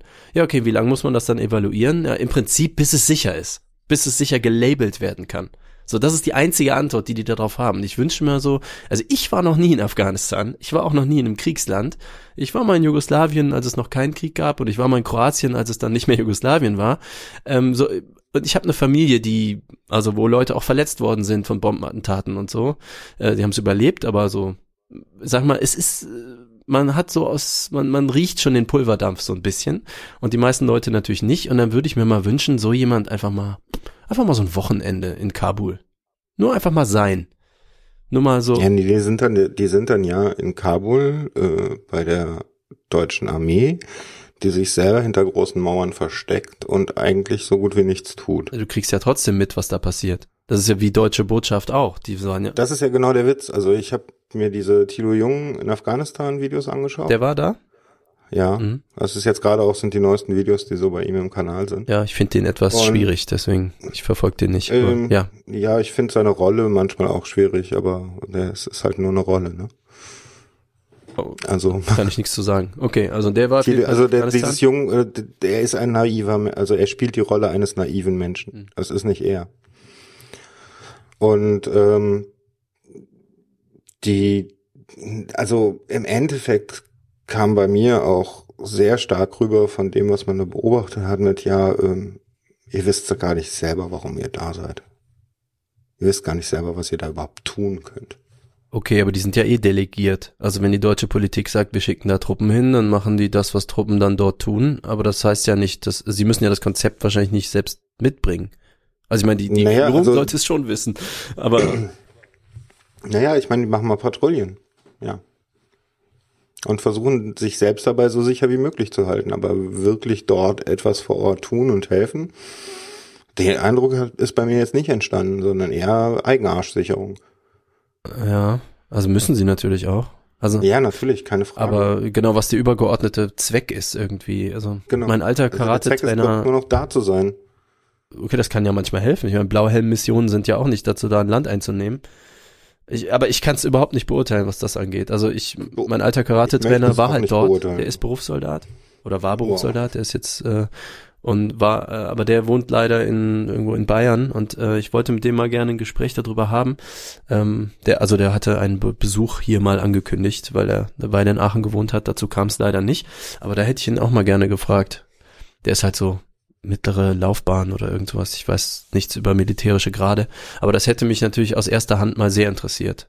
Aber das ist, ich weiß, dass der auch Freunde begraben hat. Also es ist nicht so trivial. Naja, also das, was, natürlich ist es nicht trivial und also äh, Holger sagt ja immer, man muss dann auch vor jedem Respekt haben, der diesen Beruf äh, nimmt oder macht. Dessen bin ich mir noch nicht so ganz sicher. Mhm. Aber ähm, auf der anderen Seite, ja, verdammt, du gibst dich da verdammt in Gefahr. Total. Ja. Und davor muss man, glaube ich, dann doch Respekt haben. Dass das Fuß. Aber die Frage ist halt, was kommt auch, was kommt hinten raus? Und ich weiß nicht, seit 17 Jahren kommt da nicht so viel raus. Mhm. Also das ist ja eher die, das Gegenteil. Ich meine, wenn man das da befrieden möchte, warum schmeißt man dann ständig Bomben drauf? Ja, das ist wahrscheinlich Ja. im, im Real Life komplexer. Also ich würde mir jetzt nicht äh, zutrauen zu sagen, ey, ich weiß, wie man den Nahostkonflikt löst oder Ja, wie man keinen in Fall. Afghanistan jetzt alles richtig macht. Ich glaube, dafür gibt's auch äh, zu viele Leute mit zu viel unterschiedlichen Wünschen. Auf keinen Fall. Und äh, es ist einfach ein Gefühl, das schreit, das ist falsch. Irgendwie, genau, es ist falsch. Es ist sehr, sehr, sehr, sehr viel Leid da. Und ähm, vieles davon könnte so unnötig sein. Wäre so- ist Und wie eigentlich wir uns- unnötig. Und wie wir uns dann noch verhalten zu den paar Menschen, die es schaffen, hier hinzukommen, ist noch falscher. Ja, da, da muss man ja auch sagen, die helfende Mehrheit, und davon habe ich halt auch einige gesehen, ist auch meine Mutter und Freunde meiner Mutter und so sind auch in Organisationen, ähm, die da helfen. Ähm, da muss ich auch tatsächlich nochmal ein Self-Plug machen, jetzt der guten Sache wegen. Ähm, wir haben mit dem Hellcam-Video was verknüpft, ähm, das erkläre ich gleich. Aber was ich sagen will, ist, da sind so viele Leute, ähm, die tatsächlich was helfen, die halt vor Gericht dann auch stehen und Übersetzer holen. Ja, also das macht das Gericht auch, aber sag mal, Ehrenamtlich. ja, Ehrenamtliche, das sind sehr viele, aber die haben keine Lobby, die hörst du nicht. Du hörst die fünf AfD-Fuzis, die schreien, aber du hörst nicht die ganzen anderen, die auch oft Ü60 sind, nicht so vernetzt sind, die halt aus so menschlicher Regung oder christlicher Regung oder warum auch immer halt helfen. Und ähm, die gibt es definitiv. Die machen auch einen großen Teil dieser Arbeit. Äh, die hörst du halt nur nicht so da draußen. Die haben halt eben keine Partei gegründet. So. Noch viel schlimmer, das sind eigentlich, äh, wälzt die Politik ganz viel auf diese Menschen ab. Ja. Weil das ist, das ist staatliche Aufgabe. Daseinsvorsorge. Genau. Also ich möchte noch was sagen, äh, den Plug möchte ich auf jeden Fall noch unterbringen. Auf jeden Fall. Ähm, wir haben, das läuft noch bis Mittwoch zum 18. Vielleicht verlängern wir das auch, müssen wir mal gucken. Aber erstmal war das so angesagt. Ähm, auf unserer, wer Facebook hat, ähm, wir haben eine Facebook-Seite, Start a Revolution findet ihr, wenn ihr das sucht. Da gibt es äh, den obersten Post. Das ist halt das Hellcam-Video da haben wir einen deutlichen Beschreibungstext dabei. Wir haben nämlich eine Aktion unternommen, weil wir halt nicht nur Promo machen wollten, das machen wir sowieso, sondern wir haben gedacht, lass uns das mit was Coolem verknüpfen und haben gesagt, wir für jeden Share dieses Videos, also auf Facebook teilen, auf dem eigenen Profil oder auf Freundeprofile oder in Gruppen oder was ihr wollt, zahlen wir 10 Cent an eine lokale Flüchtlingsorganisation, hier in Aachen ist das. Ähm, die machen nicht nur Flüchtlingssachen, die machen auch andere Sachen, aber da geht's jetzt speziell darum, dass die Diakonie, das ist so ein evangelisches Ding, die bieten Sprachkurse für geflüchtete Frauen an. Und das Problem der Frauen ist nicht diese Sprachkurse zu bekommen, das möchten die sowieso, sondern äh, die haben oft Kinder dabei und wenn du keine Babysitter-Möglichkeit hast, und die haben natürlich 300 Euro im Monat oder so, dann äh, kannst du auch nicht an diesen Kursen teilnehmen. Und was die jetzt halt suchen, sind Spenden, um das Babysitten zu ermöglichen. Und da ist mit 200 Euro im Monat, also ist halt so ein ganzer Monat schon abgefrühstückt, sage ich mal, für alle. Und Wow. das ist halt sowas, wo man mit kleinen Beträgen schon sehr konkret was machen kann. Und dann haben wir gesagt, hey, weißt du was? Wir, wie gesagt, wir machen eh unseren Facebook-Shit, so als Band. Das ist halt, wir machen eh Promo, klar. Die Plattenfirma auch und so und unsere Sponsoren auch. Und dann lass uns das verknüpfen. Wir sagen, für jeden Share geben wir halt 10 Cent. Nicht wissend, wie viel das geshared wird, ist auch egal. Wenn es einer aus Bosheit shared, um uns arm zu machen, ist mir auch recht, ist ganz egal. Shared einfach dieses Ding. Haben wir natürlich auch selber exzessiv gemacht. Und ähm, ja, dann haben wir unseren, habe ich mit einem Sponsor von uns geredet, die ähm, haben zugesagt, dass die den Endbetrag nochmal verdoppeln. Und wir haben noch so eine Metal Hardcore ähm, Webseite, äh, Riot Vision sind das, also die sind bei Facebook halt so eine Community-Seite. Die haben halt, äh, das fanden das auch so geil, haben gesagt, okay, was bei uns geshared wird, verdoppeln wir auch nochmal. Und wir haben auch Leute, Cool. die, äh, also von uns, aber auch andere Leute, die halt einfach so Spenden reinwerfen. Also die sagen, hey, wir Ja, haben kein kein Facebook, Facebook halt, genau. ne?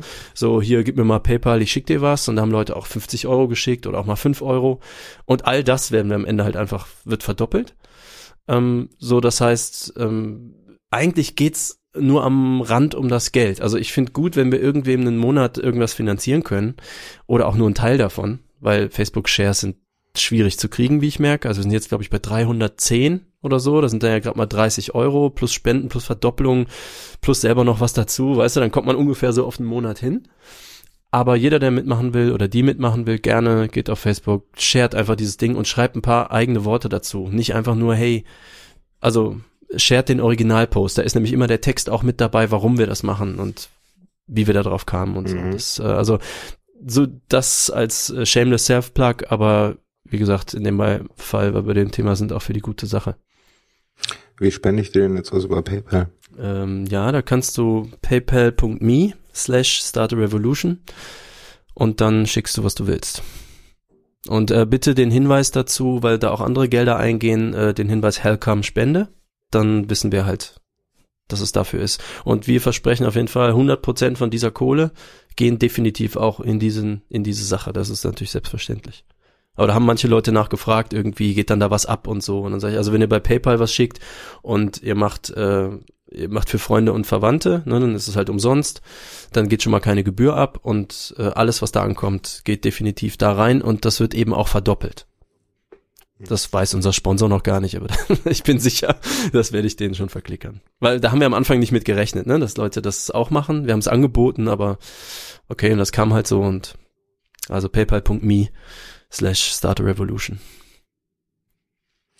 Also, da mache ich auch nochmal den Hausmeister. Ähm, ich würde mich über ein paar iTunes äh, na, Bewertungen freuen, um das mal ein bisschen nach oben zu pushen, gerade jetzt mit äh, hinter den Kulissen. Könnte ich auch mal machen. Mhm. Ähm, gleich ich mal. freue mich über jegliche Form von Kommentaren, auch die bösen. Manchmal schalte ich sie nicht frei. Bei iTunes? ähm, nee, das lieber über meine Website. genau. Oder schickt uns einen Tweet oder sonst was. Ich versuche auf alles zu antworten. Und ähm, ich glaube, ich muss hier doch ein bisschen Shownotes machen heute. also, zumindest jetzt, zumindest jetzt für die, können wir für zusammen machen. die, den letzten Teil. Ja. Ja, ne, ähm, ja, die ganzen Podcast-Links und Zeug. Hörer, die gerne helfen möchten mit Shownotes und äh, Kapitelmarken und so, gern willkommen. mhm. Twittert mich an, schickt eine Mail an info@sendungsbewusstsein.info Wie ist dein Twitter? Vielleicht auch nochmal sagen. at sendungsb. Mhm. Stimmt. Und deiner? Äh, Ed Twitlick mit Doppel-T. Hm. Äh, Haben für heute, oder? Das war's, ja. Ich bin rund gequatscht, also danke auf jeden Ich bin Fall. auch ziemlich durch. Thanks for having me. Jetzt können wir ja in den geruhsamen Feierabend und ab zwölf oder nochmal gucken, ob wir noch was arbeiten. Naja, also äh, mir ist schon eine zweite Folge für uns beide durch den Kopf geschossen. Oh, jetzt geht's los. Naja, ich möchte doch mal ganz im Detail wissen, was da so in Russland los war. Ah, ja, gerne. Ah, ah, es, wir waren zweimal in Russland. Super, noch besser, hat man noch mehr zu quatschen. Mhm. Dann Dankeschön und ähm, Danke dir. bis dann. Ja, ciao.